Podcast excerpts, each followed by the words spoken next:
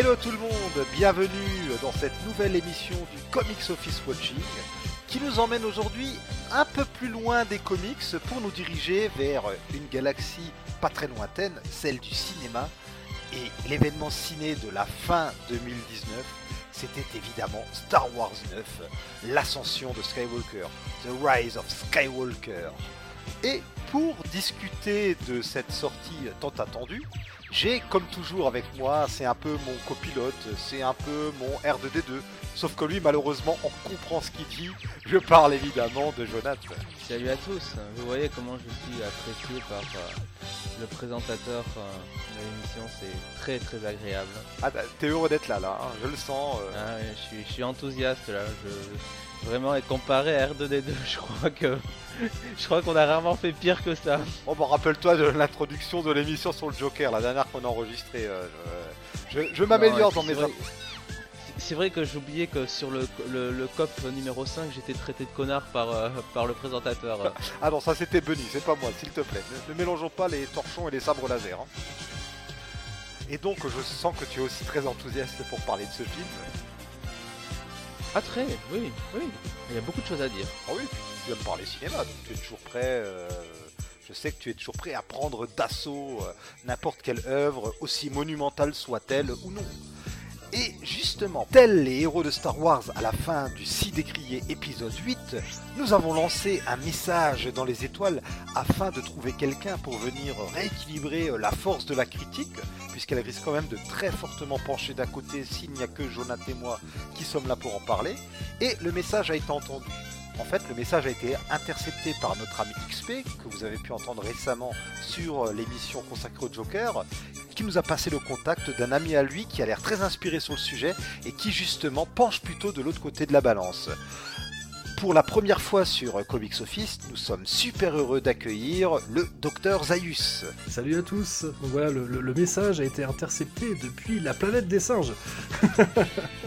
Oui, tout à fait. Alors, ce n'est pas Chewbacca, mais c'est donc le fameux euh, scientifique signesque de la célèbre euh, franchise euh, cinématographique avec Charlton Heston. Mais nous parlerons des spécificités du Dr Zaius plus en détail à la fin de l'émission. Mais quand même, Zaius, où peut-on te retrouver de manière générale? On peut me retrouver donc sur dans un podcast qui s'appelle Cornelius Enzira et qui est en grande partie consacré donc à l'univers de la saga Planet of the Apes. Rendez-vous en fin d'émission donc pour que tu nous parles un peu plus en détail de euh, ta passion pour la planète de singes et pour tes projets en général. Mais pour l'heure, on reste dans la galaxie Star Wars. Alors, ce Star Wars 9 était attendu. C'est quand même le film qui clôture euh, la décennie. Enfin bon, notre ami XP est en train de faire un AVC puisque sa grande croisade, c'est de rappeler aux gens que la décennie ne terminera qu'à la fin 2020. Donc film qui clôturait un peu la, une décennie de cinéma, c'était la fin de la nouvelle trilogie. Et le film a aussi été vendu comme le film qui allait clore les trois trilogies, même si on lui en demandait pas tant. Et euh, bon, j'ai envie de dire qu'il n'arrive pas forcément euh, à ses fins, mais on va en discuter euh, plus tard. Alors messieurs, juste une petite question. En 2012, lorsque euh, Disney annonce le rachat de Lucasfilm, euh, comment vous l'avez pris euh, Zaius, toi, comment tu l'avais pris? Honnêtement, c'est un peu. Je, ne sais plus exactement dans... comment j'ai comment digéré l'information. au final, ils avaient déjà racheté Marvel avant, hein, si je me rappelle bien. Oui, 2009. donc voilà. Et Pixar en 2006. Voilà, donc on était dans une sorte de. On était dans la continuité. Et puis depuis, ils ont racheté également la Fox, donc bah, la planète des singes également, quoi. Hein. et ouais, je sais plus exactement comment, comment j'ai digéré la nouvelle. Il y avait Moi, je, peut-être que je trahis un peu mon souvenir, mais c'était dans une sorte de logique finalement. Voilà, on voyait bien que Disney est en train de s'étendre beaucoup. Ils avaient aussi essayé de lancer leur propre saga à la Star Wars, leur propre space opéra avec, euh, avec John Carter. John Carter qui est d'ailleurs l'une des influences, hein, l'une des nombreuses influences de Star Wars, mais quand même, quoi, John Carter. Qui... Tout à fait. Et donc, Film sacrifié. Voilà, il me semble, il me semble qu'à l'époque, ils l'avaient lancé vraiment dans l'idée d'avoir leur propre space opéra pour euh, avoir leur Star Wars à eux, quelque part. En plus, ils l'ont lancé en 2012. C'était mars ou avril 2012 et ils croyaient pas au projet. Du coup, ils ont saccagé la promo. Et ce qui est bête parce que le film est très sympa. Il y avait du potentiel. Moi, c'est un film que j'aime bien. voilà, c'est comme ça que j'ai perçu à l'époque le, rachat euh, de, de, Lucasfilm par Disney. Bon, voilà, c'est. Euh, c'est finalement c'est un peu dans c'était un peu dans l'air du temps et d'ailleurs ça l'est toujours d'avoir des, des, grosses corporations qui, qui, mangent toutes les autres quoi. Donc euh, voilà. Malheureusement rien de nouveau sous le soleil c'est pas pour autant que, j'ai trouvé que c'était une nouvelle forcément extrêmement positive. D'accord. Et toi Jonathan de ton côté tu l'avais mangé comment? Euh, bah, honnêtement, euh, je pense qu'au moment où ils ont annoncé qu'ils rachetaient un, ils rachetaient Lucasfilm. très vite, en fait, ça a été annoncé qu'ils allaient euh, mettre en branle euh, la, la, enfin, la trilogie 7, 8, 9, quoi. Oui. Euh, donc moi, je dois bien avouer que, bon, quand, quand ça a été annoncé, j'étais pas, j'étais pas si mécontent que ça, parce qu'après tout, moi, c'était, enfin, depuis le début, j'étais plus intéressé pour voir les épisodes 7, 8, 9 que par exemple 1, 2, 3. et donc, qu'enfin ils soient adaptés, moi ça me plaisait, ça me plaisait assez. À l'époque, on, on savait pas réellement euh, quel, serait, quel serait le rôle de Lucas euh, ou, non. Euh, et puis surtout, c'était 2012, donc c'était une époque quand même. Avengers venait de sortir. assez, assez fraîche, on va dire, dans le partenariat Marvel, Marvel Disney et notamment, comment dire, film, film MCU quoi. Donc, comme tu dis, Avengers venait de sortir. Avant, il y avait Iron Man, Captain America, enfin tout ça, et on, avait encore une vision un peu euh, euh, pas très claire, hein, en gros, de, ce qu'était vraiment le MCU. Et c'est vrai que je vais bien avouer qu'au fil du temps, euh, les films étaient un peu tous les mêmes. 2015 quand sort le premier le premier enfin le premier Star Wars enfin l'épisode 7 de Force Awakens c'est vrai que là mon avis est peut-être un peu moins joué quoi une fois qu'on voit vraiment la, la patte Disney mais en 2012 à ce moment-là je demande surtout à voir. Mhm. je préfère autant que ce soit racheté et qu'ils fassent des films que, que la franchise euh, dorme euh, euh, du côté du range de Lucas, quoi. Ouais, j'étais un peu comme vous, je me suis dit, bon ben chouette, ça va enfin bouger les choses, on va enfin avoir une suite. Surtout, moi, ce qui m'en joué le plus, c'était l'annonce de films spin-off qui seraient parfois des one-shots qui se passeraient euh, avant, après pendant. Je trouvais que c'était une très bonne idée. Et de me dire aussi que ça y est, on n'aurait pas juste George Lucas qui réalise les films, parce que c'est peut-être un très bon, c'est peut-être un très bon créateur d'univers et un visionnaire dans les effets spéciaux. Ah, c'est pas un grand réalisateur, et surtout, c'est pas quelqu'un qui dirige super bien les acteurs. Donc je me suis dit bon bah au moins on va confier ça à des réalisateurs peut-être inspirés ou pas, parce que ça restait Disney. En plus, comme on le disait, ben, c'est le début du MCU. Moi, j'étais très enthousiaste. J'avais adoré euh, Captain America. Thor, je l'avais trouvé bon, divertissant sans plus. J'avais adoré euh, le premier film Avengers, même si euh, pour l'avoir revu depuis, je suis un peu revenu dessus, mais je me suis dit bon, on verra on verra, même si ça commençait à faire beaucoup. Hein. Comme je disais avant, euh, Disney, en fait, en gros, pour faire un peu de contexte, dans les années 2000, Bob Iger devient le président de Disney et il constate qu'il y a besoin de renouveler un peu le catalogue, qu'au niveau créatif, ça va pas. Il rachète Pixar, ce qui faisait sens, hein. il y avait déjà des partenariats entre eux. Pour moi, dans ma tête, euh, Pixar, c'était toujours un peu Disney déjà avant, donc euh, c'était, ça allait de pair. Euh, ils ont donné un coup de fou à Marvel en le rachetant. Ils ont racheté Lucasfilm. Bon, ça commence à faire beaucoup. Avec la Fox, je trouve même que ça fait un peu trop. Mais sur le coup, allons voir. Par contre, pour moi, il y a eu une erreur assez euh, monumentale. C'est que immédiatement après avoir acheté euh, Star Wars, ils ont dit, par contre, l'univers étendu poubelle. Alors on s'en doutait qu'ils n'utiliseraient pas forcément l'univers étendu pour les films. D'ailleurs, cassons tout de suite des mythes. George Lucas lui-même, l'univers étendu, en fait, il s'en foutait pas mal. Si on regarde, euh, il en tient assez peu compte lorsqu'il crée la prélogie. Il reprend deux trois concepts qu'il aime bien comme Coruscant, mais euh, en gros, euh, il fait ce qu'il veut. D'ailleurs, euh, il y a des beaucoup de gens pensent que George Lucas, euh, lorsqu'il y avait l'univers étendu, surveillait toujours tout scrupuleusement, alors que pas du tout. Il y avait des gens chargés de le faire pour garder la cohérence. Mais Lucas n'hésitait pas dans la prélogie à contredire les romans et les comics. La deuxième série Clone Wars a annulé la première. Enfin, Lucas passait son temps déjà à ne pas tenir compte de la de de, ce qui ne lui plaisait pas dans l'univers étendu. Et surtout, une autre erreur euh, de Disney peut-être, c'est que, euh, on le sait maintenant, Lucas, lorsqu'il a été racheté par Bob Iger, en gros, Bob Iger avait fait un. Bob Iger récemment a sorti euh, ses mémoires et il explique qu'il a invité George Lucas à un déjeuner et lui a dit euh, Écoute, Georgie, euh, tu n'as pas d'héritier, tu commences à te faire vieux, il est temps que tu passes, il est temps que tu penses à passer le flambeau. et du coup, Iger lui a proposé de racheter, l'idée a germé chez Lucas et Lucas avait cru comprendre qu'il y avait eu entre une espèce de euh, comment dire de contrat implicite qui voulait que Lucas aurait toujours un droit de regard, qu'on écouterait ses idées. Il leur a donc non seulement vendu euh, la franchise Star Wars et tout ce qu'elle a avec Lucasfilm, Indiana Jones et compagnie, avec dans les cartons, a priori, des scénarios clés en main pour une nouvelle trilogie.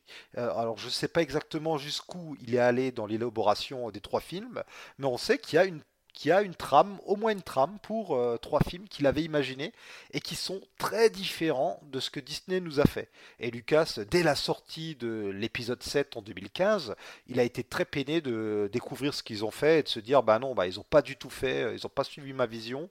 Et pour lui, c'était pas dans cette direction-là qu'il fallait aller. Donc bon, le père Lucas était un peu aigri, mais en même temps, c'est aussi bien qu'il ait passé la torche, parce que sinon, c'est pas dit qu'on les aurait eu, ces épisodes 7, 8, 9, encore à l'heure actuelle. Et surtout, euh, pour aussi casser un peu les idées reçues, euh, quand Disney a racheté Star Wars, il n'y a pas non plus eu. Alors évidemment, on n'a pas eu les Star Wars qu'on aurait eu sous George Lucas, mais il faut pas croire que Disney euh, a viré tout le monde et a imposé ses dictates. Ils ont gardé Kathleen Kennedy à la tête de Lucasfilm, ils ont gardé euh, toutes les petites mains qui étaient euh, qui bossaient pour en fait Lucasfilm, ils ont eu la, bonne idée de les garder en fait. Le film reste quand même en partie un film où l'esprit de George Lucas est insufflé, ne serait-ce que par certaines personnes impliquées dans la création de tout cet univers. Alors juste rapidement en deux mots. Euh, chacun votre tour, vous me dites si vous avez bien aimé euh, les épisodes 7 et 8. Et on va évidemment commencer par euh, le docteur Zaius. en fait, c'est un, peu, un peu un sujet épineux finalement.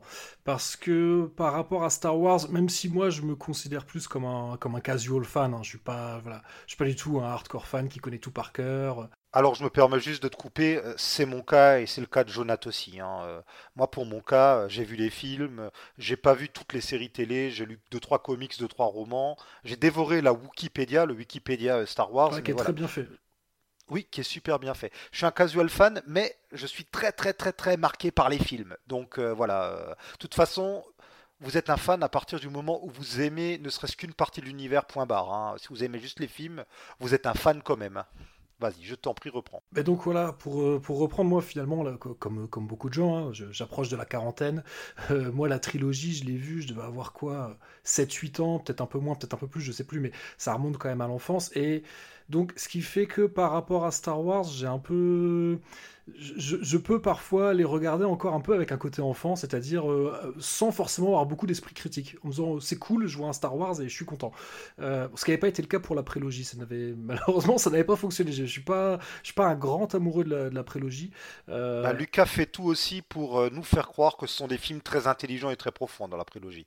C'est vraiment le côté politique et pseudo-spirituel et assez forceur quand même. Ouais, ouais, voilà, c'est un peu je vais pas dire lourdingue, mais, euh, donc, bref, la, prélogie, la prélogie, je l'ai trouvée un peu assommante. Moi, je, me rappelle très bien hein, quand je suis allé voir l'épisode 1, euh, j'étais, super excité à l'idée de, voilà, de voir du nouveau matériel Star Wars, et je me souviens qu'en fait, quand j'étais sorti du cinéma, bah, je savais pas quoi penser, parce que je dis, ben, euh, en fait, je viens de voir un Star Wars, je devrais être comme un dingue, et puis en fait, bah, je suis pas bien sûr de, ce que je viens de voir, quoi. mais... Tu avais quel âge en 99, si c'est pas bah, J'avais 18 ans. Euh, donc euh, voilà, je venais d'arriver à la fac et tout, tu vois, parce que en France, il est sorti en octobre, si je me rappelle bien. Ah, l'âge où, quand on aime un peu le cinéma, on croit qu'on commence à devenir critique et cinéphile. Ouais, mais, mais cela dit, franchement, ça fait partie, c'est là où j'ai commencé effectivement, ça faisait déjà quand même quelques années, mais ça m'est arrivé de sortir du cinéma et, de, parfois d'être pas content, enfin pas content, non, parce que j'ai jamais, un film m'a jamais mis en colère, hein, c'est jamais qu'un film, mais, euh, mais c'est vrai qu'avant, quand je, sais pas, jusqu'à 13-14 ans, euh, à chaque fois j'étais content d'aller au cinéma, donc déjà à la base, dès que je m'asseyais dans le cinéma, j'étais déjà content. Euh, mm. voilà, et c'est vrai que là, c'est vraiment la période où je commence peut-être un peu à développer, je, je veux pas dire ciné mais euh, ouais, un, vrai esprit critique. Et, euh, donc, voilà. Donc, on va dire que sur la prélogie, ça n'a pas trop marché, mais c'est vrai que franchement, quand l'épisode 7 est sorti, je me rappelle très bien, je suis allé le voir le jour de la sortie, j'étais vraiment à bloc. Et euh, donc, c'est. En fait, je ne sais pas exactement quoi penser de, la postlogie. Je, serais curieux, en fait, je serais curieux de voir ce que ça va donner dans 10 ou 15 ans, quand, quand tout ça sera un peu retombé. Parce que là, tous ces films-là, ils sont sortis, on a pas mal suivi ce qui s'est dit, on est au courant quand même de pas mal de, certaines choses qui sont, il y a certaines choses qui, ont fuité par rapport aux productions, donc on a un peu, on, arrive à percevoir un peu l'envers du décor et c'est vrai que ça casse un peu la magie. Euh, donc, en fait, j'ai un avis un peu mi-figue, mi-raisin sur la post-logie qui fait que euh, je les déteste pas. Euh, en plus, mon avis est un peu biaisé, c'est que moi, depuis, depuis, je suis devenu papa, et, mon fils aîné, il adore Star Wars. Et donc, bah, l'épisode 8, l'épisode 9 et également Solo, c'est des films qu'on a été voir au cinéma ensemble. Et, et, ça, ça change aussi beaucoup la perception que j'ai par rapport à la postlogie, parce que lui, mon fils, il aime Star Wars, il aime tout. Euh, même la prélogie, j'ai halluciné en fait. J'ai re-regardé la prélogie avec lui. Je me suis endormi dans le canapé. Il n'y en a pas un où j'ai réussi à ne pas m'endormir. Et, lui, il a adoré. C'est que Lucas a réussi le pari de refaire des films pour les enfants. Et, donc, euh, voilà, quelque part, ça biaise un peu mon jugement, mais j'assume totalement d'avoir un jugement biaisé. C'est que quand je vais les voir au cinéma et que, mon fils y ressort et qu'il a des étoiles dans les yeux, bah le film, j'ai pas envie de pas l'aimer en fait. Tu vois, ça. Donc, pour moi, la post-logie, eh ben, je pense que euh, les, gamins qui, découvrent la post-logie en ce moment, je pense qu'ils la voient avec les yeux que moi j'avais quand j'ai vu la trilogie. Donc, ça voilà, j'ai un avis assez mitigé, mais je pense que la balance penche quand même du côté positif. Très bien. Et t'as bien aimé Star Wars 8 aussi? Honnêtement, la première fois que je l'ai vu, euh, je, pense que, je pense que ça me fait toujours ça. Je te dis, le, problème avec, euh, avec tous les nouveaux films Star Wars, c'est qu'il y, a quand même, même si je suis pas un dingo de Star Wars, il y a un vrai affect. parce que c'est quelque chose qui est lié à l'enfance. Et... Surtout que les acteurs originaux reviennent. Ouais, voilà. Et donc, et puis, il faut dire aussi que l'épisode 8, il, il, nous prenait quand même pas mal à rebrousse-poil c'était quelque chose que, honnêtement, moi, en règle générale, j'aime bien. J'aime bien quand me surprend. J'ai pas envie qu'on me donne ce que j'ai envie de voir. Euh, donc, mais c'est vrai que la première fois que j'ai vu l'épisode 8, je suis ressorti en, disant je, sais pas. Il y a des choses que j'ai bien aimées, d'autres d'autres aspects qui m'ont un peu déplu. Euh, donc j'ai un avis assez, assez contrebalancé. Et encore une fois, j'ai un avis qui n'est pas définitif. Euh, pourtant, je les ai revus récemment. Hein. J'ai revu l'épisode 7 et 8. J'ai eu la chance d'aller les revoir au cinéma euh, deux jours avant d'aller voir l'épisode 9. Donc, vraiment, je me suis fait un marathon Star Wars en peu de temps. Et ça, ça je suis allé le voir tout seul. Euh, donc, ouais, je sais pas, l'épisode 8, il y a, d'excellentes choses. Il y a d'autres éléments avec lesquels je suis moins convaincu. Mais c'est le cas également pour l'épisode 7 et l'épisode 9. C'est le cas pour toute la post-logie. Donc, je. Je. Voilà, genre j'ai un avis, on va dire, euh, doit faire ses preuves à l'examen. Tu vois, je suis pas encore convaincu. Très bien. Et Jonathan, qu'est-ce que tu en penses, toi, de ces deux premiers Star Wars, nouvelle version? Alors déjà, je tiens à dire que l'épisode 7, honnêtement, euh, je l'attendais, euh, alors pas avec impatience, parce que bon, maintenant je suis un vieux con, donc je prends les choses comme elles viennent, mais avec avec une curiosité, euh, voilà, en me disant je vais passer un bon moment, euh, ça va être sympa, on, va voir euh, ce que JJ Abrams a proposé. Et ben ouais, enfin, désolé de le dire, mais très vite ça a été la descente aux enfers, quoi.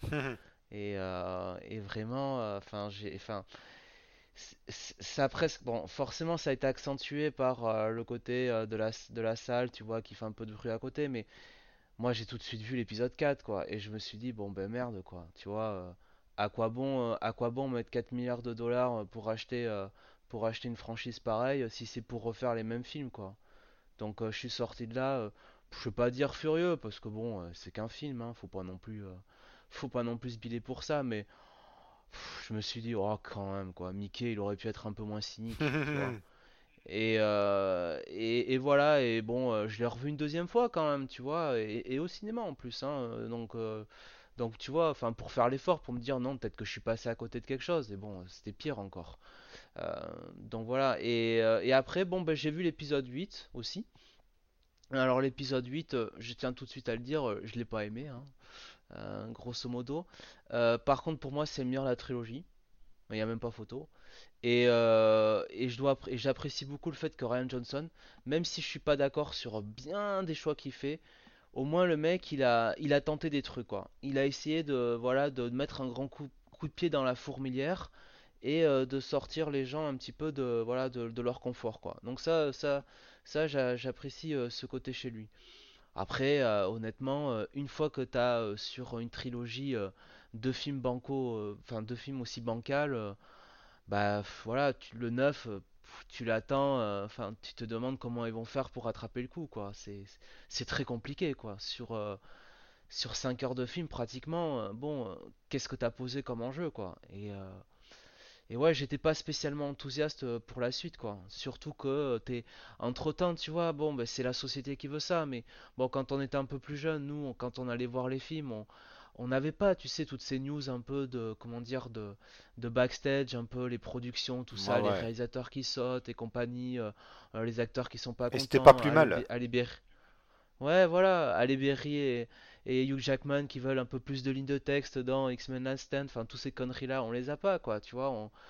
Et, euh, et là, c'est vrai que je dois bien reconnaître que Star Wars, c'est vraiment le, tu vois, le genre de franchise un peu un peu compliqué à gérer, quoi. Qui, a, qui vraiment, je pense, a pris dans la tronche le, le boom de, des réseaux sociaux et compagnie, qui, qui, est là depuis, si tu veux, euh, depuis le début des années 2010, voire la fin des années 2000.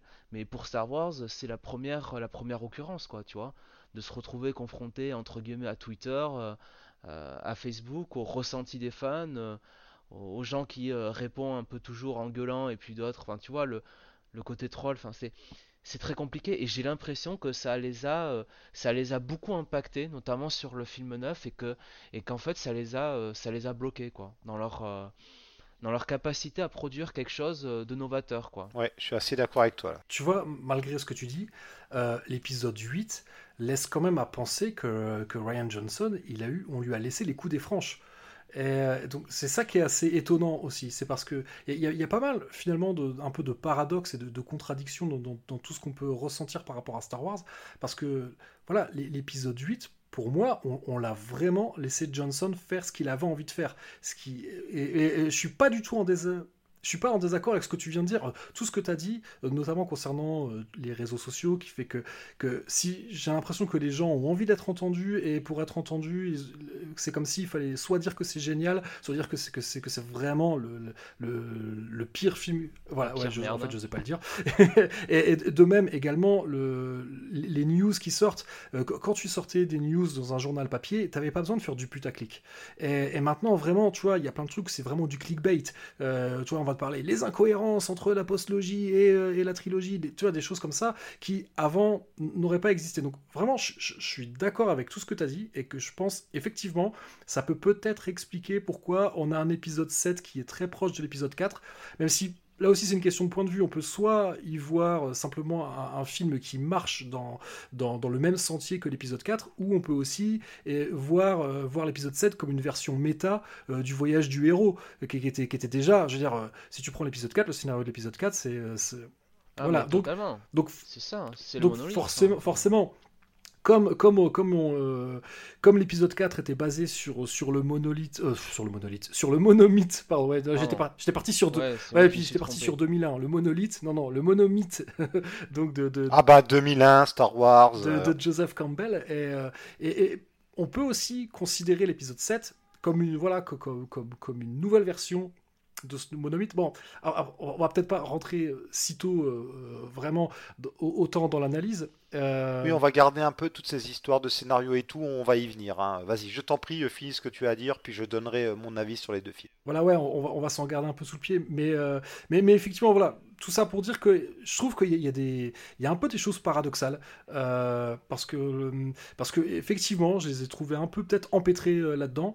Et d'un autre côté, ils, ont tenté des choses. Donc, euh, mais, mais, mais, je, suis d'accord que l'épisode 9, euh, peut-être, manque parfois. C'est un film qui, par certains aspects, euh, manque d'audace. Et, clairement, c'est assez étonnant en fait. Ils ont fait preuve de beaucoup d'audace, assez peu dans l'épisode 7. Euh, beaucoup dans l'épisode 8, et de nouveau, euh, on a l'impression qu'il contre-braque avec l'épisode 9. Donc euh, c'est un, peu, un peu déstabilisant. Mais si on fait une analyse un peu plus fine, on peut peut-être quand même dégager les choses positives. Alors on va voir si on en trouve ou pas. Toujours est-il que moi, de mon côté, ben, l'épisode 7, j'étais très déçu. J'aimais bien dire ça, j'aimais bien dire avec ironie que c'était un joyeux remake, hein, vraiment et non, non seulement un remake, mais en plus qui nous frustre, parce que clairement, euh, Harrison Ford, il n'a pas envie d'être là. Hein, euh, c'est limite si on voit pas la feuille d'impôt euh, qui dépasse de son pantalon. frustration totale sur Luke Skywalker. Mon c'est mon personnage préféré de la première trilogie. Et puis on le voit une seconde à la fin. Enfin, je, suis resté sur ma fin. J'étais déçu. Il y avait des choses que je trouvais grossières. Et je me suis dit bon allez. On va écouter les critiques que, avec lesquelles je suis pas du tout d'accord, qui disent que c'était la meilleure chose à faire pour J.J. Abrams. Je suis pas d'accord du tout, mais soit et vient le 8. Et alors je dois dire que moi le 8, je l'ai adoré. Vraiment, j'ai adoré ce côté euh, sale gosse, ce côté on casse tout, et en même temps je trouve pas ça tellement gratuit. Euh, ce côté, euh, je vais pas que faire un effet miroir avec l'épisode 5, mais je vais aussi prendre des, des éléments de l'épisode 6, histoire que pour le 9, il soit vraiment forcé de faire autre chose, parce qu'au final, Ryan Johnson, s'il voulait faire autre chose que du ressucé, il était quand même un peu obligé, ben, de tout ce qu'il pouvait faire, c'était euh, faire un effet miroir déformant, et il y a des choses sur lesquelles euh, je reste perplexe quand même pour l'épisode 8, mais globalement, j'ai beaucoup, beaucoup aimé. Euh, la, la, scène finale de Luke Skywalker, mais waouh c'était euh, dantesque, j'ai adoré. J'avais une petite frustration par rapport à ce qui arrive à Luke à la fin, mais vu qu'il dit à Kylo on se reverra, je me suis dit ah bon, ils, vont trouver quand même un moyen de le réutiliser euh, dans le 9. Et, euh, et puis 29, dont on parlera après, mais voilà, j'étais en sortant du 8, je me disais, ah, quand même, c'est dingue. C'est dingue, comme tu le dis, Zaius, ils ont laissé à Ryan Johnson les coups des franches pour faire ce qu'il veut, notamment en tuant Snoke, euh, en disant que finalement Rey euh, sépare sait personne, même si on se doute qu'il y a peut-être une entourloupe encore là derrière, et qu'il y ait eu une entourloupe finalement, ça me gêne pas du tout, hein, c'était attendu.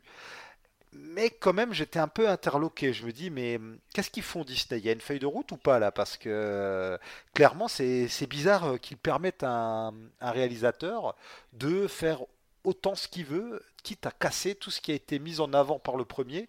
Surtout que finalement, c'était pas prévu, mais Gigi devait revenir pour le 3. À la base, c'était Colin Trevorrow, euh, comme on l'a dit tout à l'heure, il me semble, qui devait être dessus, puis ils l'ont lourdé, euh, ce qui est pas plus mal, hein, parce que Jurassic World, euh, son grand fait d'armes, c'était vraiment pas terrible du tout. Et on arrive donc à ce fameux Star Wars 9 ce Star Wars 9 qui était attendu, où tous les regards étaient braqués dessus. Est-ce que Gigi allait nous refaire du DJ Abrams? Est-ce qu'on allait avoir des lens flares et des MacGuffin dans tous les sens?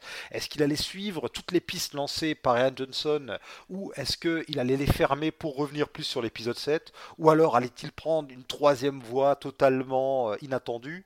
En plus, euh, un peu malheureusement, mais quand on voit le film, on comprend pourquoi, on nous a très on nous a très rapidement spoilé la présence euh, de Palpatine. Et euh, bon, j'y suis allé. J'y suis allé le premier jour, je sais pas vous, mais moi le 9, j'y suis allé directement le jour de sa sortie, j'y suis allé l'après-midi. J'avais tout juste vu passer sur Facebook que quelqu'un était assez content du film, donc je me suis dit, allez, si ça se trouve, le film va être sympa. Et là, le générique s'est envoyé. Et messieurs, donc, une fois le générique envoyé, est-ce que vous êtes parti dans le voyage ou est-ce que vous avez été déçu? Alors on va d'abord donner notre avis rapidement, puis on reviendra sur des points de scénario plus en détail. Alors Zaius, est-ce que euh, dès les premiers mots euh, du générique déroulant de Star Wars, tu as été captivé ou au contraire, est-ce que pour toi ça a été le début d'une longue descente vers un trou noir? Hmm, je sais pas, c'est vrai que les morts parlent, parce que moi j'étais passé complètement à côté. J'ai essayé de, de, voir, euh, de voir assez peu de trailers. Bon, j'étais quand même au courant que, que, Palpatine euh, serait de retour. Je m'attendais pas à le voir aussi vite, honnêtement. euh, voilà. C'est vrai que la, la, première vision, euh, parce que je l'ai en, tout je l'ai vu trois fois quand même. Euh, ah oui. Ouais, le, le, Ah, t'es pas un grand fan de Star Wars. ouais, après ça je peux l'expliquer vite fait. La, première fois, moi je suis pas allé le voir le premier jour, mais euh, j'ai attendu le, lendemain, tout simplement parce que le, cinéma à côté de chez moi le proposait en VO, mais seulement à partir du jeudi. Je vais bon allez, je vais. Ah la chance, moi je l'ai vu en VF, tu vois. Donc je suis allé le voir tout seul en VO. J'y suis retourné le week-end avec mon fils cette fois-ci pour le voir en VF. Euh, et, en fait, j'avais fait une promesse à mon fils. Je lui avais promis que je l'emmènerais voir l'épisode 9 euh, dans un IMAX. Donc, on est retourné le voir euh, une semaine plus tard en IMAX. Et, donc, c'était. Bah, je pense que des trois, des trois visionnages, c'est clairement celui que j'ai préféré. Hein. En, IMAX, c'était quand même cool. alors, ouais, je je sais pas, toujours pareil, premier visionnage, mais, je pense que, euh, comme j'ai dit, j'ai un tel affect avec, euh, avec euh, Star Wars, ça me ramène tellement à l'enfance que à chaque fois, en fait, j'ai l'impression que je j'arrive pas à trouver le, tu sais, la bonne focale. Parce que soit, soit tu le regardes de vraiment beaucoup trop près et tu, tu dissèques chaque point de scénario, et alors là, tu vois, il y a plein d'incohérences, de choses qui vont pas et qui vont énerver. Ou, alors, tu vois, à, le revoir avec des yeux d'enfant, ou alors vraiment de très très très très loin, et, finalement à oublier presque que c'est un film Star Wars, et, à essayer de voir quelles sont les bonnes choses. Et finalement, bah, j'ai l'impression que, les trois, euh, que, j'ai pu faire ça les trois visions. Tu vois, la première fois, il y a peut-être des, choses, ah ouais, il y a quand même des points du scénario qui me, prennent à arbrousse-poil, que j'aime pas tellement. La deuxième fois, je l'ai revu avec mon fils, alors j'étais super content de le voir, voilà, de le voir aussi heureux au cinéma. Et, finalement, la troisième fois, eh ben, j'ai pu vraiment me détacher euh, de tout ça et d'essayer de, et d'essayer de dégager des points positifs et de trouver que, eh bien, il y avait quand même des thématiques qui ressortaient. Il y a quand même des choses dans cet épisode 9 que j'ai bien aimé. Ok, ah, tant mieux, tant mieux pour toi si tu as bien aimé. Et toi, Jonathan, qu'en as-tu pensé? Alors déjà, moi, comme pour à peu près tous les films que je vais voir, je suis vierge de toute euh, info, euh, quelle qu'elle soit, de trailer ou quoi que ce soit. Donc euh, véritablement, ne me demandez pas comment je fais, mais quand j'arrive devant un film, je sais à peu près rien. donc là, si tu veux, quand je vois le générique défiler, euh, avec euh, donc bah, l'annonce que Palpatine est de retour. Parce que c'est une chose, si tu veux, de, le spoiler euh, aux gens qui veulent le, se faire spoiler dans les bandes annonces ou dans les news ou tout ça. Mais aux gens, si tu veux, qui font le boulot de pas regarder, te le coller dans le générique, c'est, je trouve, une erreur quand même assez, assez incroyable. Donc moi, quand j'ai vu ça, le premier réflexe, c'est que j'ai eu un espèce de de rire nerveux en me disant allez c'est bon. Avec euh, un, bon gros face-palm, elle me s'est dit bon ok, allez c'est bon, je, vois où on est là. Et, euh, et après si tu veux, moi ça derrière je, suis, je suis conditionné quoi, de base quoi. Je suis presque conditionné pour voir un nanar parce que je me dis attends s'il ramène là, ça veut dire que forcément JJ il y a un problème avant avec ce qu'a fait Ryan Johnson. Euh, enfin ça va être ça va être ça va être impossible à tenir et ça n'a pas raté. Euh, et, voilà, et bon, après, bon, bah, le, le spectacle commence, le spectacle se termine, et bon, c'est. Euh, je l'ai vu en VO quand même, pour un peu, euh, heureusement, enfin j'ai cette chance-là pour apprécier un peu la performance des acteurs. Et, et bon, je vais pas te dire non plus que c'est le pire film que j'ai vu. Tu peux tout de suite dire pour admirer la performance d'Adam Driver, hein. tu peux supprimer les autres si tu veux. Ah non, mais voilà, bah, bon, je vais pas dire, Oscar Isaac est capable de bien mieux, quoi. Là, il est pas aidé, mais, mais c'est vrai qu'Adam Driver, c'est le seul truc à retenir de cette trilogie. De toute façon, ça, c'est clair, on en parlera après. Mais voilà, donc j'ai vu le film. C'est pas une catastrophe, si tu veux, c'est pas le pire film que j'ai vu. Mais honnêtement, euh, c'est pas, enfin, c'est pas bon, quoi. Et puis c'est bourré d'incohérences, quoi. Et euh, je suis pas là, si tu veux, à te faire le, le, diktat de la continuité Star Wars, le moindre point de, continuité de euh, je ne sais quel recueil de bouquins euh, écrit en 1983. Euh, non, je te parle simplement de, la trilogie en elle-même, quoi. Rien que ça, quoi, tu vois. Et, les autres épisodes avant. Moi, c'est eux qui l'ont présenté comme la saga Skywalker, comme un truc qui se tenait de l'épisode 1 et 9. C'est pas moi, hein. Donc à partir de là, t'essayes d'être un minimum cohérent, quoi. Moi, quand tu m'exploses une, une, étoile noire à la fin de l'épisode 6, ne me la ramène pas euh, les, des ruines dans l'épisode 9, quoi, tu vois. Enfin, euh, Ou alors fais le mieux. non, mais enfin, c'est bon. Au final, écoute, ils ont fait ce qu'ils ont pu, j'imagine, mais euh, mais franchement, moi je suis sorti là, enfin, je suis sorti là en me disant, bah tiens, tu vois Ryan Johnson, finalement, ça a servi ça, quoi. Ok. Et eh ben, j'ai eu un peu la même conclusion que toi, j'ai eu un peu la même conclusion que toi, en me disant, bon, le meilleur c'est le 8, sauf que moi, pour ma part, j'ai détesté. Mais vraiment, alors l'affect a joué, hein. vraiment euh, l'affect a joué parce que j'ai ressenti pendant le film qu'il se passait un truc, à peu près à la moitié du film. Vous savez, ce fameux moment où d'un coup il rush tout. On a des scènes de quelques secondes où euh, tout se rush pour vite arriver à la bataille finale. Là, j'ai vraiment compris que je n'aurais pas le film que je suis venu voir et j'étais dans une détresse émotionnelle euh, incroyable. Enfin, j'ai trouvé ça pas bon. Dès le début, le, les morts parlent. Mais mon Dieu, au secours, Palpatine est revenu entre les films ça commence en nous disant que Palpatine a envoyé un message dans, les, dans la galaxie où il annonce qu'il est de retour. Ce message, on ne l'entendra jamais. On ne nous dira jamais de quoi il parle. Il fallait jouer à Fortnite. oui, alors, j'ai découvert ça après coup. Ouais, ouais, moi jouer aussi. à Fortnite pour le message. Super. Mais je sais pas, ils auraient au moins pu en parler. On sait pas, on sait pas combien de temps s'est passé entre euh, l'épisode 8 et le 9. Alors, on devine qu'il a dû. Un an, je crois. Oui, entre 6 Un mois an, et un an, oui, enfin. vu qu'il y a une camaraderie un peu forcée entre les persos. Et euh, Ray s'entraîne en lisant les bouquins et elle n'est pas à la page 1. Donc on imagine que ça fait 6 mois, un an, hein, à peu près, oui, quelque chose comme ça. Bah, après, si, si on est dans le même logique que la trilogie, il se passait un an entre, euh, entre l'Empire contre-attaque et le retour du Jedi, il s'est- il s'est supposé s'être passé un an. Alors s'ils sont restés sur la même logique, effectivement, on pourrait partir sur le postulat qu'il y a un an entre l'épisode 8 et 9, mais, mais on n'en est, on est pas vraiment sûr finalement. Bon, on n'en est pas sûr, mais ça va. Bon, c'est toujours mieux que l'épisode 7 et 8. Euh, Les épisodes 7 et 8 où il y avait 5 minutes entre. C'était pas ça, c'était pas vraiment. euh, C'était pas forcément la meilleure des idées, mais bon, au moins Ryan Johnson tentait des trucs. Mais passons. Et euh, voilà, j'ai pas été conquis du tout par le film. Il y a des plot holes dans tous les sens. Je parle même pas de continuité forcément avec les deux films précédents. Juste dans le film, il y a des choses totalement illogiques. Alors si en plus on essaie de faire la connexion avec euh, les épisodes 7 et 8, il y a plein de choses qui vont pas et je ne vous parle même pas de faire tenir le tout sur, sur 9 films. Euh, les MacGuffin de J.J. Abrams, j'en peux plus. Il y en a deux ou trois. Il y a des MacGuffin dans le MacGuffin. J'en peux plus. Certains d'entre eux sont complètement débiles. Genre euh, l'histoire de la dague, on va en reparler, mais c'est complètement idiot ce truc. Ça ne tient pas. Enfin, en deux secondes, je me suis dit, mais ça ne tient pas ce truc. Alors, euh, des fois, on me dit, ah, tu te prends trop la tête, machin et tout. Non, non, mais là, ça saute aux yeux que ça ne va pas. Euh, le coup de Chewbacca, ah, il était dans une autre navette.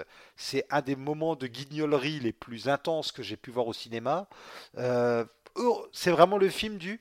Eh ben dis donc, euh, ils ont du bol. Eh ben dis donc, heureusement qu'ils sont là à ce moment-là, parce que c'est, euh, par exemple, la quête sur la planète du Burning Man, la, quête de l'objet, euh, c'est complètement, c'est complètement cheaté. Ils tombent sur la bonne personne au bon moment, puis ils tombent au bon endroit, sur le bon passage vers l'endroit où il y a pile ce qu'il leur faut. Enfin, tout et on a l'impression que les personnages, entre les prises, lisent le scénario pour savoir où aller et quoi et comment faire.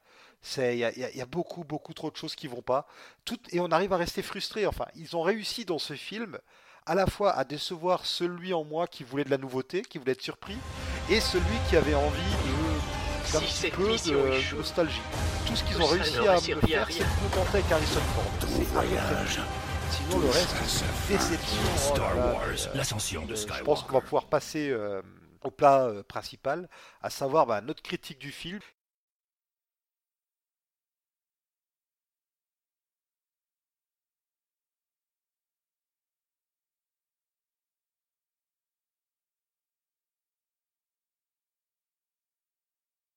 Alors donc le film commence, je trouve, d'une manière fainéante. C'est quoi cette idée de remettre Palpatine comme ça? Est-ce que vous, ça vous a plu ou pas ce retour de Palpatine? Pas du tout. Ouais, moi non plus. Ça, je dois reconnaître que, euh, effectivement, dans, dans ce que tu as dit euh, précédemment, il y, a beaucoup de Deus ex machina, il y a beaucoup de facilité, et c'est vrai que là, on a, on a le sentiment euh, qu'ils avaient, ils avaient plus d'idées. De toute façon, ils avaient un gros problème, c'est qu'il n'y avait plus de méchants. Euh, Snoke étant, étant mort dans l'épisode 8, euh, et, et c'est dommage parce que moi, personnellement, c'est vrai que là, on va, en arriver peut-être à quelque chose que, que, que tu as également évoqué, c'est qu'il y a les attentes qu'on a. Et c'est vrai que finalement, tu dis à la fin de l'épisode 8, tu dis bon, bah, il reste plus que Rey et Kylo Ren. Et, euh, et, et donc, je m'attendais à ce que le. Enfin, la logique aurait peut-être voulu que ce soit Kylo Ren qui soit le méchant, finalement. Enfin, le, je sais pas, je sais pas si. Ah, totalement. Voilà. Totalement. Kylo Ren, par exemple, qui essaie de déchiffrer euh, les secrets de Snoke, et du coup, ce qui nous permettrait d'en apprendre plus sur Snoke, et pourquoi pas le mener à l'empereur, ça, ça aurait pu être pas mal. Donc c'est vrai que tout ça, ça arrive, très vite. Je, suis d'accord avec ce que tu as dit, hein, le, côté, qui est pas mal rushé. Euh, en plus, qui, s'explique aussi, euh, peut-être aussi par la manière qu'a J.J. Abrams de caractériser ses personnages, c'est qu'il a quand même il, fait assez peu de, euh, il fait assez peu d'exposition. En fait, l'exposition euh, dans, de J.J. Abrams, ou plutôt la caractérisation, elle se fait par l'action. En fait, tu comprends ce que sont les personnages par rapport à ce qu'ils font. Et, c'est aussi, c'est quelque chose qu'on retrouvait dans l'épisode 7, et c'est également quelque chose qu'on retrouve dans l'épisode 9. Le problème c'est que dans l'épisode 9, il veut raconter énormément de choses. Euh, clairement, c'est un secret de Polichinelle, hein, que, voilà, que a priori, le, film devait être beaucoup plus long, mais forcément, ils ont, voilà, ils, ils, ont, ils ont coupé énormément pour que ce soit, pour que ce soit un film d'une durée, on va dire, relativement normale. Il fait quoi? 2h20, si je me rappelle bien donc un, oui, quelque chose comme un peu moins que l'épisode 8. Donc.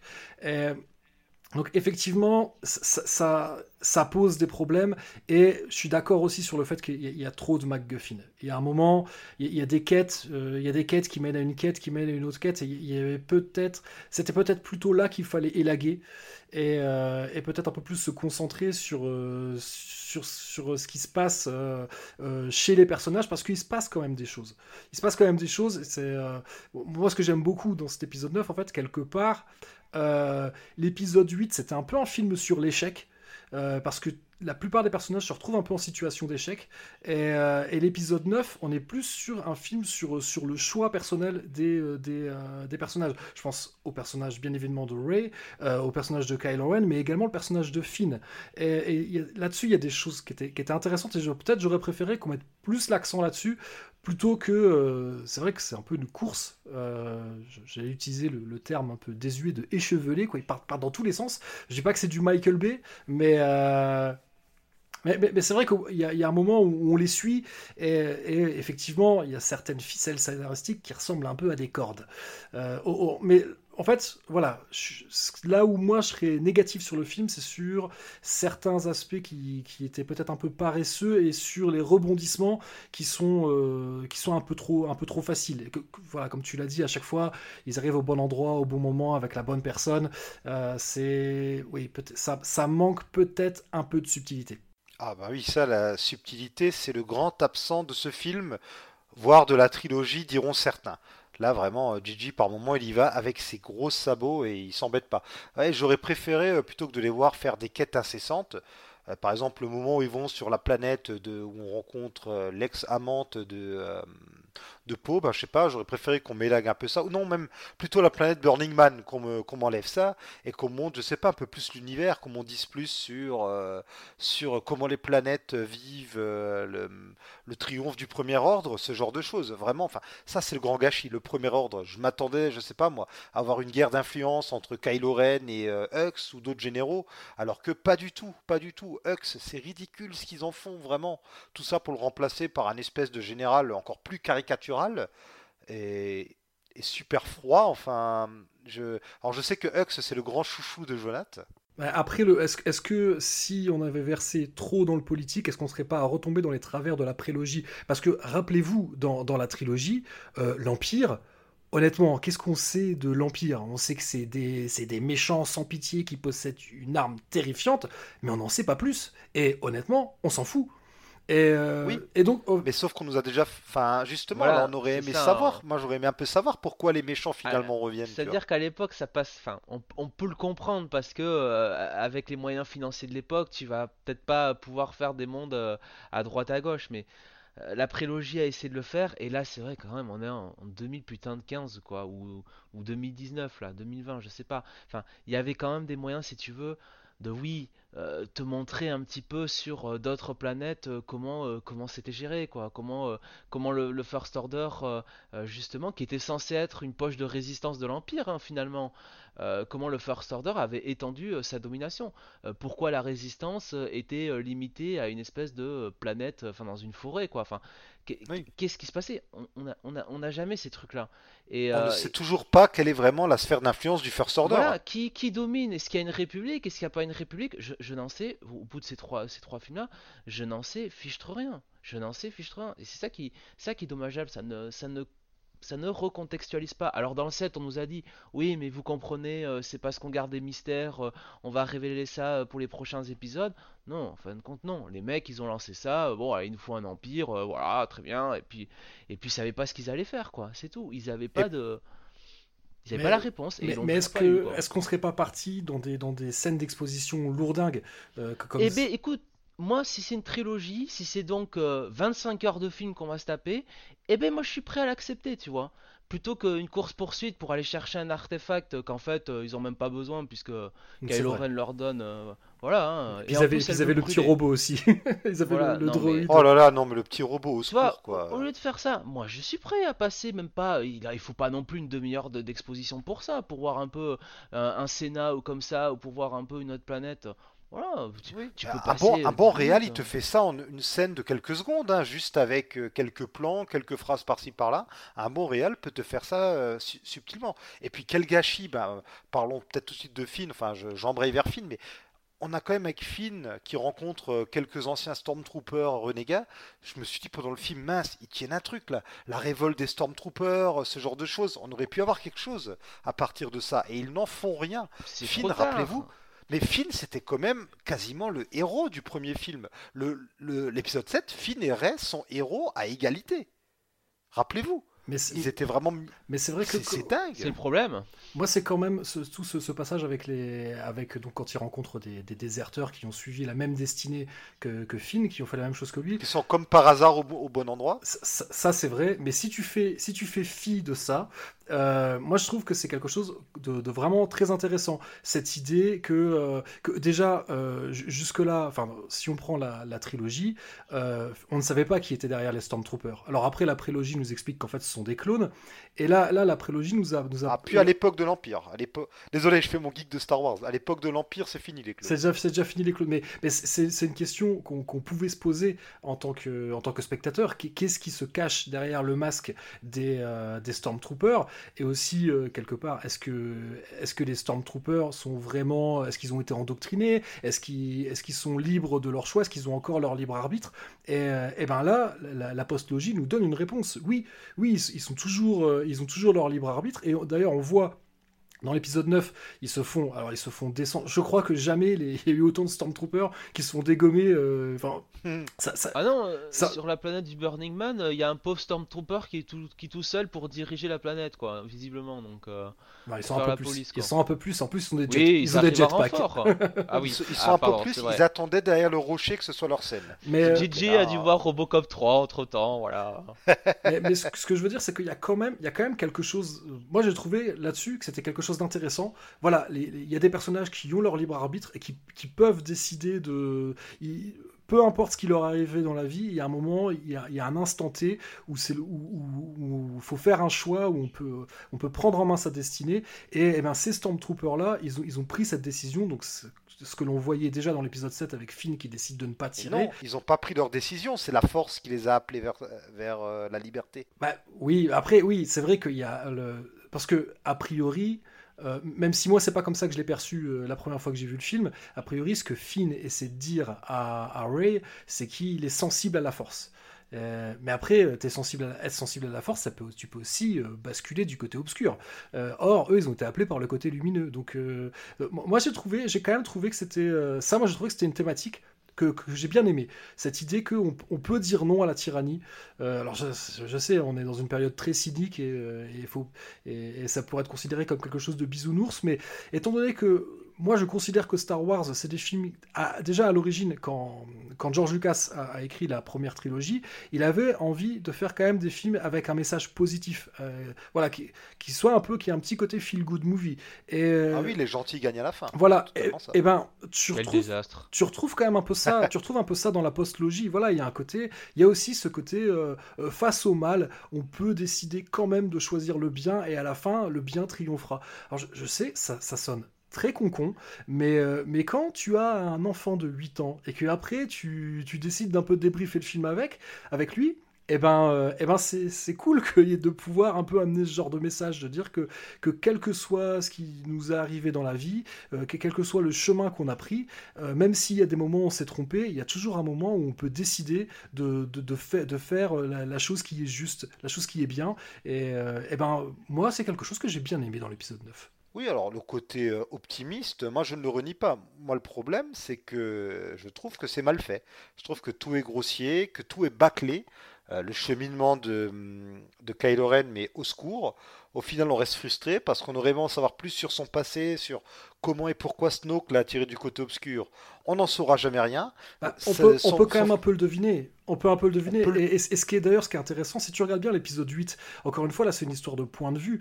Euh, parce que, ah, mais c'est génial. ça, c'est le meilleur moment de l'épisode 8. Et ça, et ça, je trouve que c'est hyper intéressant. L'idée que, d'abord, on a le récit fait par Luke, euh, qui, qui, nous explique que, euh, que voilà, qu'il a perçu, il a perçu quelque chose qui, qui lui a fait peur chez, chez, chez, chez Ben Solo. Et il a eu un moment de, un moment d'égarement où il a allumé son, son, sabre laser et puis il s'est tout de suite repris. Mais encore une fois, c'est toujours, c'est toujours aussi intéressant cette question sur la vérité. Ça, c'est la vérité de, de, de, Luke Skywalker. Mais la vérité de Ben Solo, lui, il a vu quelqu'un qui était son maître, donc qui mettait sur un piédestal. D'ailleurs, on le voit quand, quand, on voit. Il y a trois versions de la scène, il me semble. Quand on le voit sous l'angle de Ben Solo, euh, Luke, il fait flipper.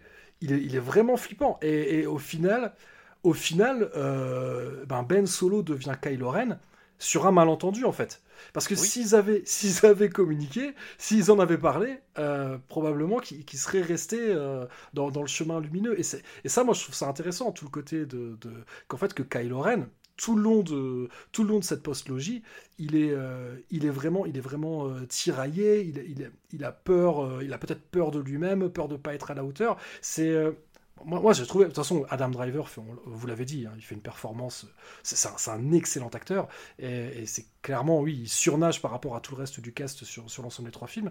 Euh, moi, je ne pas, je suis pas forcément, j'ai quelques réserves, hein, je, ne pas, je trouve pas que tout est génial, mais je trouve que quand même, il y a je trouve pas nécessairement que, que, la trajectoire de son personnage, elle soit, elle soit si débile que ça. Alors, comme tu le dis, il y a un problème de communication. Ça, c'est d'ailleurs le point commun entre Gigi et euh, Ryan Johnson, c'est que parfois, on a des personnages qui ont des infos et qui, au lieu de les donner, ne les donnent pas ou ne donnent que des demi-infos. Alors que euh, s'ils se disaient directement tout ce qu'ils ont à se dire, bah, peut-être que des situations pourraient se débloquer plus facilement.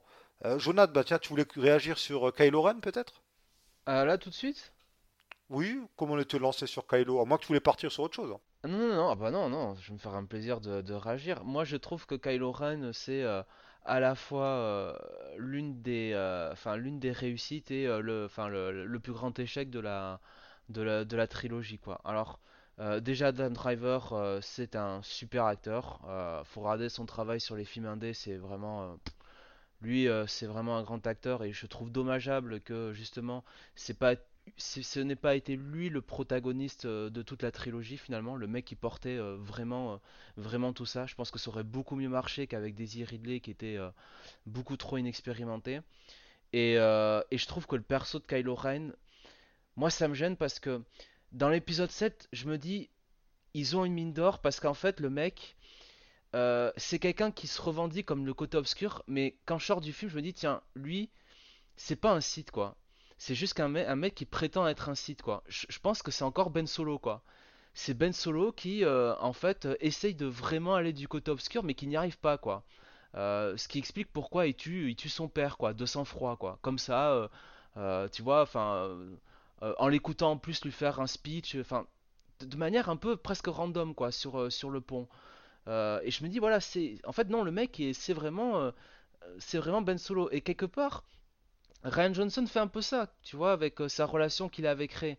Euh, les deux, ils se, bon, ils se, enfin, comment dire, ils se toisent un peu du regard. Enfin, ils sont assez liés et, on sent qu'à la fin, il est, ouais, il est, euh, il, il, semble basculer du côté obscur, mais il y a, enfin, je sais pas quoi.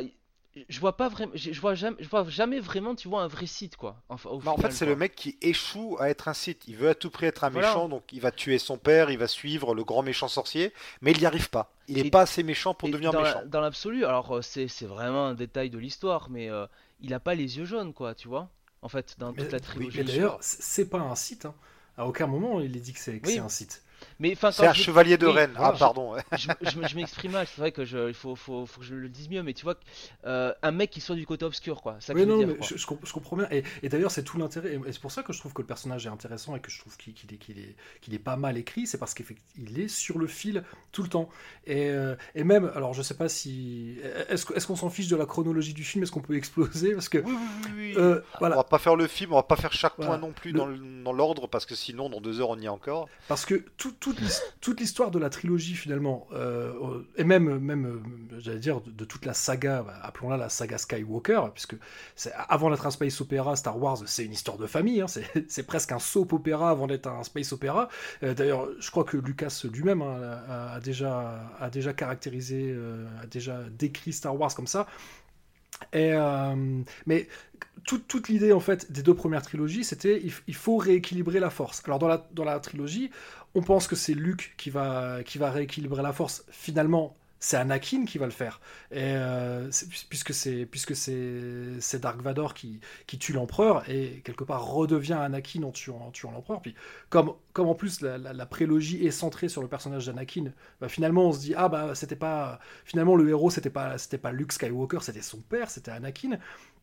Et, et, le film, ce dernier film s'appelant The Rise of Skywalker, euh, à un moment, étant donné qu'à la fin Rey meurt en tuant l'empereur, et que, bon, on comprend bien, hein, quand, quand, quand l'empereur euh, jette, euh, jette euh, bah, ne l'appelons pas Kylo Ren, puisqu'à ce moment-là, il est déjà redevenu Ben Solo. Enfin, je pense qu'il est déjà revenu, redevenu Ben Solo. si, si, tenté, si tenté qu'il n'ait jamais cessé de l'être. il le redevient sur Endor. Voilà, je, suis d'accord, là, je suis, oui, oui, oui, bah, finalement, oui, quand, quand, quand Ray fait du, du force healing avec lui, quand elle le ressuscite. Et, et ben, tu vois, quand, il sort du, du gouffre, euh, je me dis, ah bah oui, Rise of Skywalker, voilà, en fait, c'est lui qui va rééquilibrer la force. C'est lui qui va rééquilibrer la force et peut-être en devenant. Alors je crois que c'est quelque chose qui n'est ni dans, qui n'est pas dans l'univers étendu et qui est, je crois plutôt un délire de fan. Pourquoi pas en devenant un Jedi gris, en étant ni du côté lumineux ni du côté obscur, mais en embrassant les deux finalement. Et, en devenant vraiment Dark Vador, vu qu'il, vu que comme Anakin à ce moment-là, c'est lui qui aurait rééquilibré la force. Voilà, et, c'est vrai que. Euh, bah, le, film se serait terminé comme ça, avec euh, finalement euh, Kylo Ren euh, slash Ben Solo qui décide de, d'embrasser, de voir les deux faces, et c'est lui qui dirige tout le monde. Ça aurait été, alors ça une fin difficilement acceptable quand on sait tout ce qu'a fait Kylo Ren. Il a quand même, tué Han Solo, qui est, un des, qui fan favorites. Hein, donc c'était peut-être un peu, un peu trop chaud de faire en sorte que, Ben Solo soit encore en vie à la fin du film, mais j'aurais bien aimé euh, ouais, soit qui, qui, ressuscite effectivement Ray et qu'on les voit tous les deux sur le trône à la fin et qu'ils aient rééquilibré la force à eux deux, soit lui tout seul. Et pour moi, Rise of Skywalker, à la fin, je me suis vraiment dit, ah bah c'est ça en fait. Rise of Skywalker, c'est Ben Solo qui, même si son, même si son patronyme c'est Solo, il est quand même le, fils de Leia Skywalker, quoi. Enfin, même si c'est Leia Organa, mais vous, vous m'avez compris, quoi. très, très très belle analyse. Bon, de toute façon, on est tous un peu à refaire le film de notre côté, hein, c'est normal, on avait tous nos attentes. Et puis c'est ça aussi qu'on aime dans Star Wars. Ce qu'on aime dans Star Wars, c'est que ça fait pétiller notre imagination et c'est tout ce qu'on a à en dire finalement. Parce qu'on a parlé d'incohérence, désolé, là je mange un peu le micro, mais je, vais vous le redonner après. Non, non, non, mais c'est tout l'intérêt de t'inviter, c'est de te laisser parler. On, a parlé d'incohérence, mais dans la trilogie, on avait déjà plein des incohérences. Je veux dire, bien sûr. À, la base, Dark, ah Dark Vador n'est pas censé être le père de Luke, euh, Leia n'était pas censée être sa sœur, euh, y, a, y, y, a plein de choses en fait qui, quand tu, si tu décortiques la trilogie, il y a plein de choses qui ça marchait pas en fait. Je suis d'accord, c'était pas peut-être peut-être pas aussi lourdingue que dans la postlogie, mais euh, mais c'est voilà, c'est des choses pour moi à, l'époque c'est c'est il faut voir que Lucas, euh, il met ses billes aussi pour faire les films. Ils n'ont pas les mêmes moyens. Euh, je, veux dire, c'est pas la même façon de faire. Ils sont plus au, à flux tendu, quoi.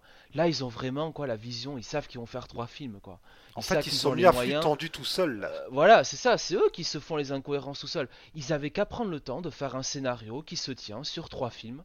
Et voilà. Bah, ils déjà donné une feuille de route aux trois réalisateurs parce que les mecs en 2012, déjà trois réalisateurs. Pourquoi trois réalisateurs? Bah, ça, pourquoi pas C'était déjà, le cas dans la trilogie. Hein. oui. Là, ils ont les moyens de, faire mieux. Ce qui, pour moi, serait un mec qui a une vision sur, euh, toute, euh, sur trois épisodes. Ils peuvent le faire. Bah, et déjà, pourquoi deux ans entre chaque film? Ils auraient dû faire trois ans, comme les autres ça, Ça, par contre, ça, par contre, je, pense que là, pour le coup, euh, c'est difficile de d'aller contre cet argument qui est plutôt objectif. Effectivement, deux ans pour mettre sur pied de tels. Parce que honnêtement, moi, ça me dérange pas nécessairement le fait qu'ils aient euh, qu'ils aient écrit cette trilogie un peu comme un cadavre exquis, parce que on nous a longtemps vendu le fait que George Lucas, il avait en tête neuf films dès le départ on voit bien, quand on voit les films, on voit bien qu'il a réécrit des choses. Et d'ailleurs, après, il y, a quand même plusieurs versions de chaque film, à chaque fois avec des choses qui ont été changées. Hein. Bah, surtout, les scénarios sont disponibles aujourd'hui, donc on le sait. Voilà, on, embrasse Leia, quoi, dans l'Empire contre-attaque. Voilà, et donc ça, s'il avait, avait su que Pour l'anecdote, pour l'anecdote, il y a même un comics Marvel où, dans un flashback, on a Obi-Wan Kenobi qui part en mission sur une planète avec Anakin Skywalker et un Jedi non nommé qui est le futur Dark Vador. Hein, pour vous dire à quel point, à l'époque, euh, personne ne savait, George Lucas le premier, que Dark Vador allait être Anakin Skywalker. Oui, parce que dans, le premier scénario, quand il dit que Dark Vador a tué Anakin Skywalker, c'est vraiment. C'est pas censé être de manière figurée. C'est pas d'un certain point de vue. Et puis, c'est que dans le, la deuxième version de l'Empire contre-attaque du scénario donc que Dark Vador devient le père de Luke en fait. Donc c'est une idée très tardive quoi. Et Leia c'est que au cours de l'Empire du retour du Jedi que, que l'idée est venue. l'écriture qui décide que Leia sera la sœur cachée qu'ils inventent déjà de, dans leur tête pour l'épisode 5. C'est vraiment une œuvre qui s'est écrite au fur et à mesure. Et pour rebondir sur ce qui a été dit un peu précédemment, euh, bon, je, pense que je suis pas le premier à le dire, hein, mais si la trilogie donc était sortie dans les années 70 et 80 était sortie aujourd'hui, mais sur Twitter, elle se ferait défoncer exactement de la même manière que la postlogie se fait défoncer. Alors, mais sauf que, à mon avis, euh, euh, c'est toujours pareil. Aujourd'hui, ils ont d'autres moyens pour éviter ces problèmes-là, quoi. Bah, après, l'écriture, l'écriture, c'est jamais le papier et le crayon, ça, ça coûtait pas plus cher en, dans les années 70 que, que, que les années 2010. Non, oui, mais, quand, tu sais pas si, quand tu sais pas si tu vas faire un autre film derrière, tu vois. Après la, après la première guerre des étoiles, il sait pas hein, s'il va faire des trucs derrière. Donc euh, c'est différent que le mec qui sait épisode 7 est à l'agenda déjà, tu sais quand le, quand le, le 9 va sortir. C'est un petit peu plus différent quand même. Mais c'est aussi ce Alors, qui encore une fois, pour l'anecdote, ils avaient il avait, euh, au moment où Star Wars va sortir, la Fox se dit que ça peut-être quand même assez bien marché pour qu'il y ait une suite à petit budget. Et un scénario a été écrit, alors c'est sorti en roman aux États-Unis, mais jamais en France, avec euh, Luke Leia qui se retrouve coincé sur une planète face à Dark Vador. Vous pouvez chercher, euh, c'est le premier roman de l'univers étendu qui est jamais sorti, mais que malheureusement on n'a jamais eu en VF. Ok, ouais, en fait, il voulait faire vraiment, parce que là j'ai un peu parlé de la planète des singes, qui a quand même été une des inspirations hein, de, de, George Lucas. ah, totalement. Et, clairement, c'est ce qui s'est passé La planète des singes, c'est que le, premier film, c'est un chef-d'œuvre, et puis ensuite, c'est des suites qui à chaque fois sont au rabais avec le budget qui diminue à chaque fois. Euh, d'ailleurs, oui, voilà, la, suite Beneath the Planet of the Apes, la suite de Planet of the Apes, c'est le, le budget, c'est moitié moins. Euh, ah ben, ça se voit, le repère des méchants dans une caverne noire. Euh, je pense que doit y avoir des coupes budgétaires là derrière. Enfin, non, peut-être, non, peut-être que je, suis très mauvais avec les chiffres. C'est peut-être pas moitié ou c'est peut-être les deux tiers, mais en tout cas, voilà. Et, le budget a été raboté en cours d'écriture justement. Euh, donc, et, donc oui, finalement, ce que tu dis, l'idée d'avoir une suite à, la guerre des étoiles, appelons-la comme ça, vu que quand on était gamin, on appelait ça, on appelait pas ça un nouvel espoir, on appelait ça la guerre des étoiles. Et, et oui, c'est pas déconnant en fait euh, que l'idée que la suite ça devait être euh, un film un film à petit budget ouais ça, ça tient la route. Mais d'ailleurs sans Han Solo. Ah ouais. Mais cela dit euh, c'est marrant parce que Harrison Ford, ça pareil, c'est quand même super connu que Harrison Ford, il est dès le, il voulait pas revenir quoi, dès le, mm. mais il veut toujours pas revenir d'ailleurs, ça se voit. Bah, et là dans le 9, Franchement, je l'ai trouvé convaincu euh, dans, dans, le 9. Ou c'est peut-être. Euh, bah, il, est, il est content, ça dure pas longtemps, il a une scène à faire. Ouais, franchement, je Et on lui donne de la vraie comédie à jouer en plus. Oui, et puis en plus avec un formidable clin d'œil à, l'Empire contre-attaque, hein, quand il dit I know. C'est, oui. Moi, là, là, j'ai, adoré ce moment-là, c'est, un moment que j'ai savouré. Quoi. Euh, moi, fan de service à gogo, j'en pouvais plus. Ah non, là, bah, ah non, c'est pas du fan service, c'est intelligent. C'est le seul bon, ah, parce que à côté des retours, hein, Londo, alors il est très sympathique, mais euh... ah lui il est content. Alors il est content d'être ah, là, Billy Williams. Hein. c'est le plus heureux de, tout le casting, je pense. Mais, euh, pareil, c'est poussif pour le côté fan service, je suis pas tant d'accord que ça. Ils auraient pu, par exemple, là je vois des gens qui disent ouais c'est dommage, à aucun moment on a vu euh, un plan avec euh, Han, Leia et Luke ensemble. Ça, ça aurait été du putain de fan service qu'on ne nous a jamais donné. Dans l'épisode 7, Luke, on ne le voit que dans les dernières secondes. Alors que tu vois, c'était quelque part, c'était quand même couillu de le héros de la trilogie, tu le mets pas dans l'épisode parce qu'on on peut quand même dire, voilà, Mark Hamill il est crédité dans l'épisode 7, mais on, le voit 22 secondes quoi. Hein. On, voit à un moment donné, s'il te plaît. Si c'était couillu, euh, ils auraient euh, fait euh, la trilogie des années après, 100 ans après, et on se débarrassait des, du cast de la trilogie originelle. Hein. Bah, honnêtement, honnêtement ça, aurait, ça aurait sans doute été une très bonne idée. oui, parce que oui, autant dire que franchement, moi, une de mes grandes frustrations, c'est évidemment que ben, si les acteurs sont encore là, j'aurais aimé les voir plus impliqués dans l'histoire. Et on nous offre une demi-suite euh, aux aventures. Si pour vous Star Wars 7, 8, 9, ça devait être avant tout la suite des aventures de Luke, Leia, Han, Londo et compagnie. Bah tu les Eh recastes ben, à ce on- moment-là. Pardon? Tu recastes les acteurs, tu remets Bah, des nouveaux ah, ça aurait, acteurs. ça aurait été compliqué. Non, mais, mais par Que- contre, que- quel que soit le choix, on est déçu quoi, parce qu'on les voit très peu. euh, celui qu'on voit le plus finalement, c'est Chewbacca. L'entre-deux, c'est toujours mauvais. Hein. Quand tu fais de l'entre-deux comme ils ont fait là, euh, avec Oui. Leia, où ils sont obligés après de rajouter des scènes parce que la pauvre, euh, elle meurt en Bon, ça ils y peuvent rien, ça ils y peuvent Ça- rien. oui, mais malheureusement, il faut y penser quand même, quoi. Tu vois, euh, Harrison Ford, euh, il a tout sauf envie de faire des films, euh, surtout de Star Wars. euh, voilà, enfin, moi- moi- et que, et que Mark Hamill est surmotivé pour revenir, et on l'utilise aussi peu, c'est incompréhensible. Pourquoi, pourquoi dans le 9, on a juste droit à un caméo de Luke Fantôme? Fallait le faire revenir sur la fin. Quelle déception Il l'annonce dans le 8, on se reverra, ben non, on bah, se revoit pas. C'est un film de, c'est le film, c'est ce qu'a dit Ryan Johnson. Et J.J. Abrams est parti dans le film, dans le 9, en, en voulant défaire ce qu'a fait euh, Ryan Johnson, en voulant faire son 8 et son 9. Donc, euh, Ah, ah bah oui, parce que tout ce qui manquait, c'était un panneau euh, dans le décor, euh, Ryan Johnson, je t'emmerde quoi, hein, c'est vraiment tout ce qui manquait. Pas, né- pas nécessairement, tu vois, parce que par exemple, je sais que, que beaucoup de monde ont perçu euh, le, le fameux passage où, euh, où Ray jette le sabre laser dans, dans les flammes quand elle est en train de brûler le, le vaisseau de, de Kylo Ren. Oui. Euh, et et- et c'est donc à ce moment-là que le fantôme de Luke apparaît, qui rattrape le sabre et qui lui dit que c'est pas comme ça que, que l'on traite, euh, le, que l'on traite le, le sabre laser d'un grand Jedi. Et euh, il y en a beaucoup qui ont vu ça comme un, comme un doigt d'honneur fait à Ryan Johnson, qui, qui- qui- c'est peut-être vrai. En fait, là, au final, c'est- tout ça, c'est des postulats. Mais tu peux aussi voir ça comme aussi une construction du personnage de Luke qui comprend Ah oui, que dans l'épisode 8, il a fait une connerie.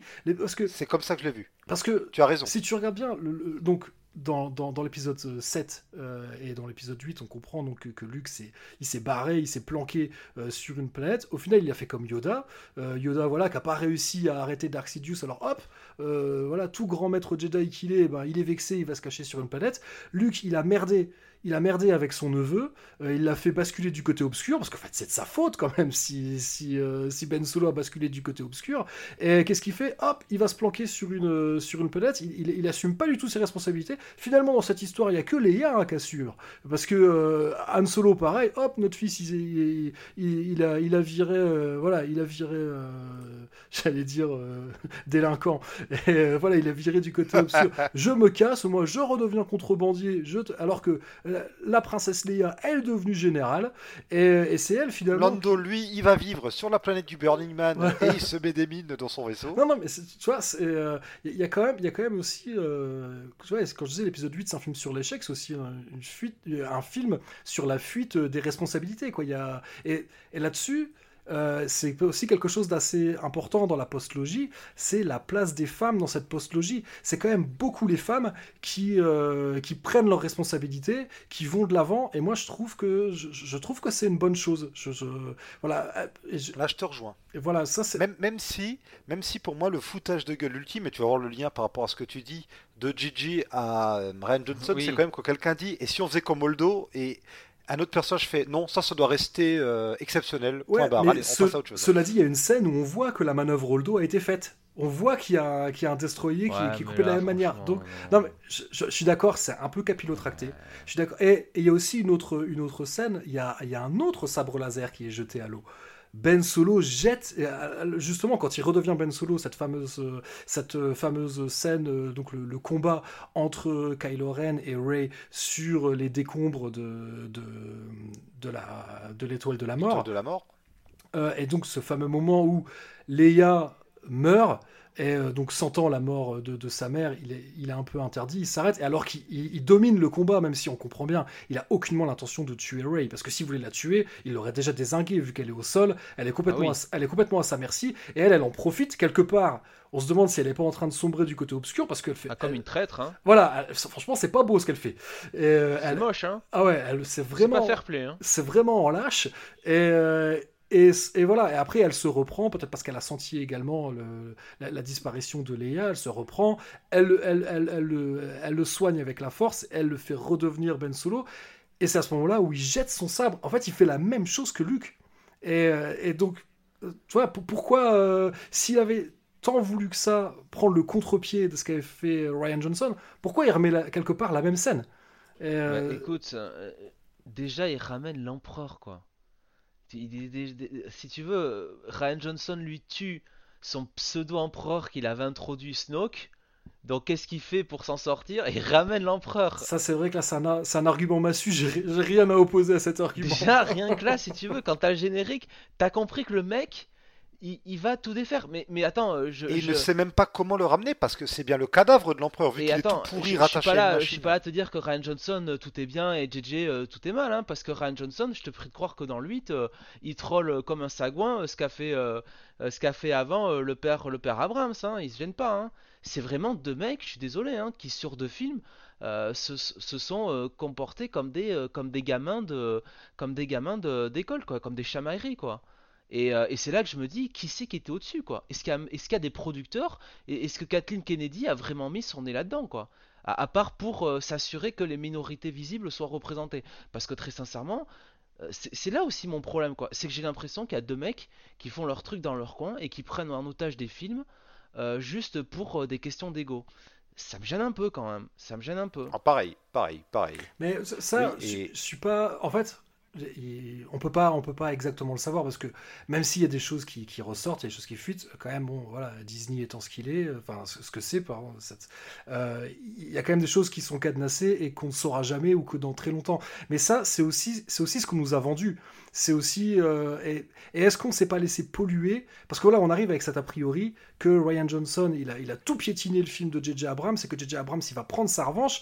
Mais si tu, si tu te débarrasses de cette idée-là, si tu te débarrasses de cet a priori, c'est pas, c'est c'est pas aussi évident que ça en a l'air. Et c'est pour ça que, que je disais, je serais curieux de voir comment les films vont être perçus dans 10 ou 15 ans, quand les gens auront peut-être un peu oublié tout ça. Au départ, on nous fait bien comprendre dans l'épisode 7 qu'elle a un gros secret autour de ce sable, tout ça, euh, ses parents, gna gna gna. Dans le 8, on nous dit que c'est une nobody, d'ailleurs, euh, très bonne idée. Ah, moi j'ai adoré. Et dans le 9, et dans le 9, ah bah non, en fait, euh, non seulement c'est pas une nobody, mais c'est la petite fille de, de l'empereur. Bah, là, là, si tu veux, là, Super, ouais. là, là, On revient sur les délires dynastiques. Alors que Ryan Johnson nous montre bien que tout le monde peut avoir la force. Et moi, ça, c'est vrai que c'est quelque chose que j'avais adoré et qui m'avait enthousiasmé à la fin de l'épisode 8. Le, alors, je- peut-être qu'il y a des gens qui n'ont pas aimé, hein, mais le fameux, euh, le fameux Broom Le Boy. hein. garçon. Ouais, ben, moi, ce que. Alors, ça, c'est une lecture très personnelle, mais ce que j'ai compris de cette scène à la fin, déjà, ça appuie euh, le propos concernant le fait que Ray est effectivement une nobody, et moi, c'est quelque chose que j'ai adoré. Et c'est aussi. J'avais l'impression que c'était un message que nous lançait le film en disant Star Wars, c'est à tout le monde. Et ça, Obi-Wan ça j'ai adoré. Oui, c'est vrai, après tout, euh, je, je- n'ayant Je pas veux dire, lu... Obi-Wan, euh, Obi-Wan, il a pas de. Enfin, autant que je sache, il a pas de, de parenté incroyable, quoi. Oui, oui, oui. Ben, D'ailleurs, dans l'univers étendu, Obi-Wan a même failli pas être Padawan de Qui-Gon. Il était à deux doigts d'être envoyé euh, chez les fermiers Jedi où on envoie les Padawan que personne ne veut. Donc euh, c'est vraiment, euh, jusque dans l'univers étendu, c'est un nobody. Cette histoire de lignée, si tu veux, moi ça, moi, ça me gêne toujours. On a l'impression que. Euh, Enfin, le message envoyé, c'est ah, bah, si t'es pas, euh, si t'es pas de la haute, finalement, euh, t'as pas voix au chapitre. Bah, c'est, euh, c'est un bon message envoyé, quoi. C'est, euh, Ou alors, ou alors à la limite, quitte à la lier à Palpatine, de montrer ben, que euh, les enfants, euh, les descendants déconnent Oui. tous, que qu'avec le poids qu'ils ont sur leurs épaules, ils pètent les plombs et qu'il faut arrêter de forcer des lignées, laissons faire les choses, quoi. Et dans le cas de Rey, quitte à la à Palpatine, autant rendre ça euh, plus sordide et expliquer que c'est une expérience ou un clone ou quelque chose comme ça, quoi. Plutôt que de nous sortir du chapeau un fils qu'il aurait eu un jour. Et là, si on met la chronologie en place, il aurait eu euh, bébé Palpatine au moment où il était déjà tout fripé. Alors je sais pas où il allait pêcher la maman, mais euh, elle devait pas être regardante. hein.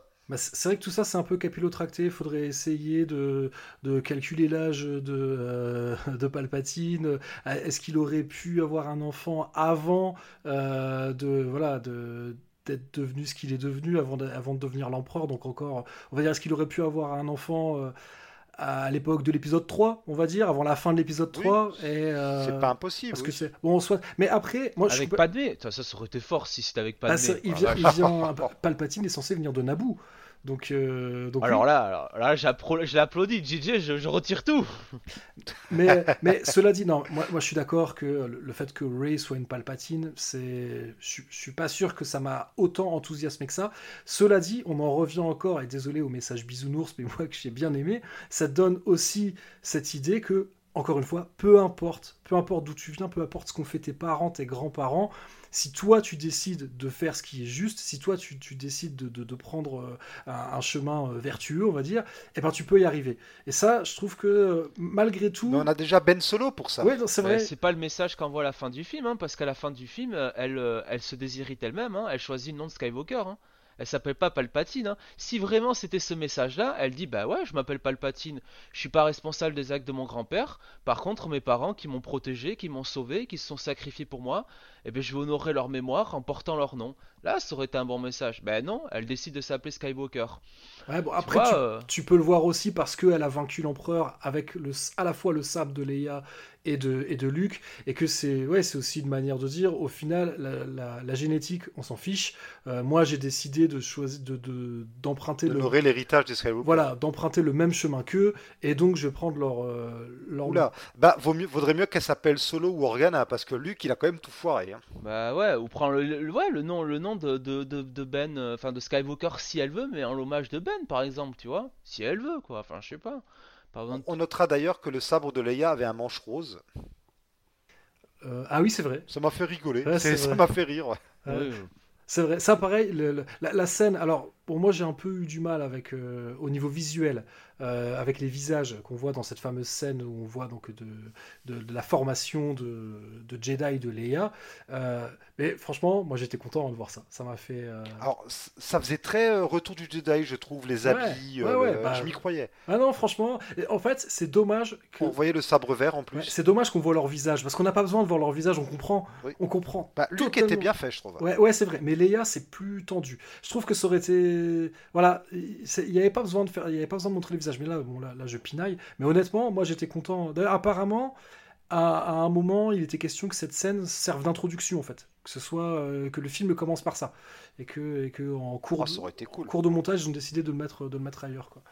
Euh, par contre, cette scène me pose un problème, c'est que pourquoi envoyer à tout prix euh, Ray chercher Luke si Leia pouvait l'entraîner? Tout comme finalement pourquoi Luke voulait pas qu'on le trouve et a laissé les traces pour qu'on le retrouve. Hein. Il y, a, plein de choses qui sont très bancales de ce côté-là. Comme le plan de l'empereur, hein. finalement, euh, si c'est lui qui dirigeait Snoke, pourquoi Snoke voulait tuer Rey? Ça n'a pas grand sens. S'il veut l'amener chez elle, s'il veut l'amener devant elle pour la convertir, pourquoi il... Et il demande même à, Kylo Ren de s'en débarrasser au début de, l'épisode 9. Hein. Je l'ai... Je, l'ai bien, je l'ai bien vu. Mais là, moi, je trouve que c'est cohérent avec la, avec la prélogie. Parce que quand même, le plan de Palpatine dans la prélogie, ah, c'est quand même un plan à tiroir hyper alambiqué. Là, c'est vraiment... J'ai une théorie de fan. Je suis convaincu que l'affaire Clearstream est un hommage à la prélogie. Ah, ça L'un comme l'autre est aussi incompréhensible. Ouais, bien vu. ah, mais si quelqu'un peut un jour m'expliquer ce que c'est ces histoires de vice-roi du commerce, de séparatifs, puis ça devient la confédération. Je, te rassure, eux non plus n'ont rien compris sur Mustafar. Hein. Alors ça, ils n'ont pas vu ce qui leur est arrivé. Et surtout, pourquoi les vice-rois du commerce ont cette espèce d'accent bulgare dégueulasse à couper au couteau? Donc c'est pour ça que je On dis... dirait un mauvais film d'action des années 80. Des fois, c'est pas plus mal quand, quand, le méchant, il a pas plus de background que ça. C'est juste, c'est le méchant, voilà. Euh, oui. Euh, on le devine tout seul, le background. Ouais, ouais. Mais cela dit, là où je trouve ce que je trouve bien dans la caractérisation des, euh, des bad guys, mais ça c'est à peu près sur tout Star Wars, les bad guys sont toujours convaincus qu'en fait ce sont eux les héros et que ce qu'ils font, c'est ce qui, c'est, ce sont les meilleurs méchants. Ceux qui sont convaincus de faire le bien, ce sont les meilleurs méchants. Et donc ça, je trouve que ce qui n'est plus le cas de Palpatine dans l'épisode 9. Ah oui, non là, il a là euh, quand il sort euh, toute l'armée des euh, des comment dire des destroyers là slash les stars, là là c'est terminé. Là, je te prie de croire, là on, on arrête là les, les politesses. Hein. Sauf que ça commence dès le début. Hein. Il sort son armée qui attendait sous la glace depuis 30 ans, avec euh, des mecs sans doute en sommeil. Et les mecs, ils faisaient quoi? Et comment ils faisaient pour le ravitaillement? Comment ils faisaient dans les vaisseaux là pour, euh, pour, vivre là-dedans quoi? Comment ça se passait dans ces trucs-là? Et pourquoi il a attendu tout ce temps pour les envoyer, les destroyers, qui ont quand même des canons de type Death Star hein Ouais, non, là-dessus, c'est vrai. Et puis, même sans, parler, parce que voilà, moi, je pense que je, suis d'accord avec vous hein, sur que tous les rebondissements, il y a plein de choses qui ne tiennent pas. Et je pense qu'il faut, il faut vraiment s'en défaire, il faut prendre de la hauteur. C'est qui les mecs dans les gradins Désolé, je te coupe, faire mais là, c'est plus fort que moi. Mais, mais non, mais c'est là où je voulais arriver. Euh, là où c'est aussi c'est une déception pour moi. Je trouve que euh, toute cette partie-là, toute la partie, euh, j'ai oublié le nom de la planète sur laquelle se trouve l'empereur. Exogol, même le nom de la planète est pourri. Je trouve que c'est assez décevant parce que c'est très random. Et, même, même, tu vois, même le trône de l'empereur, alors je sais, je sais que c'est, que c'est un design qu'avait créé Ralph McQuarrie pour, euh, pour le retour du Jedi, et peut-être qu'en 1983, un tel design de trône, ça avait de la gueule, mais euh, sauf que euh, en 2019, moi quand j'ai vu, enfin, ça fait vraiment méchant random. Euh, il y a tout qui est sombre, il y a tout qui est pointu, il y a tout qui y a de la fumée, euh, il y a toute cette foule, on sait pas trop qui c'est. Je, suis d'accord que tout ça c'est très random et, euh, et c'est assez décevant parce que ce qui a fait euh, la force de Star Wars euh, toutes ces années, c'est que justement, c'est qu'à chaque fois, ça t'en met plein les yeux. Même si, tu vois, tu rigolais sur la planète du Burning Man, euh, moi, honnêtement, quand ils arrivent, qu'on voit le festival, je trouve que, je trouve que c'est cool. Tu vois, toutes, ces, toutes les couleurs, tout ça, je trouve que c'est, ça, te transporte quand même. Tu peux imaginer, tu peux imaginer plein de choses. Et c'est le seul moment où on te donne vraiment une nouvelle planète. Ce qui est terrible dans ce Star Wars-là, c'est qu'il est pauvre, bah, je trouve. Désert nouvelle destination. C'est ça, c'est désert ou forêt, forêt ou désert, en permanence, sauf Exogol, quoi. Ouais, la, planète des grands méchants, le temple aussi, c'est quoi? C'est quatre grandes statues dans de la brume. Ouais, ça, c'est voilà, c'est assez décevant. Je suis, je suis complètement d'accord. Et alors, quitte à faire un peu de fan service ou de world building, ça les, ça, ça les, bah, pourquoi ils n'ont pas mis, je sais pas, vous savez, des, fresques ou quelque chose furtivement. Enfin, il y avait moyen de placer des petits objets pour remplir un peu euh, ce temple, tout en donnant l'impression qu'il y a vraiment une histoire site derrière pour renforcer un peu le propos de l'empereur. Mais non, il n'y a rien de tout ça. C'est vrai que tout ça c'est vite parce que par contre, euh, moi ce que j'ai bien aimé dans cet épisode 9, c'est qu'il y a pas mal de petits animatronics tu vois, souvent qui sont là en premier plan pour. Euh, et ça, ça voilà, c'est vraiment dans l'esprit de la trilogie. Et, euh, Comme Babou Frink. Voilà, ouais, mais même des fois, as juste. Euh, tu sais, tu veux avoir un plan, moi je crois justement un plan dans le désert où, tu les vois et au premier plan, tu vois, il y, a une espèce de petite bestiole. Et à un moment pareil, tu vois quand ils sont, quand ils sont dans donc la, la résistance. Entre les serpents? Ouais, voilà, ouais, il y, a un moment, tu vois aussi, tu vois aussi sur un arbre une petite bestiole et tout ça, c'est des petits trucs qui, en fait, ça n'a aucun intérêt à part juste pour, juste pour te donner l'impression que ce monde est vivant. Et, ça, je trouve que c'est bien dans l'esprit Star Wars, et ça, c'est bien fait. Ça, ça c'est des choses qui m'ont plu dans. Euh, alors après le serpent, ouais, je sais qu'il y a beaucoup de gens qui ont vu euh, dans l'histoire du serpent, euh, qui ont pensé à Harry Potter. Oh, oh, bon, moi j'aurais pensé plutôt à Cain et Abel, ou à Adam et Ève, bah, pardon plutôt. moi, je serais plutôt parti là-dedans. Moi, ce qui m'a le héros Cadmos contre le Python, enfin ce genre de choses. Moi, ce qui m'a fait kiffer un peu là-dedans, c'est que J'aurais aimé que ce soit un ver et pas un serpent, parce que là, on était une référence à Dune. Il y a quand même beaucoup, beaucoup de références à Dune dans, tout l'univers Star Wars. Et, je me suis dit, tiens, euh, un ver des sables. D'ailleurs, il y a aussi, je sais qu'il y a beaucoup de gens qui n'ont pas aimé ça, mais Poe Dameron qui, qui est présenté comme étant un, passeur d'épices. Et euh, bon, bah voilà, l'épice, c'est clairement quelque chose qui a été piqué, pour Dune, qui a été piqué à Dune. Et, bon. c'est de bonne guerre. Ah ouais, non, non. Et puis, et puis moi, honnêtement, moi j'adore Dune et je suis content de retrouver des éléments de Dune dans Star Wars. C'est quelque chose qui me fait. Voilà, de toute façon, c'est évident que. On sait bien que, que, Star Wars, que George Lucas, il, a, voilà, il s'est servi euh, dans, dans, plein de gamelles différentes et, là, et il a été dans, dans, celle, de, dans celle de Frank Herbert. Et, mais moi, ah moi ça, bah, ne me, Dune, c'est évident. ça ne me déplaît pas. La planète désertique, ah les pouvoirs psychiques. Tatooine, euh, Tatooine c'est bon, c'est Dune, quoi. C'est Arrakis. Euh, les personnages mystérieux encapuchonnés qui ont des pouvoirs, là, les sœurs, le Bene Gesserit, tout ça il y, a du Jedi et du Sith là derrière. Oui, et puis il y a aussi, euh, d'ailleurs, il s'est aussi beaucoup inspiré euh, de, de, de ce qu'a essayé de faire euh, Jodorowsky quand il a voulu adapter Dune. honnêtement, ah, le fameux, ça ne me dérange pas. Moi, je suis content parce que c'est un univers que, que j'aime beaucoup, auquel je suis très attaché également, et de le retrouver dans Star Wars, mais ça me plaît. donc, donc ça, c'est des, des, petits trucs qui, qui moi, m'ont fait plaisir. Je sais bien, des, on se raccroche aux détails qu'on peut, hein, mais voilà, moi, c'est des bah, choses. Star Wars, c'est avant tout l'invitation quand même au voyage, quoi. Moi, c'est avant tout. C'est pour ça que la moi, je lui laisse le fait que la prélogie au moins nous dépeignait de nouveaux paysages, de nouveaux environnements, de nouvelles civilisations. Ça donné au moins, ça a au moins donné euh, un peu de grain à moudre pour les comics, les jeux vidéo, les séries télé, etc. Mais là, vous mettez le point sur, euh, enfin plutôt le doigt sur quelque chose qui m'a profondément agacé pendant toute cette trilogie. C'est la nostalgie permanente. C'est le renvoi euh, à la trilogie originelle, c'est le renvoi à tout ce que les fans peuvent aimer, et c'est cette espèce de comment dire euh, de refus permanent de tenter des choses, de, euh, de vraiment raconter d'autres histoires, quoi. Moi, tu vois, on me dit qu'il va y avoir une nouvelle trilogie Star Wars. Sincèrement, il n'y aurait pas eu de Jedi, il n'y aurait pas eu de, de Sith ou quoi que ce soit, je m'en serais vraiment carré le coquillard, quoi. Ah non, Si- j'aurais été déçu. Si Non, vraiment on me raconte une, une histoire, euh, une histoire originale, moi c'est tout ce que je demandais, une histoire originale, peu importe l'époque, ça me suffisait très largement. Et là, je suis désolé, on a repris les mêmes poncifs euh, tout le long, quoi. Mais d'ailleurs, est-ce que vous avez, est-ce que vous avez aimé Rogue One? Oui. Ah, c'est le meilleur qu'ils ont sorti pour moi. je, je suis de cet avis également. Et dans Rogue One, la Force, on n'en a presque rien à carrer. Et euh, il y, y a quelques références, mais dans Rogue One, euh, alors peut-être je me trompe, mais je ne pense pas qu'on voit le moindre Jedi. Tu non, il y a le moine Darth- qui Darth- suit l'enseignement des. Jedi, mais Ah oui, c'est Ah vrai, bah oui, oui. oui. Mais, mais bon, là, mais là c'est génial. Donc, euh, non, mais c'est- c'est- voilà, Rogue One, c'est un, c'est un film de guerre. Et, euh, et ça marche du tonnerre. Donc, euh, ce, ce qu'on a dit un peu précédemment, euh, s'il y avait eu une post-logie qui s'était passée 100 ans après la trilogie, euh, moi, moi, moi, ça m'aurait plu. Alors, effectivement, peut-être que c'est un énorme risque de, de faire, euh, de faire un Star Wars sans les Skywalker, de la même manière que Alien, euh, il faisait tout le temps revenir euh, le personnage de Ripley. Est-ce que. Ouais, je, je pense, je pense que ça aurait pu marcher. Il y a, il y a tellement, il y a tellement de choses dans Star Ah, je Wars. pense, je pense aussi. Alors, Jonathan, juste pour rebondir sur ce que tu disais, moi, je, alors, c'est pas que je voudrais pas de Star Wars sans Jedi. Par contre, les Star Wars canoniques avec les épisodes, là, j'ai quand même envie de voir du Jedi, le sort de la galaxie, ce genre de choses, quoi. Les Star Wars qui vont sur des registres différents, et Alors, ça, c'est ce qu'il faut qu'ils fassent. des Jedi et des, et des- et des Sith si tu veux. On n'est pas obligé de faire des Sith d'ailleurs. hein, On peut faire des Jedi gris, hein, c'est pas la question. Oui, mais- voilà, bien mais- sûr. oui. Mais si tu veux, on n'est pas obligé toujours de voilà de euh, euh, rester dans la lignée des Skywalker et compagnie quoi. Ou, Oui, bien sûr.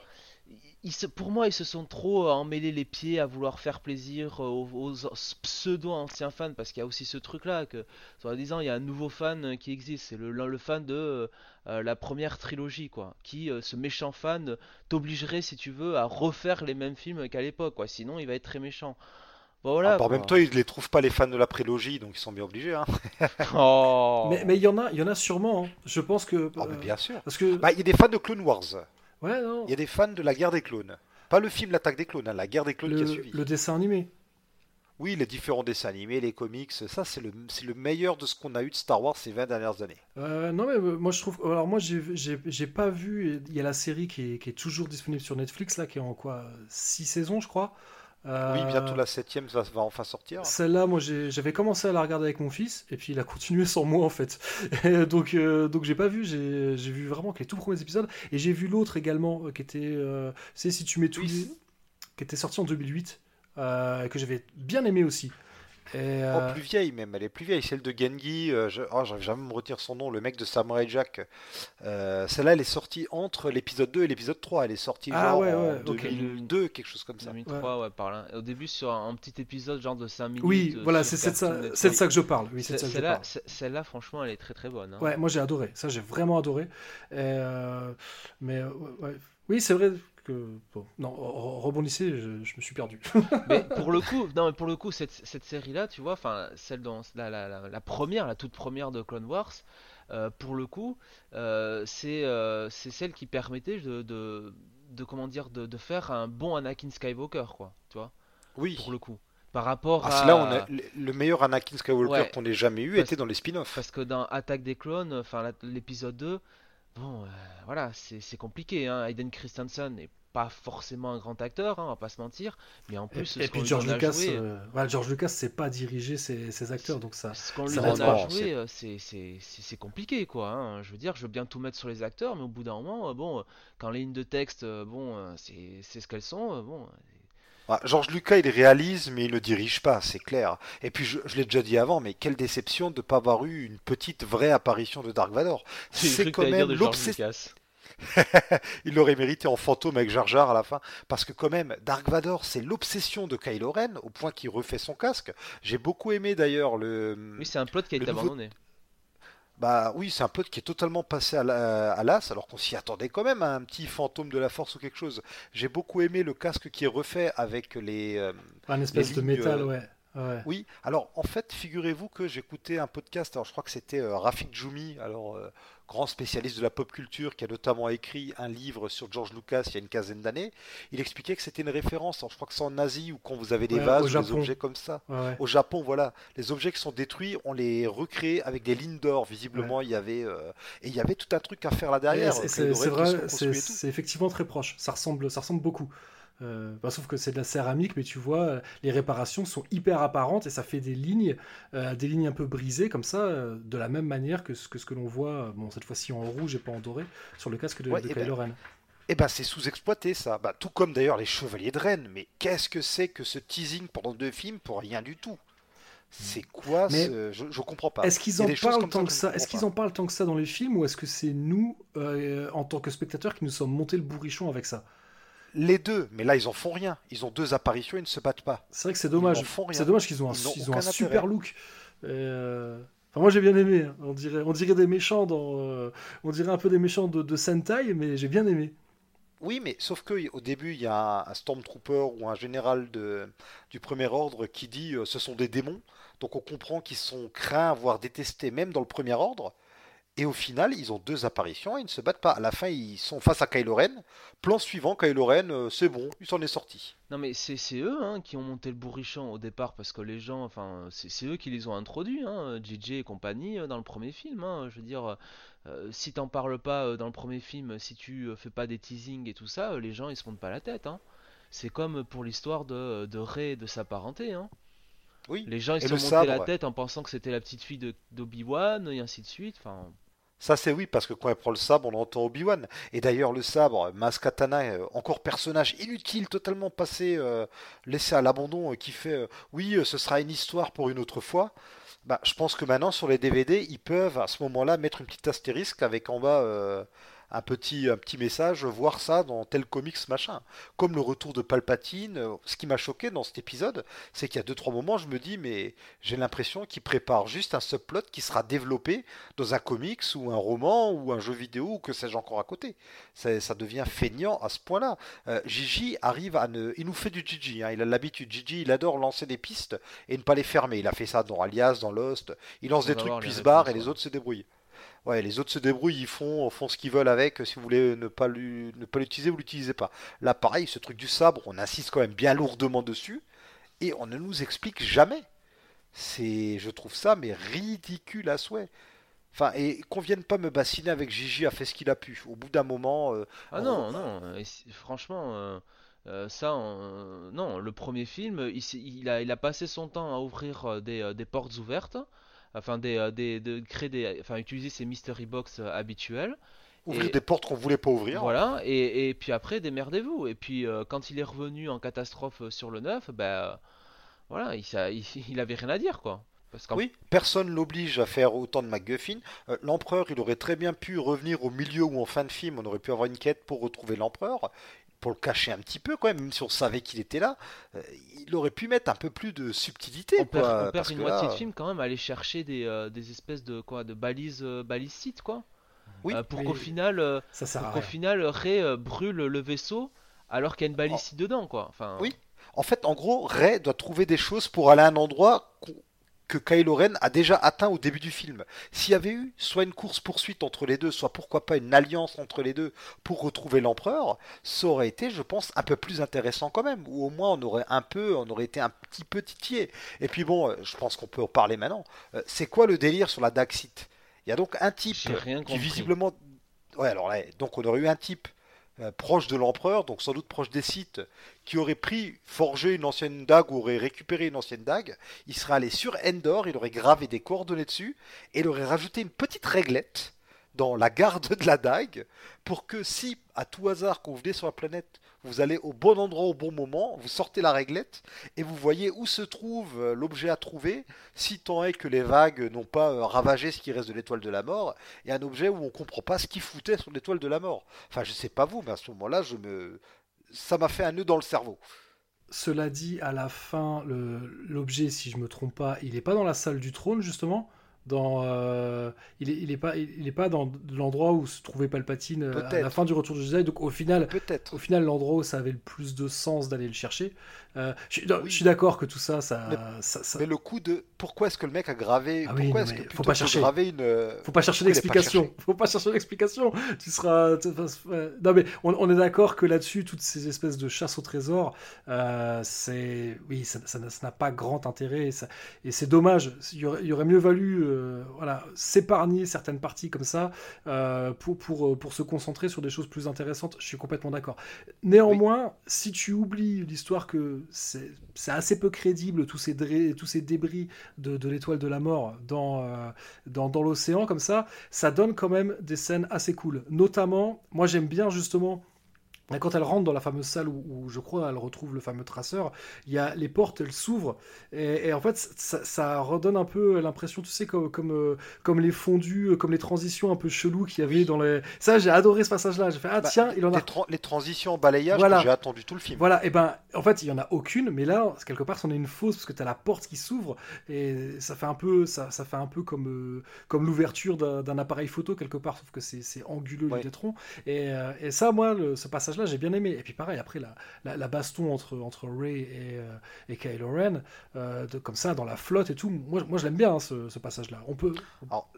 elle est, elle est, cool, mais il y a plein de choses qui vont pas. Enfin, à un moment donné, l'un voit une vague que l'autre ne voit pas. La façon dont ils arrivent à se rendre euh, sur l'étoile de la mort, alors que la mer est censée être impraticable, ça va pas non plus. Ah, mais c'est des Jedi, c'est bon, ils peuvent. et, ouais, voilà. Et il est venu comment, Finn? Il est venu avec les chevaux déguisés en monstres, c'est ça? Des espèces de chevaux facochères. oui. Ça, j'ai halluciné. Et puis, on l'a pas évoqué, mais la force qui devient de la magie, quand même. Ouais, c'est. Bon, après, ça redevient un peu ce que c'était dans, dans, la trilogie, tu vois. C'était. Euh, bah, alors, le, le, coup de la guérison, j'ai rien contre. Pourquoi pas? Puis ça rejoint l'idée qu'ils peuvent manipuler euh, la vie, la matière, tout ça, les midi-chloriens, pourquoi pas? Mais le coup de la téléportation, je trouve ça abusé. Ouais, mais ils sont tous les deux, ils, forment une diade. Ça, c'est du. Oh, quelle idée de nul. Ah, mais on savait pas avant que ça existait, alors on sait pas. Oh. Moi, franchement, je trouve que ça, apporte des choses. Euh, Finalement, au début non plus dans l'épisode 8, tu vois, parce que dans l'épisode 8, c'est introduit, je crois, il reçoit, il reçoit de l'eau salée, lui, euh, je crois, à Kylo à un moment. Il y a les gouttes déjà. C'est vrai que là, il a repris une idée de. De, Ryan Johnson. Ben, à la limite, si c'était juste une illusion, parce que tu as l'impression que tu es au même endroit, pourquoi pas, mais carrément, il y a carrément de la téléportation qui maintenant est possible, je trouve ça trop gros. C'est comme leur, leur, Skype à travers la galaxie, enfin, il y a des choses que je trouve un peu trop grosses, un peu trop faciles. Ouais, je suis d'accord. Bon, après, voilà, ça c'est. C'est euh, à, la base, tu vois, on a quand même accepté plein de trucs euh, qui peuvent faire de la télékinésie, qui peuvent faire, euh, qui peuvent faire de la télépathie, tu vois. Alors, la télékinésie pour se propulser ou se rendre plus fort, c'est que quand ça arrange le scénario. Hein. ouais, voilà. Là aussi, il y a des moments. Bah, oui, oui. Pourquoi, pourquoi est-ce qu'ils tombent dans les espèces de sable mouvants alors qu'elles pourraient très facilement tous les en sortir? Des, des, sables mouvants qui est la seule partie sombre du désert qu'a inspecté Lando minutieusement avec Luke, mais ils n'ont pas remarqué cette tâche. Et le serpent, et en fait, le serpent n'a mangé que le, méchant parce qu'il y a un seul cadavre en fait. Donc le serpent, 30 euh, ans plus tôt, il a mangé un gars et il a attendu blessé que quelqu'un vienne. Ouais, mais c'est un serpent d'espace. Tu sais déjà, les serpents sur la Terre, ils peuvent manger, ils mangent une petite souris puis ils sont calés pendant des semaines. Hein. oui, ils sont calés un mois, oui. Mais là, il a mangé un type et il a été calé pendant 20 ou 30 ans. Il était super fort, c'était un très très gros apport protéiné. et puis bon, on commence à pas avoir fait le tour, mais je pense quand même que j'aimerais rendre un hommage à cette scène magique la scène que j'appelle du Space euh, Friend Zone, quand on a droit à ce très cordial et chaleureux tapotage d'épaule de Finn sur, sur Rose. On n'a pas encore parlé de Rose. Oh là là. ce, moment d'échange, oh elle a sous-exploité dans la. Là, là, pour le coup, je dois avouer que l'absence, la quasi-absence de Rose de ce film, là pour le coup on a vraiment l'impression qu'ils ont qu'ils ont cédé à la partie ils ont écouté euh, Twitter. à la, à la, partie horrible du, du fandom parce que je, je, sais pas ce qu'on lui oh, enfin j'ai pas l'impression rappelons, rappelons juste j'ai pas l'impression on va juste rappeler l'affaire. C'est que les, il y a des, euh, le personnage de Rose, bon, ne fait pas l'unanimité, soit, mais l'actrice a tellement été harcelée, notamment du fait que c'était une femme asiatique, qu'elle a dû se retirer de Twitter et donner aussi peu. Alors, euh, euh, Gigi a très bien le droit de pas aimer le perso ou de pas savoir quoi en faire. c'est pas lui, c'est pas lui qui l'a créé, c'est une, création de Ryan Johnson, donc. Voilà, on peut... Bah, tu me diras, il n'a pas créé Chewbacca, il l'utilise aussi. Hein, mais on, peut admettre qu'il n'est pas un affect particulier avec. Ça, on peut l'admettre. Non, mais ce que je veux dire, oui, très bien. Par contre, ce que je voulais dire, c'est que quand il y a eu autant de bashing haineux, mais c'est du, racisme hein, et de la misogynie, vraiment. Oui, hein, clairement. Tu, tu mets pas à ce point-là le personnage au placard. Je ne demande pas à en faire celle qui va sauver la galaxie, mais la réduire autant et même carrément effacer son arc de romance avec Finn, ça changeait rien au film de faire, ensemble, de faire en sorte qu'elle et Finn soient ensemble. Au contraire, ça a amené un peu de background. Je trouve ça euh, irresponsable de la part de J.J. Abrams. Et l'excuse de, l'excuse de, oui, elle devait avoir plus de scènes avec Leia et tout. Euh, quand même, je trouve que c'est un peu irresponsable. on, sait que cette excuse elle est bidon parce qu'ils ont dit qu'elle était dans des scènes avec Léa, mais que les effets spéciaux n'avaient pas fonctionné visuellement, et donc c'est pour ça qu'ils ont enlevé les scènes. Or, a priori, euh, tout ce qu'ils ont pu faire avec Léa est resté dans le montage final. Euh, parce, que, parce que rappelons quand même que tous les passages où on voit Léa, en fait, c'est des, des scènes qui avaient été tournées pour l'épisode 7 qui ont été réutilisées. Donc ils avaient assez peu de matériel, et donc tout ce qu'ils ont réussi à exploiter, se serait retrouvé à l'écran. Donc, D'où le fait aussi que leur base est de nouveau dans une jungle. Voilà. Donc l'explication de euh, le personnage de Rose était avec Leia, mais ça marchait pas visuellement, ça, ressemble effectivement à un rétro-pédalage assez, assez maladroit. Et, qu'est-ce qui les empêchait de décrire des scènes de Rose sans Leia? Oui, voilà. Euh, c'est du foutage de Elle a quand même une ligne de dialogue qui est cool. Euh, tu sais le passage où euh, je, crois, je crois que c'est euh, je sais plus quel acteur je me demande c'est pas quelqu'un qui, qui, avait joué dans, dans, Lost mais soit. Et il y en a qui il y a Dominique Monaghan de Lost. Voilà qui, donne je sais plus quelle mauvaise nouvelle et il dit ouais, je pourrais pas le dire sur sur un temps un peu plus enjoué ou je sais plus quoi. Enfin je trouve que sa, réplique elle est cool.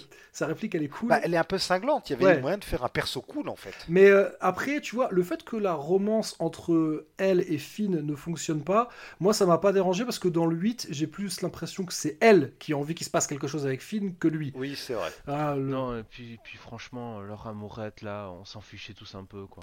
Euh, de toute façon, euh, ils pouvaient crever euh, tous les deux à la fin du 8, là, c'était pas, c'était pas un problème. Ça n'aurait pas beaucoup été pas mal, l'épisode. Ça aurait même fait un moment dramatique, quoi, de dire, bah ouais, c'est la guerre, tu vois. Bah ouais, c'est la guerre, il y a des mecs qui meurent et, et, voilà, parce qu'au final, ils servent à rien, quoi. ouais, le, le, message que lui donne Rose à ce moment-là, dans le 8, est pas, est pas si con. Euh, parce qu'en en fait, là, euh, je veux dire, on a l'impression que, que, Finn, il veut faire le bonhomme, genre, je me sacrifie Et, euh, et que, ouais, elle l'arrête. ce mec-là. Hein. Et elle l'arrête en lui disant, c'est pas comme ça qu'on gagne une guerre. C'est pas, je sais plus exactement ce qu'elle lui dit. Elle dit, je crois que c'est pas, c'est, c'est en sauvant ce que l'on aime que l'on gagnera, un truc comme ça. C'est pas oh là là. Ouais, ouais, ouais, mais vous, vous dites ça, mais c'est, moi, je trouve que, voilà, encore une fois, n'oubliez n'oublions pas que euh, qu'on est peut-être un peu trop vieux maintenant pour Star Wars et, je trouve que c'est pas à, des gamins, c'est pas un message mauvais à leur donner. Euh, je suis pas, moi, je Alors, enfin, c'est quand même, excuse-moi, c'est quand même une saga où t'as les mecs qui passent leur temps à se décapiter à coups de sabre laser. Bon, s'il faut euh, contrebalancer avec des moments bisounours, ça va être compliqué, quoi, tout le temps. Hein. Je veux dire, euh, là, franchement, moi je veux bien. Hein, je veux bien se mais, c'est le bien contre le mal quand même. Euh, je veux dire, Star Wars, c'est le bien contre le mal. Ça a toujours eh ben non, ça. Il n'y a pas de bien, il n'y a pas de mal. Il y a, tous, y a que des connards, c'est tout. Voilà. Alors attention, moi je le, je le reproche pas d'être optimiste, simpliste. Oui, bien sûr. Ce que je le reproche, c'est euh, la dague, le MacGuffin, Chewbacca, là, le, coup de. Ah bah finalement il est vivant, il était dans un autre cargo qu'on n'a pas vu derrière. C'est vrai que c'est une absence d'audace. C'est ça, moi, ce qui me gêne. C'est pas le problème, si tu veux, qu'ils veulent faire, un... qu'ils veulent envoyer un bon message. Tout ça, c'est que pour moi, ils se mettent des boulets aux pieds parce qu'ils ne savent pas quoi faire de ces personnages. C'est ça le problème. Ils t'introduisent des personnages. À mon avis, Ross, allez, on va pas se mentir, c'est Kathleen Kennedy qui, qui l'introduisent parce que ça représente la minorité asiatique. Voilà. Mais au bout d'un moment, ils ne savent pas quoi faire de ce personnage. Et ça fait que dans l'épisode 9, il apparaît que dans un coin. C'est désastreux au niveau de l'image que ça renvoie. C'est bah, sûr que moi honnêtement franchement que qui, ça me dérange pas enfin qui, mettent des minorités c'est même mais qu'ils aient un plan derrière. De la diversité qu'ils aient un plan derrière mais à la rigueur, oui, ça, ça, ça, moi je suis même plutôt pour, et, ça, et ça rejoint aussi quelque part un peu les, les messages de Star Wars, parce que euh, c'était déjà le cas dans, dans, la trilogie. Tu avais finalement, si tu regardes bien, l'Empire, c'est surtout des hommes blancs, et, euh, et tandis que, que, les rebelles, c'était euh, très mélangé. Il y avait des, il y, a des, il y a des extraterrestres, il y a des humains, il y avait tout, et, ça c'est quelque chose qui, je trouve ça bien qu'ils aient, qui fait sens. Ouais, voilà, ça, ça il y a un chien aussi. Un chien, un homme chien. oui, bah oui. Euh, qui ironiquement est le seul à ne pas recevoir de collier à la fin du premier film. Bah, et qu'on lui rend, qu'on lui rend symboliquement dans le neuf. Alors le coup de la médaille, il y a deux, il y a deux écoles. Il y a ceux qui disent qu'il reçoit enfin sa médaille et il y a ceux qui disent en fait on ne fait que lui donner la médaille d'Anne Solo Ouais, bah, souvenir de Anne et de Leia. Ouais, bah, moi je pense que les deux, les deux interprétations marchent. Pour moi, les, les deux fonctionnent. On lui donne la médaille de Han, et c'est la médaille qu'il aurait dû avoir aussi. Il aurait dû avoir la même. Euh, Bah non, il la voulait pas. En fait, l'explication officielle, hein, je crois qu'elle est toujours en cours, c'est que bah, les Wookiees, les médailles, ils s'en fichent et ils n'avaient pas envie d'en avoir. Et ça va très bien comme, euh, comme explication. Pourquoi pas? Bon, ça, ressemble quand même à un gros raté. Quand tu revois la scène, tu te dis. Parce que ça, c'est quoi? Quand j'étais gamin, je me rappelle de ça. Que, que ça m'avait traversé l'esprit. Tu vois, genre. Mais pourquoi lui, il en a pas? D'a- D'ailleurs, autre gros raté pour moi de la trilogie, celle-là, c'est mais pauvre R2D2, euh, on ne le voit plus. Ouais, Le mais, pauvre R2D2 a été mis au placard. mais il a le droit Par à une scène émouvante. C'est c'est lui le premier qui réagit à la mort de Leia. C'est à peu près sa seule scène. Bah ouais, c'est Avec euh, le. c'est la seule. Non, Oui. il y a trop y a trop de personnages quoi. Tu vois, avec l'ancien cast, le nouveau, ça fait trop de personnages quoi. Ils arrivent pas à tenir. euh. Dans le 9, c'est Bah, pour il- ça aussi qu'ils ont ces intrigues qui sont euh, toutes simultanées. C'est que il faut toujours donner quelque chose à manger euh, à, à chaque personnage quoi. Et comme en plus JJ ramène ses copains de Lost euh, pour leur donner euh, quelques lignes, il y a trop de mecs Oh, eux, ils font juste des, eux, ils font les figurants. C'est comme les Wedge et les Akbar et compagnie de l'ancienne Ouais, trilogie, bon, tu vois. Et- Ils sont juste là Eh pour ben, les lignes de Monaghan, on aurait pu les donner à Rose par exemple. c'est pas faux. C'est vrai. Surtout que Monaghan et Greg Grunberg, donc euh, l'autre grand pote de Gigi, sont là dans le 7 et plus dans le 8. Donc ça se voit que c'est vraiment Gigi qui un peu au forceps les remet, quoi. Et par contre, je vais dire une, bonne chose. Je vais vous dire maintenant ce qui m'a vraiment plu le plus dans le film. Accrochez-vous, c'est The Rise of C3PO. Finalement, euh, c'est ce que j'ai préféré dans le film. C'est que C3PO m'a fait rire et j'ai Ouais, vraiment non, retrouvé ouais. le bon vieux C3PO. Il a plein de lignes marrantes. hein. Il y a plein de trucs assez Oui. cool. Euh, non, non, je, suis assez d'accord. C'est 3PO, il a. Mais bon, pareil, encore une fois, euh, moi, pour moi, la première fois où je l'ai vu, euh, je me dis, ça y est, on va le perdre. Quand il dit, je dis adieu, à... je regarde mes amis une dernière fois, je me dis, on, Oh, j'y croyais pas. Ah, ah, bah, bon, moi je pense qu'à chaque fois, tu vois, quand- la, la première fois pareil, quand j'ai vu, euh, bon, c'était une mort assez décevante, hein, il méritait une mort héroïque, mais je pensais vraiment qu'ils avaient tué Chewie. Bon alors on m'a rassuré tout de suite, mais euh, mais, Ah, mais, mais mais, mais- C'est que t'as pas vu la bande-annonce où il est dans le faucon non, avec quand Lando j'ai- tout content. quand j'ai dit j'ai- beaucoup évité les, les bandes annonces, en fait, je, tu vois, j'essaie de ne pas les voir, et euh, donc ouais, effectivement, ce- c'est c'est ce que j'ai entendu euh, par la suite, les gens qui ont dit de toute façon ça va être très bien euh, qu'il pouvait pas mourir, mais moi, franchement, l'espace de 30 secondes, parce que j'ai l'impression que c'est, allez, peut-être deux minutes après qu'on sait qu'en fait il est pas mort, moi, moi, je pensais, je me suis dit, waouh, Il était dans le vaisseau invisible. Mais moi, je suis allé au... je suis allé aux toilettes à, à ce moment-là. Donc quand je suis parti, le vaisseau explosait et quand je suis revenu, il était vivant. Donc euh, En fait, Chewie, ils nous ont fait une version ratée de la mort de Gordon dans The Dark Knight de Nolan. ah, hein, Gordon meurt et au milieu du film, et là, dans, mon, dans ma tête, j'ai bugué parce que je me suis dit, attendez, ils viennent de tuer Gordon au milieu du film. Déjà, c'est bizarre qu'ils tuent Gordon. Et en plus, on n'a pas la fameuse scène où le Joker lui dit bonjour qu'on entend dans la bande-annonce. Donc, euh, ces fameux moments qui sont euh, désamorcés à cause des Mais, bandes-annonces. mais d'ailleurs, on n'a on pas parlé de cette scène justement où, où, euh, où Kylo Ren arrive sur, la, sur cette fameuse planète, euh, appelons-la la planète du Burning Man. Il arrive avec Cette son- planète où tout le monde arrive au même endroit. hein. Voilà, il arrive avec son vaisseau. Et là, on sait que J.J. Abrams, ce grand passionné d'Hitchcock, nous refait la scène de, de North by Northwest.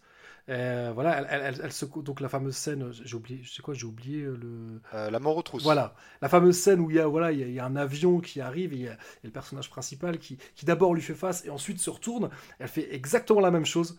Et, euh, et- et franchement, moi, c'est ce- moi, c'est une scène que j'ai trouvé cool. Et, et puis oui, quand, quand, quand elle jette l'éclair, là, franchement, je, dois avouer que euh, c'est quelque chose. Donc, désolé, j'ai un peu sauté des, étapes.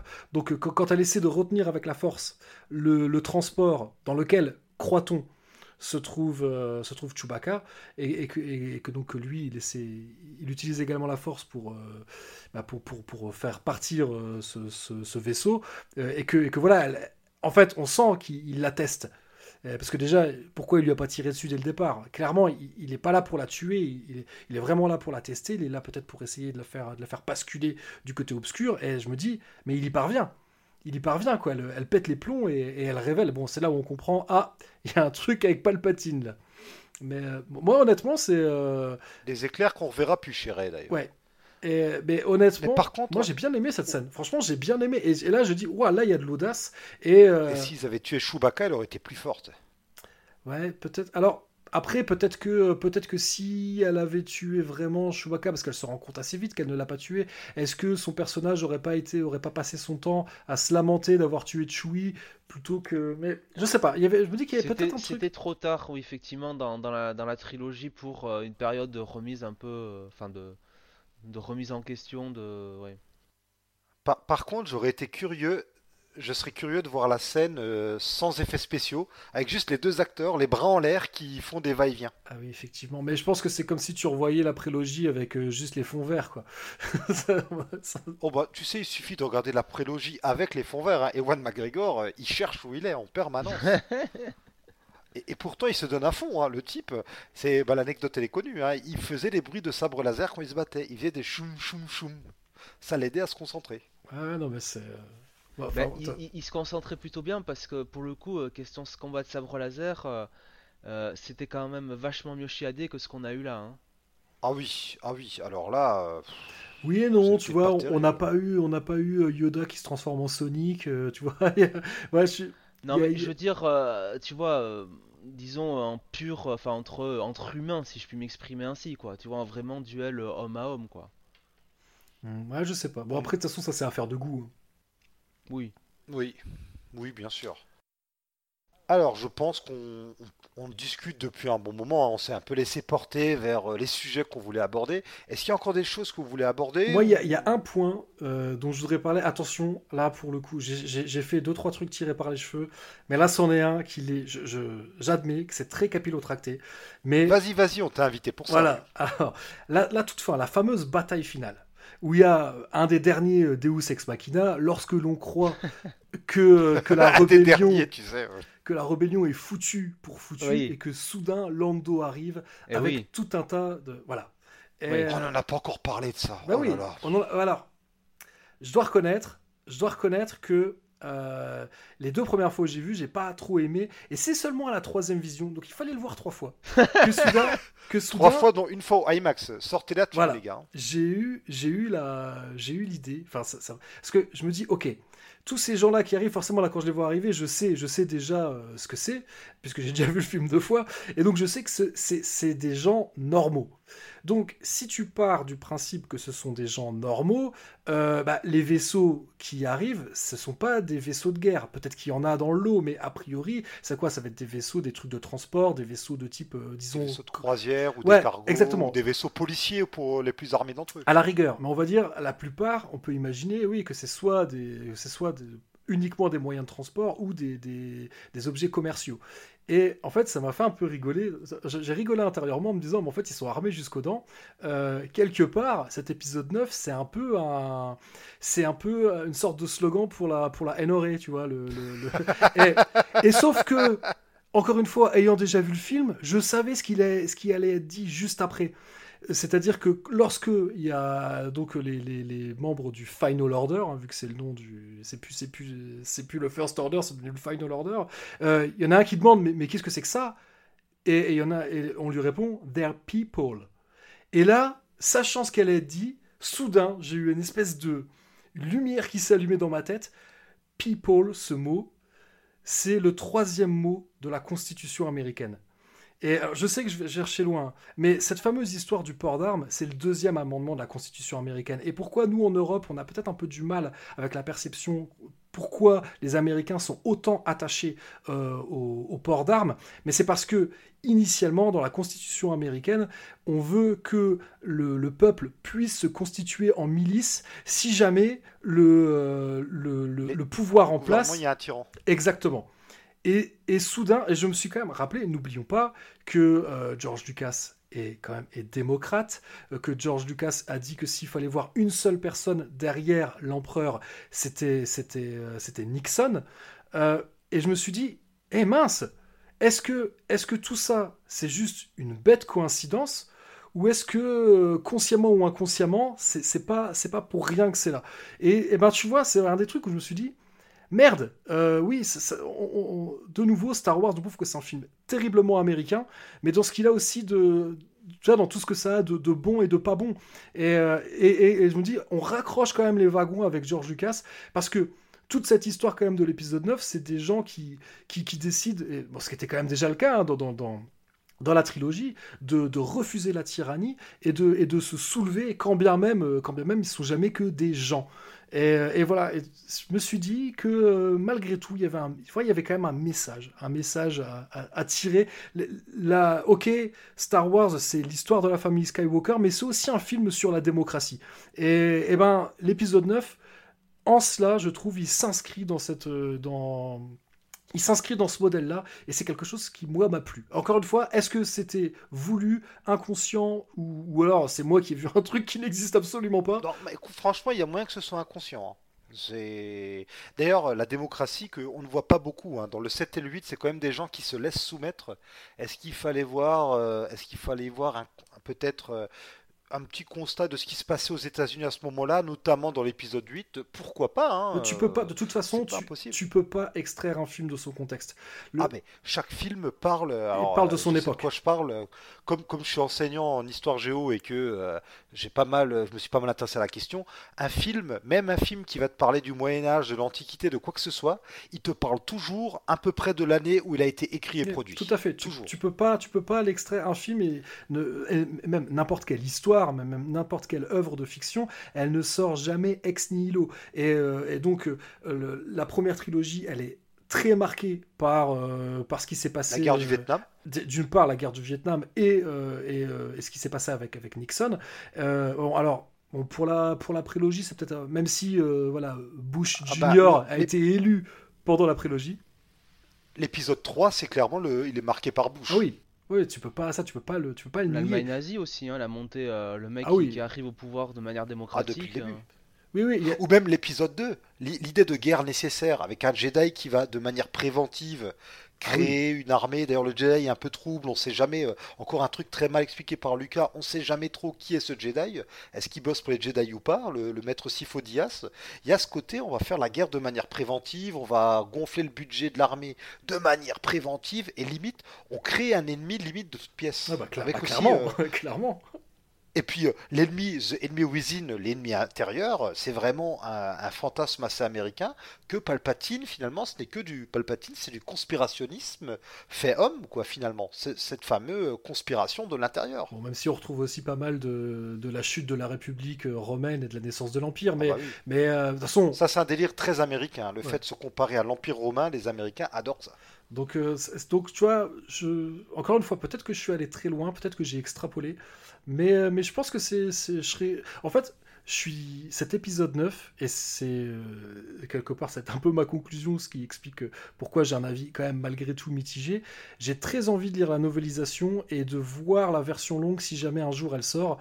Pour, euh, pour savoir si, si, voilà, parmi tous ces plot holes, s'il n'y a pas des petits trucs à, aller rechercher. Je, suis très curieux. Alors, je dis ça, euh, j'ai acheté la novelisation de l'épisode 7 dès qu'elle est sortie, et j'ai toujours pas lu.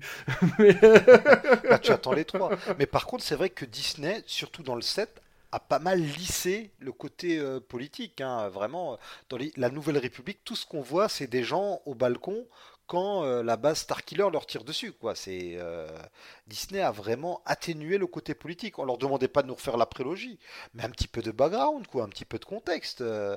mais bon, vous me direz, sur l'univers Marvel, on l'a senti dès Iron Man 2, que Disney, quand même, l'influence était de lisser un peu certains sujets de ce type. entre ça et le backlash qu'avait subi la prélogie, on pouvait malheureusement un peu s'y attendre. Et ah, alors, je veux juste te dire, euh, juste revenir sur ce que tu disais, le moment où, alors en VF, c'est euh, qu'est-ce que c'est euh, Le mec se retourne, leur fait, ce sont des gens. Moi, dans ma tête, je me suis inventé la suite de la conversation qui est, mais, mais, mais pourquoi nous battent-ils? Et là, le deuxième qui disait ce sont des gens dit, bah parce qu'ils ont lu le scénario et il dit que les gentils vont gagner. Parce que c'est vraiment l'impression que j'ai eue, quoi. Après tout leur délire de détruire l'antenne, je sais pas quoi, pour les vaisseaux, et euh, la charge de cavalerie euh, avec les chevaux facochères sur un vaisseau, euh, le, tous les gentils qui arrivent avec l'ancienne Lex de, d'Oscar Isaac, de Poe Dameron et Babou Frick dans leur vaisseau, qui limite font un clin d'œil à Poe Dameron qui est à des centaines de mètres, si ce n'est kilomètres d'eux dans son vaisseau. euh, J'ai trouvé ça forcé, quoi. C'était vraiment. euh, C'est leur moment euh, fin de Endgame. Oui, Totalement. C'est malheureux quoi. sauf que dans Endgame, c'était un minimum justifié. Un minimum, j'ai dit. Hein. Ouais, ouais, non, mais je suis pas là pour dire si c'était bien ou pas. C'est juste qu'ils ont vu que c'était dans Endgame et qu'ils ont, ils ont pensé que euh, ça plaisait au public. Oh, vous- les deux films sont quand même sortis euh, de manière trop euh, concomitante pour. Bon, ils ont le temps de faire des reshoots. Hein.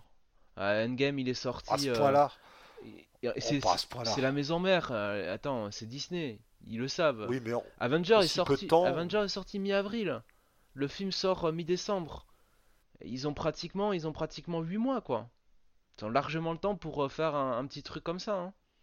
Oui, pourquoi pas, ouais. Bah, c'est quelque chose qui s'est vu avant ailleurs aussi. Hein. Endgame l'a pas inventé. Ouais, mais aussi marqué. Je veux dire, les mecs, ils arrivent pile poil au bon moment, quand il faut. T'avou- T'avoueras quand même que c'est un peu. euh, Ah ben c'est tout le film. Hein. Tout le film, c'est les mecs qui arrivent pile poil Oui, quand il faut où il faut. Ça, ça, il faut le reconnaître. La rébellion, ils sont bien timés. Il n'y a pas de problème.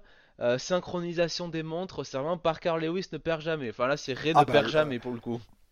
Euh, Lando, c'est l'homme qui tombe à pic. hein. Comme par hasard, il arrive oui. au bon moment en rigolant en sortant de son vaisseau. Il y a Poe et Phil qui sont un peu kick et fluke, mais bon. euh, Belle comparaison. Et Dupont et Dupont aussi. Ouais. Avec les déguisements foireux. oui.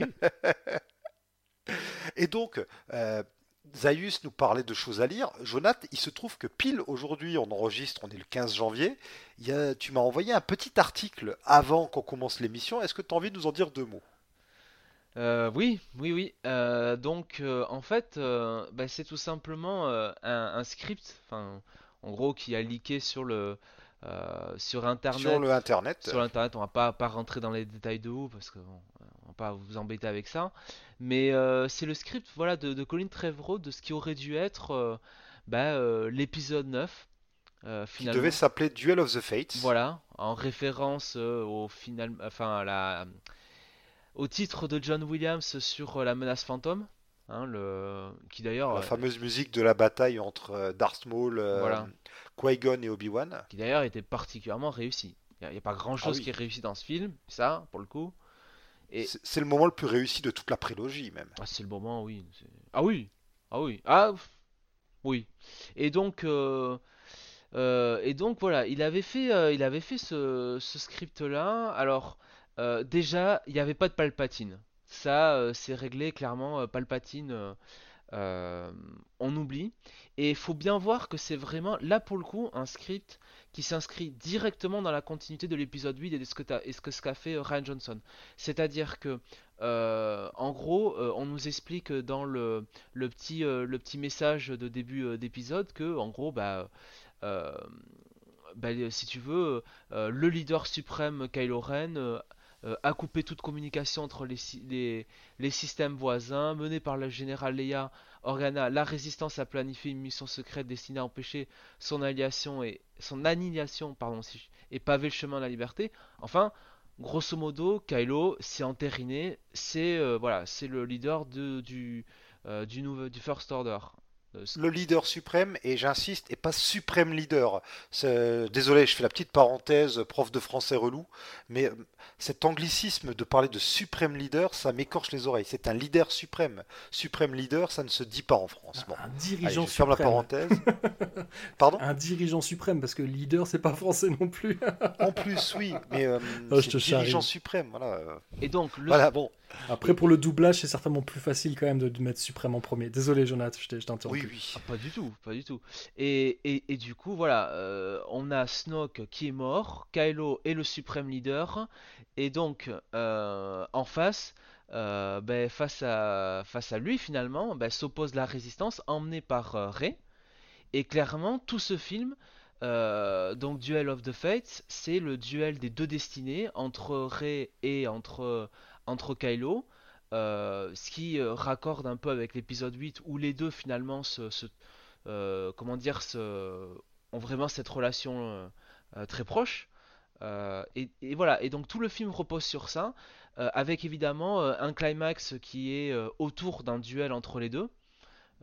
Et et donc Rose pour le coup euh, que je n'aime pas beaucoup, Rose pour le coup a, euh, a un beau rôle, c'est-à-dire qu'elle fait partie un peu d'une euh, d'une équipe avec Finn et avec Poe pour et avec aussi avec Rey pour si tu veux aller faire une mission un peu pour aller récupérer une, une espèce de balise ou enfin un truc dans le genre. Et enfin en tout cas elle a, elle a un rôle d'action quoi. Elle est, elle est sur le terrain avec, avec les autres quoi.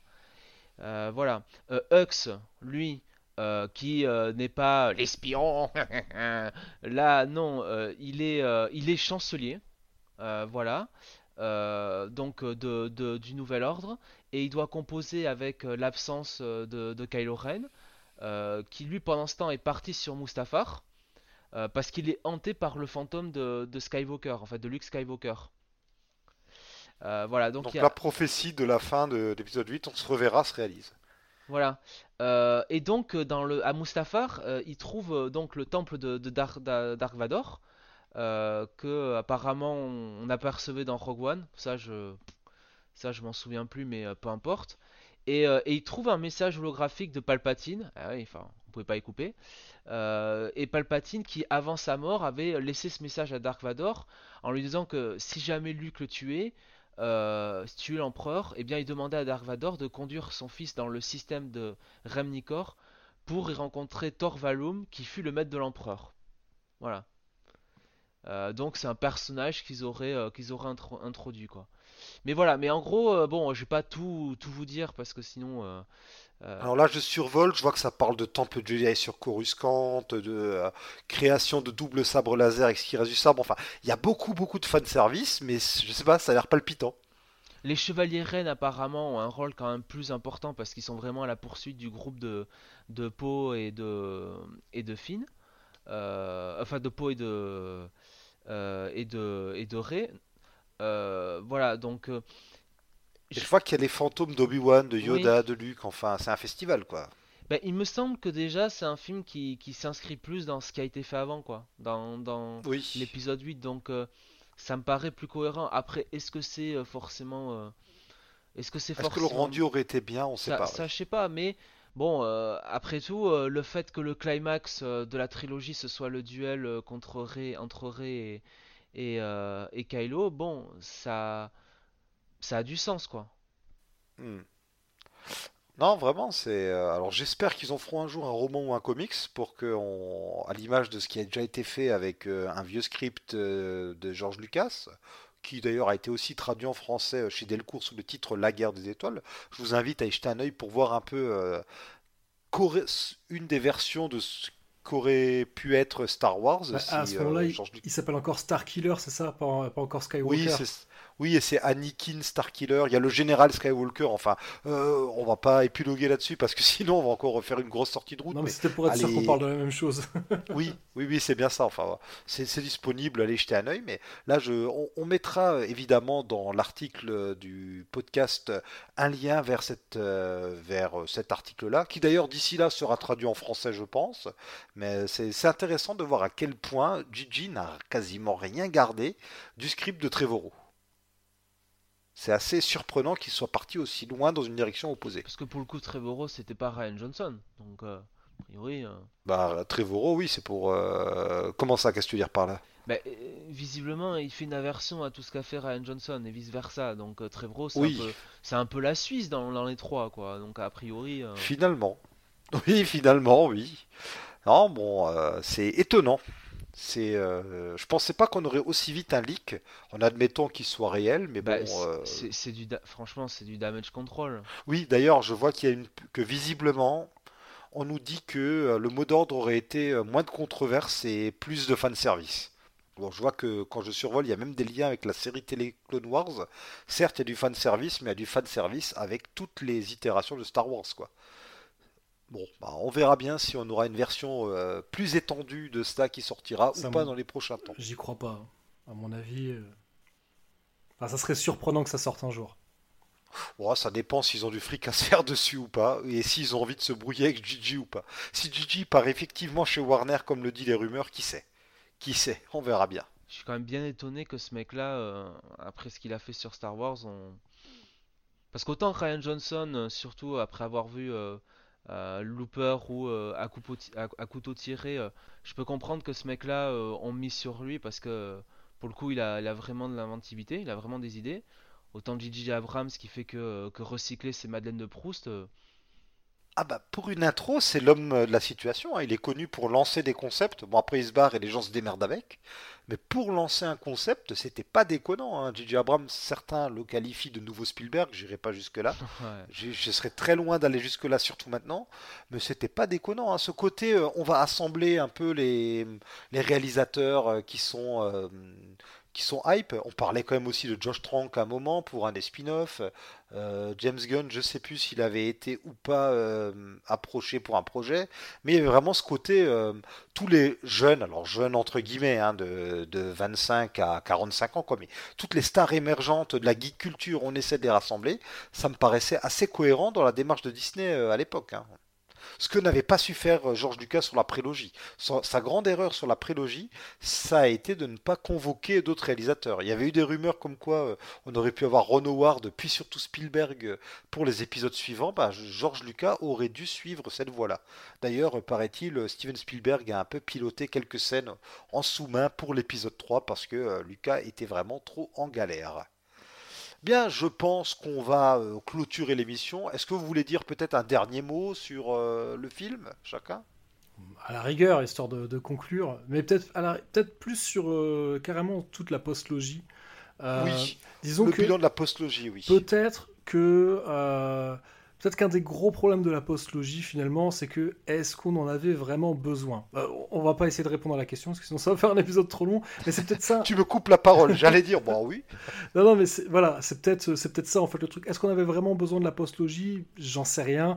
Et euh, contrairement à la trilogie et à la prélogie, euh, je pense que voilà, la trilogie et la prélogie, ce sont des films qui ont marqué l'histoire du cinéma.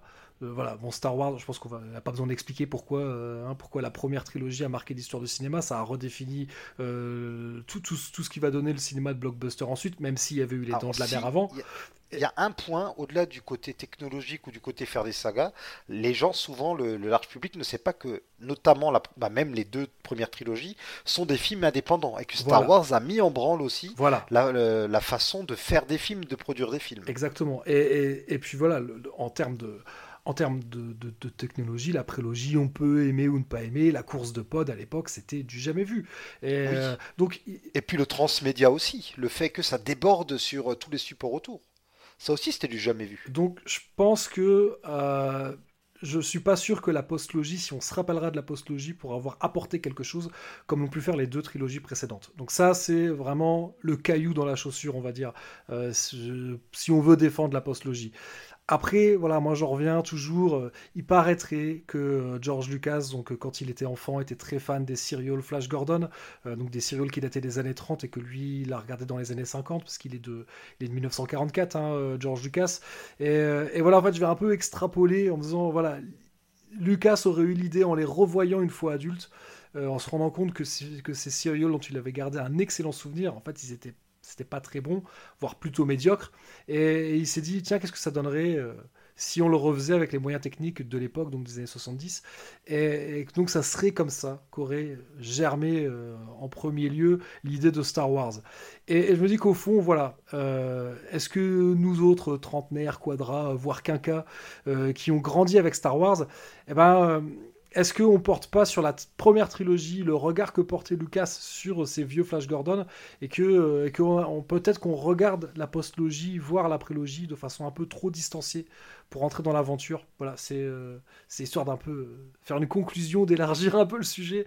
Mais euh, donc je pense que pour moi, le regard qu'on porte sur la postlogie, c'est tout est une question de distance. À quelle distance on décide de se mettre et, et moi, quand je me mets, euh, quand je mets mon regard au niveau du regard que porte mon fils sur la postlogie, eh ben, je trouve ça super cool. voilà, c'est tout. Très bien, merci. Et toi, Jonathan, quel regard tu portes sur cette postlogie? Encore un terme que je déteste. Bah, moi, euh, le regard que je porte, c'est que euh, c'est euh, c'est l'exemple même d'un produit hollywoodien qu'il faut pas faire si c'est pour les mauvaises raisons, quoi. Parce que très clairement, là, vu la rapidité dont ça a été mis en branle et vu tous les soubresauts qu'il y a eu en backstage, je peux pas croire que le truc a été fait pour une, pour une petite démarche artistique, quoi. Ça a vraiment été. C'est pas un problème de faire des films pour faire du fric. Mais quand t'as les moyens, tu enfin faut pas prendre ces, euh, faut pas prendre les spectateurs pour des cons quoi tu vois. Ce qu'ils ont fait dès le premier avec euh, en refaisant un remake de l'épisode 4 quoi. Et je trouve que pareil tu vois euh, ça illustre le fait que tu as quand même besoin de aujourd'hui hein, sur des projets aussi aussi comment dire aussi aussi lourds qui, ont, qui, ont, autant de poids à Hollywood, il faut que tu aies des mecs qui, qui soient forts pour le tenir à la réalisation, à la production, et aussi, euh, et aussi devant l'écran. Euh, moi, euh, Ray, Finn, tous ces, tous ces gens-là, enfin pour moi, c'est, si c'était eux les deux protagonistes, ils n'étaient pas prêts pour ça, quoi. C'est Adam Driver, quoi, tu vois. C'est des, des, mecs, voilà, qui, qui ont montré, si tu veux, qui ont le, qui ont le cul épais, quoi, entre guillemets, quoi, qui, qui ont fait leurs armes sur le circuit indé comme ça, qui sont prêts à, à assumer tout ça, parce que Adam Driver, il montre sur cette, cette trilogie que même avec bah, le, le qu'on lui donne à jouer, notamment dans l'épisode 9, il arrive quand même à te tirer un truc, quoi, tu vois. Et, euh, ouais. Et c'est ça qui me. Voilà, c'est ça qu'il faut euh, qu'il faut fasse à l'avenir, c'est que euh, il faut que.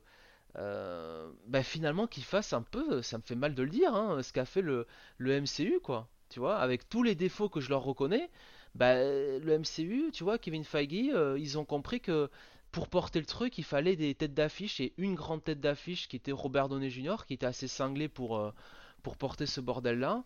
Et, euh, derrière, tout, enfin tous les dominos sont tombés du bon côté, quoi, tu vois. Et euh, il y a toujours eu, malgré tout, malgré les réalisateurs, toujours une certaine continuité, quoi. Toujours Kevin Feige qui a, quitte à, bah, par exemple, dégager Edward, Edgar White de, de toujours, tu vois, garder la main dessus, quoi. Et ça a évité, voilà, les soubresauts qu'on a pu avoir euh, sur chacun de ces trois épisodes de la euh, post, post euh, postologie, je sais même plus comment on dit. Donc, et puis avec chez Marvel, à chaque fois, ils ont une ou deux têtes pensantes pour les phases. La phase 1, c'était Favreau, puis un peu Whedon. La phase 2, Whedon de Della. La phase 3, c'était les frères Rousseau. Ils ont toujours eu l'idée aussi, et puis de se dire, voilà, on construit vraiment sur la durée. Et on construit en amont. Parce que moi, pour ma part, pour moi, cette, cette postlogie, mais c'est une catastrophe. C'est pas possible. En 7 ans, voilà, ils ont, en 2012, ils ont les films. Ils disent voilà, dans 3 ans, vous aurez votre premier film. Donc en 3 ans, il aurait fallu qu'ils construisent à la fois la trame globale des trois films et qu'ils fassent le premier film. Bon, bah, on a très bien compris que le côté on construit euh, l'ensemble des trois films, c'est passé à la trappe. Et on a eu cette espèce de. Je sais pas, ils ont. Entre chaque film, ils couraient le plus vite possible pour terminer à temps le métrage, quitte à bâcler leur copie. Et pour moi, vraiment, le, dernier épisode, c'est le pompon. Par rapport à l'épisode 7, au moins l'épisode 7, je le trouve. Euh, je trouve qu'il se tient quand même mieux c'est bon, ça reste un remake. Alors si on n'a pas vu l'épisode 4, il est déjà un peu meilleur, mais si on n'a pas vu l'épisode 4, le film perd euh, les trois quarts de son intérêt. Il faut le dire, hein, euh, on n'a pas cet attachement et cette envie. Euh, on ne suit pas les protagonistes avec la, la même curiosité si on n'a pas vu la première trilogie quand on regarde l'épisode 7. Mais bon, au moins il se tenait. Il n'y a pas tous ces problèmes d'écriture que je retrouve vraiment dans le 9. Dans le 9, vraiment, euh, je ne vais pas revenir sur tout ce qui m'a horripilé, mais euh, les, ficelles, les moments vraiment nanar, hein, il y a des moments pour moi, on est, on est au niveau du nanar. Quoi. nanar, là, c'est quand même très sévère. ah, euh, le coup de Chewbacca, on est dans le nanar. La résurrection de Chewbacca, euh, ah quand même, il y a des moments, on en est là. Euh, le milieu du film, où d'un coup on rush tout, on a des scènes très courtes, on n'a plus la, manière, la même manière de filmer d'un coup au milieu du film juste pour rusher, enfin, il y, a clairement des ben, soucis. Je, suis, euh, je suis tous les sites, et moi je suis tous les Jedi, enfin... Ouais, et ne même pas nous offrir au moins à ce moment-là une apparition des Jedi, quoi. On a vaguement des voix en arrière-plan. On connaît la raison. Euh, on connaît la raison. pognon, non? Non, non, non, non, non, non la, scène elle était prévue, effectivement, les fantômes des Jedi devaient apparaître. Le problème, c'est que en Chine, euh, ça, posait, euh, ça posait souci culturellement. Donc, en fait, ils ont décidé, par rapport à l'exploitation vraiment uniquement en Chine, ils ont décidé de les enlever et donc c'est remplacé par des voix. Apparemment même les scènes auraient été tournées. Euh, ah oui, carrément tourné parce que qu'on voit pas tous les sites. Ça aurait été beau d'ailleurs de voir que finalement un mec qui dit je suis tous les sites, mais comme il est individualiste, bah en fait il est tout seul face à tous les fantômes. Ouais, enfin il y a quand même des fantômes de la force euh, on entend avant, juste leur tu voix. vois. Ouais, non, mais on entend juste leur voix. bon, ce qui est dommage. Non, bah non, Luc apparaît, Yoda apparaît. Ah oui, ok, dans ce sens-là. Cette excuse, elle tient, elle tient pas. Par contre, ce qui est vrai, c'est qu'ils ont coupé le seul. Alors il y a un baiser lesbien enfin dans un film Star Wars, mais c'est euh, de loin, de dos dans le noir, quoi. C'est vraiment, faut le voir furtivement à la fin. Et ça a été coupé pour l'exploitation en Asie. Et je trouve ça scandaleux. Là, vraiment, c'est faire de la censure. Je trouve ça scandaleux. Star Wars, c'est censé être l'espoir. C'est censé être, euh, voilà, pour en plus une trilogie qui se veut être euh, un parangon euh, dans la lutte pour la représentation des femmes et de la diversité. Alors déjà, être aussi frileux pour montrer ça, bon, mais en plus, le couper pour se plier au marché chinois, ça me fait très très peur. Je crois que c'est plus, euh, c'est plus le, le marché au, Moyen-Orient. Je crois que c'est aussi pour les, pour les pays du Moyen-Orient que ça a été coupé. et, ben, ben, moi, ça me fait peur. Ah parce que quand on commence comme ça à se plier à des idéologies de ce genre, ça me fait un peu peur pour la suite euh, du cinéma. Euh, c'est, ça me pose vraiment un problème idéologique à ce moment-là. Enfin bref, moi, ce, troisième film, il conclut pas très bien cette trilogie. Euh, cette nouvelle trilogie, elle s'inscrit très très mal dans l'énéalogie. C'est comme ça qu'on dit euh, pour euh, qualifier une œuvre où il y a... il y a neuf volets. Il y a neuf, neuf volets, voilà. ça se conclut très mal. C'est, on voit pas comment ça s'imbrique. Le, retour de l'empereur, en fait, casse tout ce qu'a fait Anakin, toute sa rédemption à la fin de l'épisode 6, quoi, par exemple. Mais oui, et c'est même pas comme si l'empereur avait été cloné ou si c'était son fantôme. Vu que c'est un cadavre sur une machine, on comprend même pas comment le cadavre a pu survivre. Il tombe. Euh, il tombe dans l'espace. Mais oui. C'est fainéant le fait. C'est pour ça que je parle aussi de nanar. C'est fainéant à un point. On dirait le début d'un nanar où euh, on tient pas vraiment compte de la fin du précédent, qui pourtant compte quand même. Voilà, vous aurez compris, je suis très remonté contre l'épisode 9. Mais par contre, je suis d'accord, je suis d'accord pour dire que c'est pas des films puants, c'est pas des films détestables. Le message reste sympathique, même le 9, euh, ça reste des films. Euh, le but, c'est avant tout d'émerveiller, et ça, je leur laisse. Je n'ai aucun souci avec ça, je leur laisse. Moi, moi je serais curieux. C'est pas un film qui fera du mal au monde. Je serais curieux en fait de savoir euh, comment seront perçus ces films plus tard par les gens qui ont découvert euh, Star Wars avec, euh, avec les épisodes 7, 8 et 9. Parce qu'il y a forcément des gens euh, pour qui la porte d'entrée dans Star Wars, ça a été l'épisode 7. Et ça, c'est vrai que je. Parce que je te dis, moi, j'ai fait même avec mon fils, je lui ai d'abord fait voir la, trilogie avant de. Avant on a d'abord regardé la trilogie et ensuite, il a vu l'épisode 7. Et, et, il a tellement aimé, parce que je me suis dit, la prélogie, c'est tellement politique, ça va le saouler.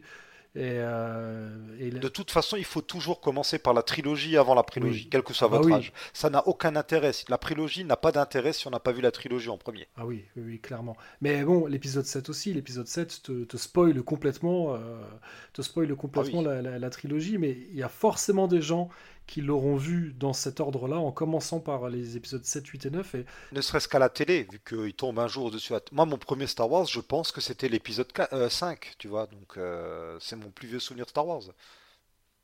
Ok, moi je pense quand même, c'est des souvenirs assez lointains, je pense que j'ai commencé quand même par l'épisode 4, mais à mon avis ça devait être à l'époque, euh, soit de leur première diffusion en clair ou de leur sortie en VHS, euh, là je sais plus, là je... Euh, quoi que non, ils sont, non, ils sont sortis très tard en VHS je crois, les, je sais pas. En tout cas, en tout cas moi je sais, si on est un peu dans le moment de de Proust, je sais que mon plus vieux souvenir c'était ben, le début sur Hot avec les AT-AT, qui sont quand même impressionnants, ah. c'est mon plus vieux souvenir. Et puis le Star Wars que j'ai le plus vu, en fait, c'est l'épisode 6 parce que mon grand-père l'avait enregistré et j'ai vu notamment le début euh, chez Jabba qu'on allait voir mon grand-parent, souvent on le regardait ou alors on, restait juste un moment avant de partir ailleurs. Donc j'ai vu je sais pas combien de fois le début chez Jabba en fait. Ok, ah, marrant. de toute façon, les, souvenirs d'enfance comme ça, c'est toujours lié à, des choses un peu, un peu comme ça. Bien, je pense qu'on va se diriger doucement mais sûrement. Alors, avant de passer aux recommandations, Jonathan, tu veux faire un petit point chiffre Eh bien oui, donc euh, nous en sommes au 25e jour d'exploitation euh, de Rise of Skywalker. Et euh, le film se situe alors à un bilan général de 980, allez, 97 millions, je vais être gentil, 997 millions de dollars de, recettes, dont à peu près 479 aux États-Unis. Euh, et, donc j'ai fait la comparaison quand même avec les précédents films. donc Rise of, Rise of Force Awakens, Last Jedi et aussi Rogue One. Hein. et je me suis arrêté évidemment au 25e jour. Hein. Je ne vais pas aller chercher. Enfin, je ne vais pas faire des comparaisons sur toute la, période d'exploitation. alors, je vais vous donner juste le chiffre aux États-Unis hein, par point de comparaison. Euh, parce que j'ai pas les chiffres internationaux au 25e jour. Donc aux, États-Unis, euh, donc je vous ai dit, Rise of Skywalker fait à peu près 479 euh, au moment où on se parle. Alors Force Awakens au 25e jour, on était à 815 millions.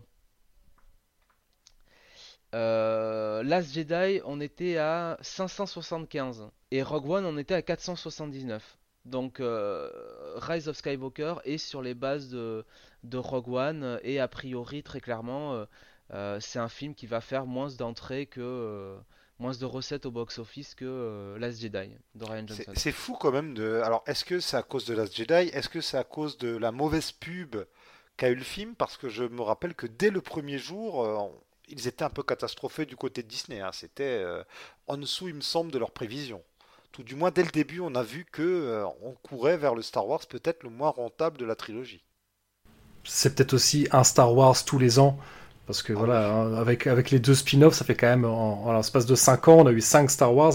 C'était peut-être juste trop. Peut-être que les gens, voilà, les gens aiment Star Wars, mais pas à ce point. Oui. Ben, il y a le contre-exemple d'Avengers. Ouais, ça peut, ça peut, peut-être.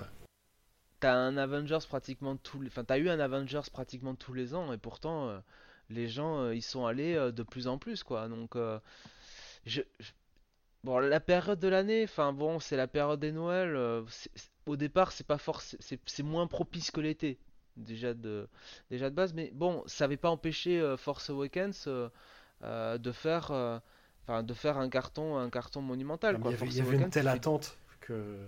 ouais, il faisait 2 milliards quand même Force Awakens. Et juste par curiosité, ce que tu disais que là, on était plus ou moins sur les bases de Rogue One. Rogue One, il a fini à combien? Alors Rogue One, il a fini en domestique, enfin aux États-Unis à 532 et en, général à euh, à peu près 1 euh, milliard 56 millions. C'est pas mal quand même. Ah oui, c'est bah oui quand même. Euh, un, film qui fait plus d'un milliard, c'est très bien. Et, dans l'absolu, pour Rise of Skywalker, c'est bien de faire. là, ils sont à pratiquement un milliard, ils sont à 997 millions. C'est toujours bien de faire plus d'un milliard. Mais c'est vrai que quand tu pars de Force Awakens à 2 milliards et, là, tu vas faire moins que Last Jedi. Euh, alors que justement, le but de Rise of Skywalker, c'était de faire un truc plus, euh, euh, comment dire, proche des fans, plus entre guillemets fan service pour récupérer les gens qui étaient partis entre Force Awakens et Last Jedi. Bon, c'est là, c'est c'est dommageable, quoi. J'espère que ça va changer leur approche pour les prochains films, hein, parce que n'ayons pas peur euh, des mots, euh, ils vont en ah faire bah, d'autres. Hein, la trilogie de Ryan Johnson qui se passerait a priori pendant l'Ancienne République est toujours d'actualité. Ils ont levé la pédale sur euh, les sur les spin-offs, mais ça, ce serait toujours euh, dans les cartons. On a la série sur Obi-Wan qui est toujours prévue. La deuxième saison de The Mandalorian. Alors, on vous parlera peut-être de The Mandalorian quand ce sera sorti en France. On verra si on aura le temps ou pas de lui consacrer une petite émission. Ça, ça peut valoir le coup, surtout après la sortie euh, de The Rise of Skywalker. On va voir. En tout cas, chez Disney, faut, faut savoir aussi que ils sont quand même un peu mécontents de leur investissement. Enfin, pour eux, c'est aussi ça qui est un peu. Euh, pourquoi est-ce qu'ils se sont précipités C'est qu'ils voulaient un retour sur investissement très rapide. Ils ont déboursé plusieurs milliards, il fallait que ça en rapporte beaucoup, beaucoup plus assez rapidement. Et il me semble qu'ils ont été assez déçus pour le moment de, des résultats. Même si euh, c'est démentiel les milliards que ça rapporte, Bob Iger, il espérait un peu plus quand même. Et puis bon, euh, le gros problème quand même aussi pour moi, c'est que la communication, elle est un peu désastreuse. Commencer en annonçant que bah, l'univers étendu, ça n'existe plus, on s'y attendait, mais ça a été fait de manière abrupte. Et le gros foutage de gueule, c'était quoi, il y a un an ou deux, non, que Kathleen Kennedy disait euh, Ah, vous savez, pour Star Wars, c'est quand même compliqué. Hein. On n'a rien, aucun support sur lequel euh, s'appuyer. Alors que euh, ils ont 30 ans, si même plus, 40 alors je dis ouais, plus de 40 ans maintenant de, background dans lequel ils peuvent puiser s'ils ont envie. C'est vrai que c'était assez maladroit.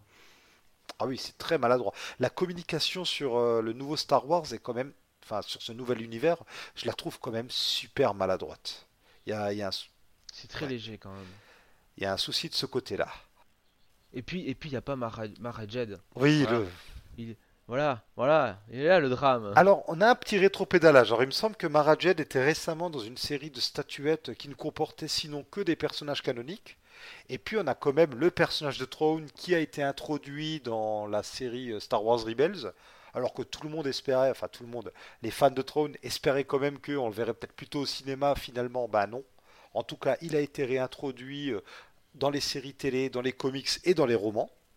Et ça nous fait un petit pont vers euh, nos recommandations. Alors dis-moi, docteur Zaius, est-ce que tu as une ordonnance à nous faire? Qu'est-ce que tu conseilles aux gens qui aimeraient se soigner après ce chagrin d'amour ou au contraire qui aimeraient poursuivre l'expérience? On est obligé de rester dans Star Wars ou on peut s'en éloigner? Pas du tout. Ok, Pas du tout. Tout- alors Tant qu'il y a un rapport plus ou moins lointain, tu peux y, il y en aller. a un, il y en a un, figurez-vous. Euh, il y a une série, euh, une série de BD. Alors moi, je suis, même si j'aime bien les comics, à la base, euh, moi, je suis plutôt euh, BD franco-belge. Et il y a une, il y a une série BD qui est un peu renée de ses cendres, qui s'appelle Donjon. Je sais pas si vous connaissez.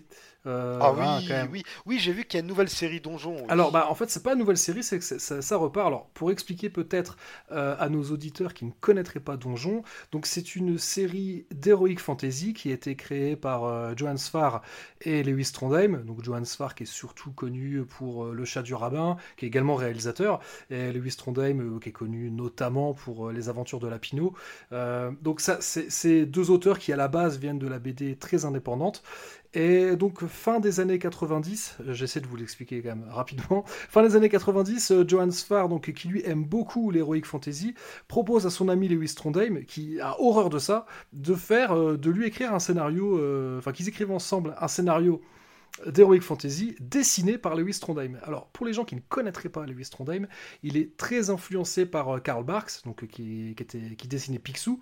Donc, en fait, lui, c'est des séries, alors non pas animalières, mais c'est avec des animaux anthropomorphisés. Et, euh, notamment, hein, son personnage le plus connu, c'est Lapino, donc c'est un lapin, mais qui, qui est comme un, être humain, quoi, qui est mis avec un chat, etc. Et donc, euh, le tout premier épisode de Donjon s'appelait Cœur de canard parce qu'il mettait en scène donc euh, un canard qui euh, donc qui vit des aventures. C'est Herbert le canard, c'est Herbert le canard, exactement. Oui, Et- j'ai pas lu ça depuis plus de 10 ans. Donc. bah, bah, après, cela dit, ça, ça a du sens parce que euh, la, la série était en arrêt. Mais alors, dans un premier temps, donc il y a cette fameuse série Donjon. Lewis Trondheim dessine deux épisodes. Et, et entre-temps, euh, Johan Sfar dit Ouais, moi je suis un peu, je suis un peu frustré. Parce que au final, euh, moi, quand on avait, en plus, ça venait à une époque où Sfar avait un peu une lassitude par rapport à, à l'heroic fantasy. Il dit bah, finalement, euh, moi maintenant, je suis frustré, j'aimerais bien dessiner. Mais comme il a un style différent de celui de Trondheim, ils se sont dit bah, on n'a qu'à faire une histoire qui se passe euh, 100 tomes plus tard, pas 100 ans, hein, 100 tomes. Donc, euh, voilà, ils se sont dit bah, on n'a qu'à rebaptiser la série Donjon, on n'a qu'à la rebaptiser Donjon Zénith, et il y en a une autre qu'on va appeler Donjon Crépuscule, et donc qui, qui commencera à, au tome 100. Et, et puis à un moment, il faudra remplir le gap entre, euh, entre le tome 2 et le tome 100. Et donc autant euh, la série Donjon Zénith c'est une série, euh, donc euh, c'est du médiéval fantastique, on va dire. Et euh, dans, euh, dans Donjon Crépuscule, on part plus sur du post-apocalyptique. Alors, Donjon Crépuscule, si tu me permets, ça me fait penser un peu à certains épisodes de Zelda, avec le monde qui est dévasté et euh, des gens qui ont mal tourné. Et euh, là où on peut faire un lien avec, euh, Star Wars, c'est que le personnage de, Herbert, qui est un personnage, même si voilà, il est un peu roublard, etc., c'est un personnage qui est globalement et positif dans Donjon Zénith. Dans Donjon Crépuscule, il est devenu une sorte de Dark Vador slash empereur. Voilà, c'est lui qui est à la tête du- du- d'une force mais assez maléfique. Et, euh, et on se demande comment, qu'est-ce qui a bien pu se passer? Et, euh, et comme Lewis Trondheim est quelqu'un d'assez taquin, en rigolant, il a dit à, à Johan Sfar, bah vu qu'on a euh, Zénith et qu'on a Crépuscule, faudrait qu'on crée une autre série qui s'appelle Potron Miné et qui se passe 100 tomes plus tôt. Le problème, c'est que Johan Sfar a tendance à prendre Lewis Trondheim au mot et il a écrit des scénarios. Donc un scénario, cette fois-ci, dans un univers, bon, qui, même si on est toujours dans de l'heroic fantasy, on est dans un univers qui rappelle plutôt la Renaissance. Et, et donc c'est comme ça qu'ils ont créé donc une troisième série, Potron Miné, qui commence au tome moins 99. Et puis comme ils aiment bien faire compliqué, ils ont fait une autre série qui s'appelle Donjon Monsters, où cette fois-ci ils écriraient des scénarios qui se passent à peu près n'importe quand dans l'histoire, entre moins 99 et euh, 100 et quelques. Et euh, où il confierait le, dessin à des dessinateurs avec des styles complètement différents pour se permettre des histoires, euh, tantôt des histoires très humoristiques, tantôt des histoires extrêmement sombres, extrêmement sérieuses. Et donc ça leur a permis de faire plein de délires comme ça. Notamment, il y a l'épisode, le, tome 103. Mais en fait, il y a donc il y a un, tome de Donjon Crépuscule qui est le tome 103, mais il y a également deux Donjons Monsters qui se passent également pendant la période 103, euh, et donc on va avoir trois fois la même histoire vue de points de vue différents. Ce qui donne des fois des trucs, c'est des trucs géniaux. Quand tu peux, tu la même case, tu vas la retrouver trois fois, mais vue par trois protagonistes différents. en tout cas, moi, c'est une série dont j'étais extrêmement fan. Euh, et, ils ont décidé à un moment de euh, bah, un peu d'avancer, d'un peu rusher les histoires. J'essaie de me rappeler euh, Donjon, Donjon Potron Miné, en fait il y avait tome 99, moins 99, moins 98, moins 97. Et puis ils ont décidé de passer directement au tome moins, je sais plus, je crois que c'est moins 83 ou moins 84. Et idem Donjon Crépuscule, on est passé directement du tome 106 au tome 110 et 111 parce qu'ils se sont dit c'est tellement énorme qu'il faut qu'on il faut qu'on trouve une fin, il faut qu'on écrive une fin. Et donc voilà, il y a quelques années, ils ont écrit la fin de Donjon, mais en, promettant aux fans que si jamais un jour ils avaient envie de s'y remettre, eh bien qu'ils s'y remettraient parce qu'après tout, euh, l'un n'empêche pas l'autre. Eh bien c'est arrivé.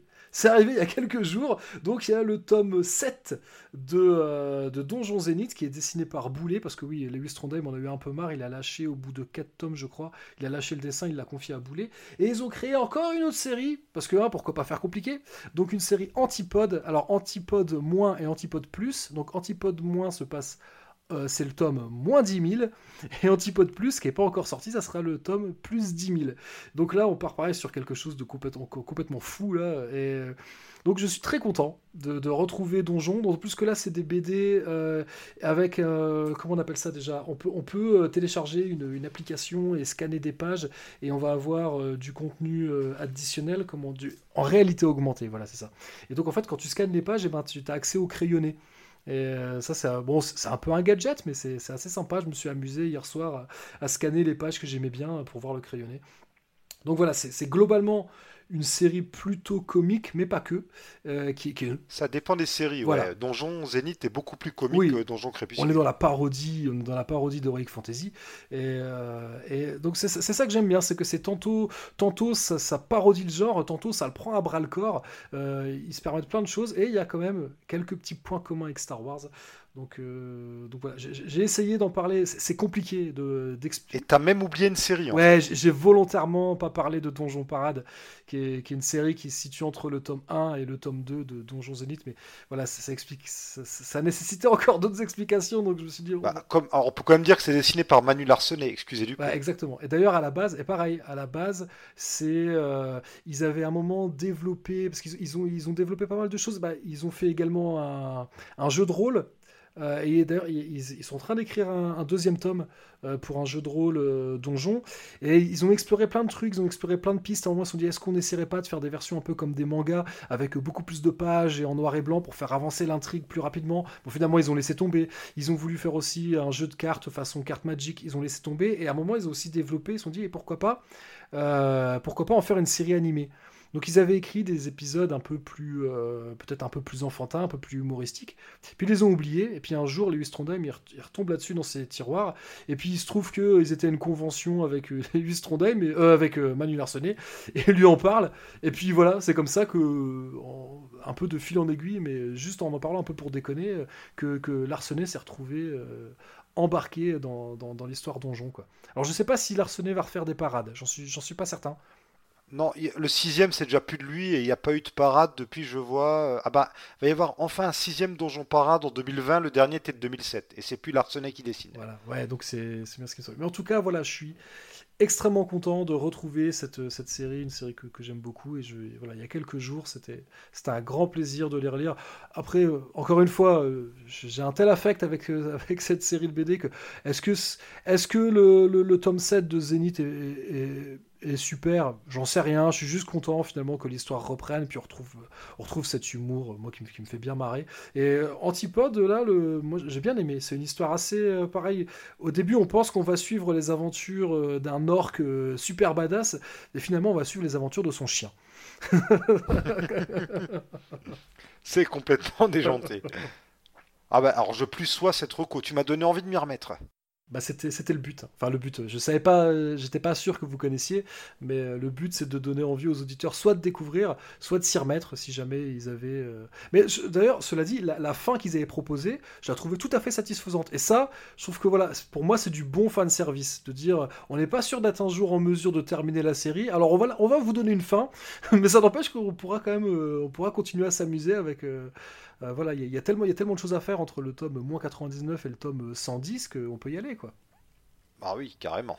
Tu as d'autres recommandations ou euh, tu t'arrêtes sur ce monument qui est déjà bien massif? Bah ouais, non, je pense que j'ai... À, la rigueur, si, je, peut-être je vous conseillerais, euh, si vous avez envie d'écouter des gens qui parlent positivement de, cette post-logie, je vous conseille d'écouter un podcast qui s'appelle I Cannot Sit Still. alors moi que j'ai découvert très récemment, parce que j'ai écouté euh, un épisode de Ciné Blabla. Donc Ciné Blabla, c'est euh, James et Faye qui sont derrière. Donc James et Faye qui font également Comics Discovery et Geek en série. Qu'on connaît très bien ici. Voilà. Qui ont déjà été invités ici, on les connaît très bien. Et euh, qui sont des gens adorables et qui m'avaient également invité pour parler de la, série La Planète des Singes, la série télé La Planète des Singes dans, dans Geek en série. Et donc j'ai écouté leur épisode de, Ciné Blabla consacré à l'épisode 9. Et ils ont invité Yael qui fait partie donc de, de ce, de ce podcast podcast I Cannot, I Cannot Sit Still et j'ai trouvé qu'elle avait dit des choses, plein de choses intéressantes, dont certaines que j'ai un peu euh, repris à mon compte dans cet épisode, hein, je, dois, le reconnaître. Et euh, voilà, elle a, développé plein de choses que je trouve très intéressantes et j'ai eu envie. Donc j'ai un peu commencé à écouter et donc euh, il y, a plusieurs épisodes consacrés aux épisodes 7, 8 et donc pas encore le 9, je crois pas. mais si jamais vous avez en envie d'écouter des choses positives là-dessus, eh bien, je, vous recommande autant l'épisode de Ciné Blabla que euh, I Cannot Sit Still, et puis bien évidemment aussi euh, euh, la crème de la crème de ce qui se fait pour, pour moi hein, sur Star Wars Hyperdrive de, de, de Willem Horn. Ah bah, bien sûr. Voilà, c'est peut-être probablement ce qui se fait de mieux, euh, même si euh, j'écoute, je suis un auditeur de temps en temps de Star Wars en direct ou de euh, Outrider. voilà, pour moi, Hyperdrive, c'est vraiment, c'est, c'est, vraiment ce qui se fait de mieux dans, dans, le genre. Super, je te remercie pour tes recos. Et toi, Jonathan, qu'est-ce que tu aurais à nous proposer? Eh bien, eh bien, mon cher Marty, euh, je vais vous recommander alors quelque chose de très très classique. Hein, je ne peux pas dire que je me sois beaucoup creusé l'esprit. Euh, je vous propose donc euh, la trilogie originelle, épisode 4, 5, 6. Non, quand même pas. Non, je vais vous proposer Clone Wars, qui était sorti chez Delcourt donc dans le courant des années 2000. Hein. Alors après, est-ce que c'est réédité? Je ne sais pas, mais cette série donc de, de titres. Euh, autour donc de cette période-là, euh, entre l'épisode 2 et l'épisode 3. Euh, et notamment les épisodes qui concernent le alors Jedi, pas Jedi, hein, on vous laissera juger par vous-même, mais les, tous les épisodes autour de Queen Anne Vos, ah, j'y arrive pas, Queen Anne Vos, ah, qui est, je trouve, un des meilleurs persos ever de, la franchise Star Wars. Euh, vraiment, il y a tout un travail autour de ce personnage, son positionnement euh, entre Jedi, le côté lumineux, le côté obscur. Et, euh, je trouve vraiment qu'il y a ouais, il y a un perso qui est charismatique, il y a, il y a des histoires qui sont sympas, c'est vraiment une bonne série, franchement. Et voilà, allez lire ça, c'est du, du très très bon Star Wars, je trouve. Je te remercie. Moi, pour ma part, je vais un peu céder à la facilité. Je vais vous conseiller la trilogie de romans, le cycle de trône. Alors, c'était quoi le premier titre? C'était la, croisade noire du Jedi fou de Timothy Zane ces trois romans qui ont longtemps été considérés comme la suite euh, de Star Wars. Ça fait d'ailleurs partie à peu près des seules choses, il me semble, que Lucas considère euh, dans l'univers étendu. Et euh, on a eu droit d'ailleurs à une adaptation comics dont Delcourt a sorti une intégrale, qui je crois est toujours disponible. Donc ruez-vous dessus si vous voulez voir une autre suite à la trilogie originelle. Et puis, alors j'avais pas pensé forcément. Alors j'avais pensé pour un film vous conseiller John Carter, dont on a parlé au début euh, de l'épisode, qui est vraiment un film très sympathique. Et c'est dommage qu'il n'y ait pas eu de suite parce que Disney pensait lancer une franchise. Finalement, pour plein de raisons, ça s'est pas fait. Et si John Carter vous intéresse et si les origines de Star Wars vous intéressent, il y a évidemment les romans John Carter. Alors je sais pas trop si c'est euh, de Edgar Rice Burroughs, je sais pas trop où ça en est l'édition en France, mais vous avez euh, les éditions Néophélis qu'on aime beaucoup chez Comics Office, qui vont bientôt sortir le second tome des aventures de John Carter en comics. Ah, je, trouve ça cool. Oui, oui, c'est super. Alors, je sais pas si tu l'as, le premier tome. Non, non, pas du tout. Non, non, je savais pas, je savais pas que ça existait. Ah ben, Néophélis a sorti l'an dernier le premier tome. Là, il y a bientôt le deuxième tome qui sort. Il n'y en aura que deux en tout. C'est l'ancienne série euh, qui sortait chez Marvel. Alors, notre ami XP, qu'on a déjà bien cité dans l'émission, je sais qu'il a le premier tome et qu'il a adoré. Alors, euh, au niveau euh, des créateurs, je sais que dedans, il y a du. Je fais ça de tête, j'ai pas le tome sous les yeux. Mais il y a, par exemple, au niveau des auteurs, il y a Chris Claremont, par exemple. On a euh, qui, d'autre On a aussi dedans. Euh, c'est assez euh, prestigieux puisqu'on a Gil Kane au dessin, Marv Wolfman au scénario, Rudy Nebres qui a fait pas mal de creepy et qui je crois a fait du Conan et aussi au dessin. Vraiment, il y a du Sal Buscema, Dave Cockrum, Carmine Infantino. Il y a du très très beau monde dans le tome 1 et euh, c'est pas prêt de s'arranger avec le tome 2 puisqu'on a euh, en fait euh, à peu près la même équipe qui est dessus. Et comme je vous l'ai dit, il me semble qu'il y a Claremont qui est présent, je sais plus si dans le premier ou dans le deuxième intégral pour certains scénarios. Vraiment, allez lire ça, c'est superbe, c'est super beau et vous avez vraiment, alors c'est sorti de manière concomitante avec Star Wars, mais les scénarios sont vraiment inspirés de ceux de Burroughs et ça vous permet de voir une des sources principales de l'inspiration de George Lucas pour créer l'univers de Star Wars. Et d'ailleurs, j'ai beaucoup parlé de mon fils. Je lui, je lui avais euh, montré John Carter. Euh, on, l'avait regardé en Blu-ray. Et euh, quand le film s'est terminé, sa première réaction, c'est m'a dit On regarde le 2 Parce que voilà, lui fait vraiment partie de la génération où les, films, c'est forcément des franchises, il y a toujours des suites. Et là, je regardais, je fais Bah, en fait, le 2, mais il est jamais sorti. Et donc, comme quoi, j'en veux beaucoup à Disney pour ça. Hein. Voilà, il fallait sortir la suite de John Carter. Alors, est-ce que le film a été sacrifié à cause de Star Wars ou pas? Je ne sais pas. En tout cas, j'ai jamais compris vraiment euh, la mauvaise presse qu'avait le film. Enfin, surtout que les critiques n'étaient pas, euh, pas toutes catastrophiques. J'ai pas trop compris pourquoi euh, Disney a boycotté son propre film. Ça m'échappe. Je, veux bien que quelqu'un m'explique un jour parce que ça c'est. C'est pas, c'est pas phénoménal comme film, mais franchement, on a vu nettement plus honteux que ça. Hein. Bah oui à la même époque, les colères des titans et compagnie. Euh, ah oui, oui. Ah non, non, c'est vraiment dommage. Et tiens, d'ailleurs, que ce soit John Carter ou les Star Wars, tu les conseillerais, euh, Zaius, à partir de quel âge, si on veut les montrer à des enfants? Ah, C'est une bonne question. Alors après, euh, je, pense que c'est c'est un peu con ce que je veux dire. C'est un peu au doigt mouillé, quoi. C'est par rapport. faut voir aussi vos enfants, ce qu'ils aiment, ce qui, ce qui les attire. moi, j'ai attendu pas mal. franchement, mon fils a dû les voir. Ouais, donc, il les a vus à l'époque de l'épisode 8, donc c'était, oui, il avait 6 ans. Et, euh, et ce, qui m'a, ce qui a un peu précipité le fait euh, que je lui ai montré les Star Wars. Alors, il avait déjà regardé euh, une partie de Star Wars Rebelle. Et euh, ça, je l'avais laissé regarder. Et puis, il aimait beaucoup. Voilà, il avait des Lego Star Wars. Il avait, euh, il avait déjà des panoplies. Avant même d'avoir vu les films, il était déjà très attiré par tout le merchandising, on va dire. Et, euh, en fait, quelqu'un lui a offert, en histoire vraiment pour enfants, et eh ben les, les, six premiers. donc, en fait, tu as six bouquins et ça, ça a fait de l'épisode 1 à 6. Et, là, moi, je fais, ah non, non, attends, moi, je veux pas qu'il soit spoilé, quoi. Donc, je lui ai dit, tu peux lire le 4 si tu veux, mais tu lis pas tout le reste. Et euh, c'est difficile d'expliquer à un enfant de 6 ans, voilà, il venait d'apprendre à lire, il était tout content. Et euh, c'est difficile de lui expliquer, euh, on lui a offert des bouquins, il a pas le droit de les lire.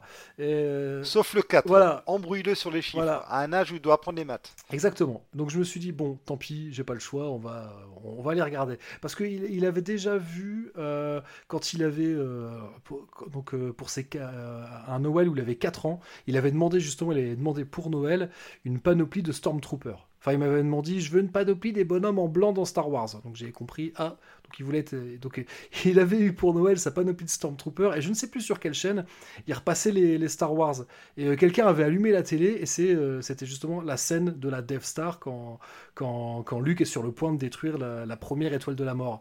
Et, j'avais fait une photo de mon fils qui est qui est déguisé en Stormtrooper et qui regarde, mais en fait il avait 4 ans il a regardé 5 minutes, il était à bloc, et puis il est passé à autre chose en fait. Que tu vois, il était, mm. lui, regardait des dessins animés, il regardait pas des films, euh, des films avec des acteurs, quoi. Et, donc, donc je savais pas trop, quoi. Puis finalement, 6 ans, pour lui, c'était le bon âge. alors après, voilà, j'étais très surpris qu'il aime aussi la prélogie. Euh, je pense que tout le côté politique lui est passé à 15 000 au-dessus, hein, mais lui, il a aimé la course de pod, tous ces trucs-là, quoi. Il a aimé Jar Jar, évidemment. L'histoire d'amour. Euh, non, ça, alors ça, il en a rien à carrer. Euh, d'ailleurs, il était pas. la première fois où il a vu, il a vu l'épisode 9, il a fait une grimace quand, quand Ray et Kylo Ren s'embrassent, parce que tu vois, lui, il est à l'âge où. Ouais, oh, on en a même pas parlé de ça. Embrasser les filles, oh embrasser les filles, c'est dégoûtant, tu vois. Et donc, donc ça, il était pas content. la tristesse du baiser, quoi. Oh là là le forcing. Ben donc euh, ouais, je, pense que tout dépend, tout dépend de vos enfants, euh, ce qui ce qui les attire. Là ma petite qui a 5 ans, euh, ça y est, elle veut les voir. Il y a encore quelques semaines, elle disait Star Wars, ça m'intéresse pas, c'est nul. Et puis là en fait, à force de nous entendre parler avec mon fils de voir qu'on a été le voir deux fois ensemble au cinéma et puis peut-être aussi je crois qu'elle a capté que l'héroïne c'est une fille. Je lui ai expliqué que dans que dans la trilogie, il y a une princesse. Alors bah finalement, elle a envie de les voir maintenant. Donc euh, bon, 5 ans, c'est peut-être un peu petit, mais euh, en fait, tout dépend de tout dépend de l'appétit de vos enfants. Voilà, mon fils, il a vu, il, il a vu la planète des singes, hein, parce qu'il n'arrêtait pas de me saouler pour le voir. Donc euh, il l'a vu, il avait 7 ans, 7 ans et demi, et puis finalement, c'est passé. Quoi. Je pensais que c'était trop jeune, qu'il capterait pas le message, et bah, finalement, il a adoré. Et, donc, et puis voir des hommes singes. Moi, gamin, je sais que j'adorais la série télé. Ouais, donc c'est, c'est, je pense que il y a des gens qui certainement jugeront, et peut-être à propos, hein, ça je, ne critique pas, qui jugeront que peut-être que, que 6-7 ans pour voir Star Wars c'est trop jeune. Moi c'est l'âge euh, auquel je les ai vus. Euh, tu vois, il y a plein de films genre euh, Conan, Terminator, c'est les films que j'ai découverts à cet âge-là. quoi. Peut-être oh bah, pareil, peut-être trop jeune. Hein, mes parents ne, mes parents ne comprenaient pas ce qu'ils enregistraient. Hein. Predator, même. Je l'ai vu, genre, j'avais 8 ans. Donc, euh. donc je pense que tout dépend. Voilà, il y a des enfants qui, il y a des enfants sur lesquels ça marchera pas, ou peut-être que ça aura un, impact négatif. Mais ça, je pense qu'en tant que parent, si tu es à l'écoute, si tu regardes ce qu'aiment tes enfants, tu peux quand même deviner euh, ce qui passera ou passera pas. Et malgré tout, l'épisode 4, ça reste un spectacle familial. Il y a rien de. Ok, l'Empire contre-attaque, on est déjà sur quelque chose de plus sombre. Mais euh, l'épisode 4, l'épisode 6, franchement, euh, des gamins peuvent le regarder, il n'y a aucun problème. quoi. Ah oui. Tu peux même passer du 4 au 6, le gamin, il y verra avec du feu. Hein. Il se dira qu'Han Solo a été capturé entre, et puis voilà. Mmh, ouais, ouais, c'est possible. Bon, après, c'est un peu dommage, mais, euh, euh, mais, mais ouais, c'est fort possible, quoi. Très bien. Et eh bien justement, tu nous dis que ton fils euh, voulait voir la planète des singes, mais pourquoi il voulait voir la planète des singes Et oui, c'est le moment où tu nous parles un petit peu de toi et de tes projets. alors pourquoi? Parce qu'il y a plein de choses sur la planète des singes à la maison, beaucoup beaucoup, parce que voilà, parce que je suis un très grand fan de la planète des singes et tellement que j'ai décidé de faire un podcast dédié, alors pas uniquement, mais en grande partie euh, dédié à cette saga, donc podcast qui s'appelle Cornelius Enzira. Euh, et donc, alors j'avance très lentement, parce que le podcast a déjà euh, je sais jamais, je me trompe. Je crois que ça fait 4 ans déjà que j'ai commencé.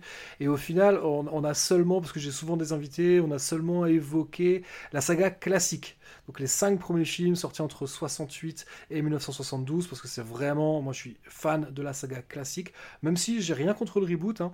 Donc euh, c'est surtout cette, euh, cette période-là qu'on a évoqué. Le reboot de Tim Burton, évidemment. Alors, ça c'est le, le remake.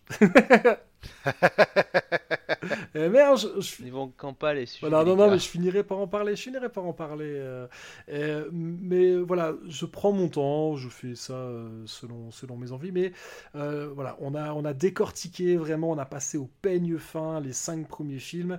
Et j'ai déjà un peu commencé à évoquer les comics dans, dans, appelons ça, l'univers étendu hein, de, de, de la planète des singes. Voilà, il y a quand même pas mal de romans, pas mal de comics pas mal de choses à creuser à côté. en, tout, euh, La planète des singes, c'est quand même 9 films, c'est une série télé, une série animée, donc comme je dis, pas mal de bouquins, pas, mal de choses à lire à côté. Euh, et puis à côté de ça, euh, je parle également un peu de musique, parce que c'est aussi une de mes passions. et puis de temps en temps, on, parle souvent du festival de Gérard Armé, le festival du film fantastique de Gérard Armé. Il y a de fortes chances que le prochain épisode de Cornelius Enzira soit consacré à l'édition 2020 du festival de Gérard Armé, où je vais me rendre. donc c'est dans à l'heure où on enregistre, c'est dans deux semaines. Donc là, je piaffe d'impatience parce que c'est un rendez-vous. Moi, ça ah, fait... super. ouais, ça fait euh, quasiment 15 ans que j'y vais tous les ans. Je suis, voilà, j'adore ce festival et, c'est un grand plaisir à chaque fois d'en parler dans mon podcast, donc de parler de, films d'horreur, euh, fantastiques et SF. Voilà, c'est un peu. Je, décris Cornelius Enzira comme un fanzine audio parce que voilà, l'aspect fanzine me permet d'avoir une ligne éditoriale complètement éclatée, c'est-à-dire que je parle de ce que j'aime. Tout simplement. Et comme j'aime beaucoup la peine des singes, eh ben, j'en parle beaucoup. Bah, tu as bien raison, hein. il faut te faire plaisir, hein. il faut que tu parles avant tout, euh, d'ailleurs pour tous ceux qui font du podcast, parlez avant tout de ce qui vous plaît, quitte à parfois changer la formule ou euh, changer de format, faites-vous plaisir, l'important c'est la passion. S'il n'y a pas la passion, on n'a pas la motivation de créer et puis on n'a pas non ça, ça se ressent aussi euh, dans ce qu'on produit. Si on n'a pas la passion aussi dans ce qu'on produit, on, on ne ressent pas la même chose, on ne transmet pas euh, les mêmes informations, les mêmes émotions. Je suis complètement d'accord. Je veux dire, la première étape euh, quand on fait un podcast, c'est pas de se demander ce qui va plaire, mais c'est enfin ce qui va plaire aux autres, c'est de se demander déjà de quoi je vais avoir envie, quel sujet je vais avoir envie de poncer, d'aller jusqu'au bout. Et au final, moi, si j'ai commencé à faire un podcast sur un PN des singes, euh, certes, c'est à la base c'est surtout le film de 68 hein, qui est mon film préféré, et, mais c'est surtout que alors il existe quelques podcasts anglophones consacrés à la PN des singes, mais il y a eu un moment où je me suis dit, tiens, j'ai envie d'écouter, euh, j'ai envie d'écouter un podcast. Ça doit bien exister un podcast francophone dédié à la peine des singes. Et comme j'en ai pas trouvé, ben voilà, je me suis dit, bah une des grandes lois d'Internet, hein, quand tu trouves pas quelque chose sur Internet, eh ben c'est que tu dois le faire. Et donc, euh, donc je, je, ne me soucie pas de savoir est-ce que j'aurai beaucoup d'auditeurs, parce que peut-être que voilà, c'est sûr que c'est un peu moins vendeur que, que d'autres sujets, euh, la peine des singes, mais, mais je m'en fiche. Moi, c'est une manière pour moi d'aller complètement au bout de ma passion et, et, de justifier pourquoi j'ai acheté tant de bouquins euh, sur la planète des singes. Au moins, bah, au moins, ça a donné du sens à tout ça. C'est que au moins tous ces bouquins que j'ai lus et relus, et ben maintenant, bah, j'en fais des épisodes, tout simplement. Qu'est-ce qu'on ferait pas pour prouver à sa famille et à sa chair et tendre que notre passion, elle sert à quelque chose hein? Eh bien, on te remercie. Hein. Ça a été un réel plaisir euh, de te retrouver parmi nous. Alors, il me semble que notre ami XP a déjà fait un podcast avec toi aussi. Euh, non, non, non. C'est, il, a, pour le moment, c'est jamais arrivé. Peut-être, on ne sait pas. Peut-être ah, que dans, peut-être qu'un jour, on enregistrera ensemble. Il bah, faut dire que pendant longtemps, euh, notre ami XP n'était qu'un auditeur, un auditeur très, un, dire, un des meilleurs auditeurs qu'on puisse avoir, hein, parce que c'est vraiment quelqu'un qui fait énormément de retours. ah oui. C'est voilà, et surtout des, à chaque fois des retours très constructifs. Et, euh, il n'hésite pas à encourager les podcasts qu'il aime. Donc euh, XP, euh, je suis sûr que tu nous écoutes. Merci, merci vraiment. Et, Pour nous, c'est un très bon ambassadeur aussi. J'ai dit que j'allais l'embaucher comme community manager. C'est le moment où on lui rend hommage. Je pense qu'on l'a tous dit. on lui a tous proposé. Donc ouais, à chaque fois, il relaie toutes les sorties de mes épisodes avec des, des messages extrêmement sympas. On discute beaucoup en privé. voilà, c'est vraiment, c'est vraiment quelqu'un d'adorable, XP. Et, et c'est vrai que je suis très content qu'il soit décidé à, un peu passer de l'autre côté, à prendre le micro. Et on ne sait pas, hein, peut-être qu'un jour il viendra parler de la peine des singes dans Cornelius Enzira. Peut-être, seul l'avenir nous le dira. Qui sait, qui sait. En plus, il est assez fan du comics, lui qui lit plus trop de comics, euh, donc euh, je sais que ça lui tiendrait à cœur d'en parler. Peut-être. ah bah tiens, j'ai vu. Peut-être en train de vendre la mèche. ah mince, bah, une exclusivité Comics Office.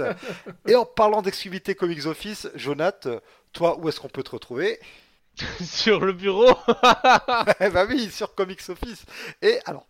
Alors, j'ai envie de déclarer que bientôt Comics Office le podcast va revenir. On on a effectivement une idée d'une émission qu'on aimerait faire incessamment sous peu avec Mister René Bunny. J'en dis pas plus parce que tant qu'elle n'est pas tournée, euh, je préfère pas euh, vendre la mèche. Mais euh, on, travaille dessus, je travaille dessus en ce moment. Et bon, on se retrouve très bientôt. Euh, le, podcast Avengers, euh, oui, oui, il arrive, il arrive, il arrive. Je vais d'abord monter quand même le Star Wars que vous écoutez en ce moment, mais euh, il arrive aussi. Et on se retrouve très très bientôt sur notre site. restez toujours à l'écoute. Hein. on... Là, on est reparti pour produire des podcasts dans les prochains temps. Messieurs, merci beaucoup à vous d'avoir été avec moi ce soir. Ça a été un très très grand plaisir que de faire cette émission, même si je fatigue un peu, ça doit s'entendre. je crois qu'on fatigue un peu tous. Mais en tout cas, merci beaucoup de m'avoir reçu. Euh, voilà, j'étais, j'étais pas parti au départ pour, pour parler de Star Wars, et finalement, je suis content d'en avoir eu l'opportunité. Euh, voilà, donc euh, merci beaucoup à vous. Eh ben, ça nous fait plaisir si tu as été heureux. Merci à toi d'être venu. Ah merci, merci Jonath. On vous dit au revoir tout le monde. Ciao. Salut à tous. Et surtout, que la force soit avec vous, lisez plein de comics et regardez de bons Star Wars. Et on se quitte évidemment en musique. J'en ai sélectionné une de circonstance vu ce que je pense de la qualité du film de Gigi Abrams.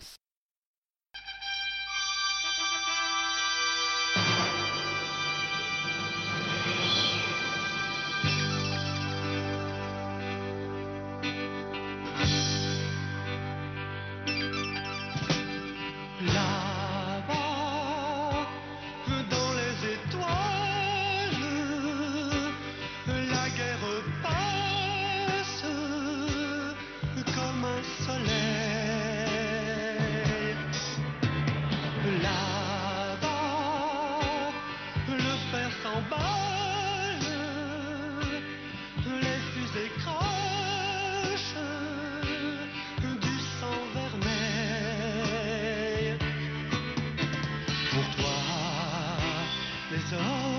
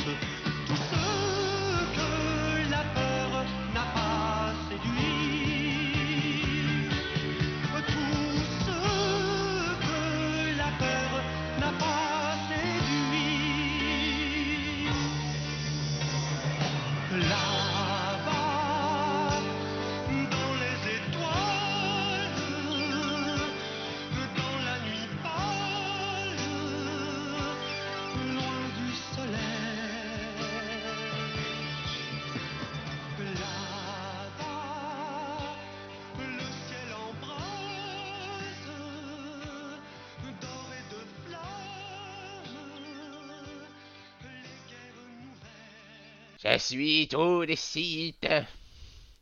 Je suis tous les Jedi. Ah, vous êtes dur.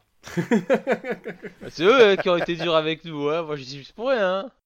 Oh non non, euh, c'est bon. Le Vous avez perdu euh, votre âme d'enfant, vous, vous, vous, avez, vous avez sombré dans le côté obscur. Mais totalement. Bah non, j'ai bien aimé Mais- le 8, regarde. Mais perdu absolument, mon âme d'enfant. totalement.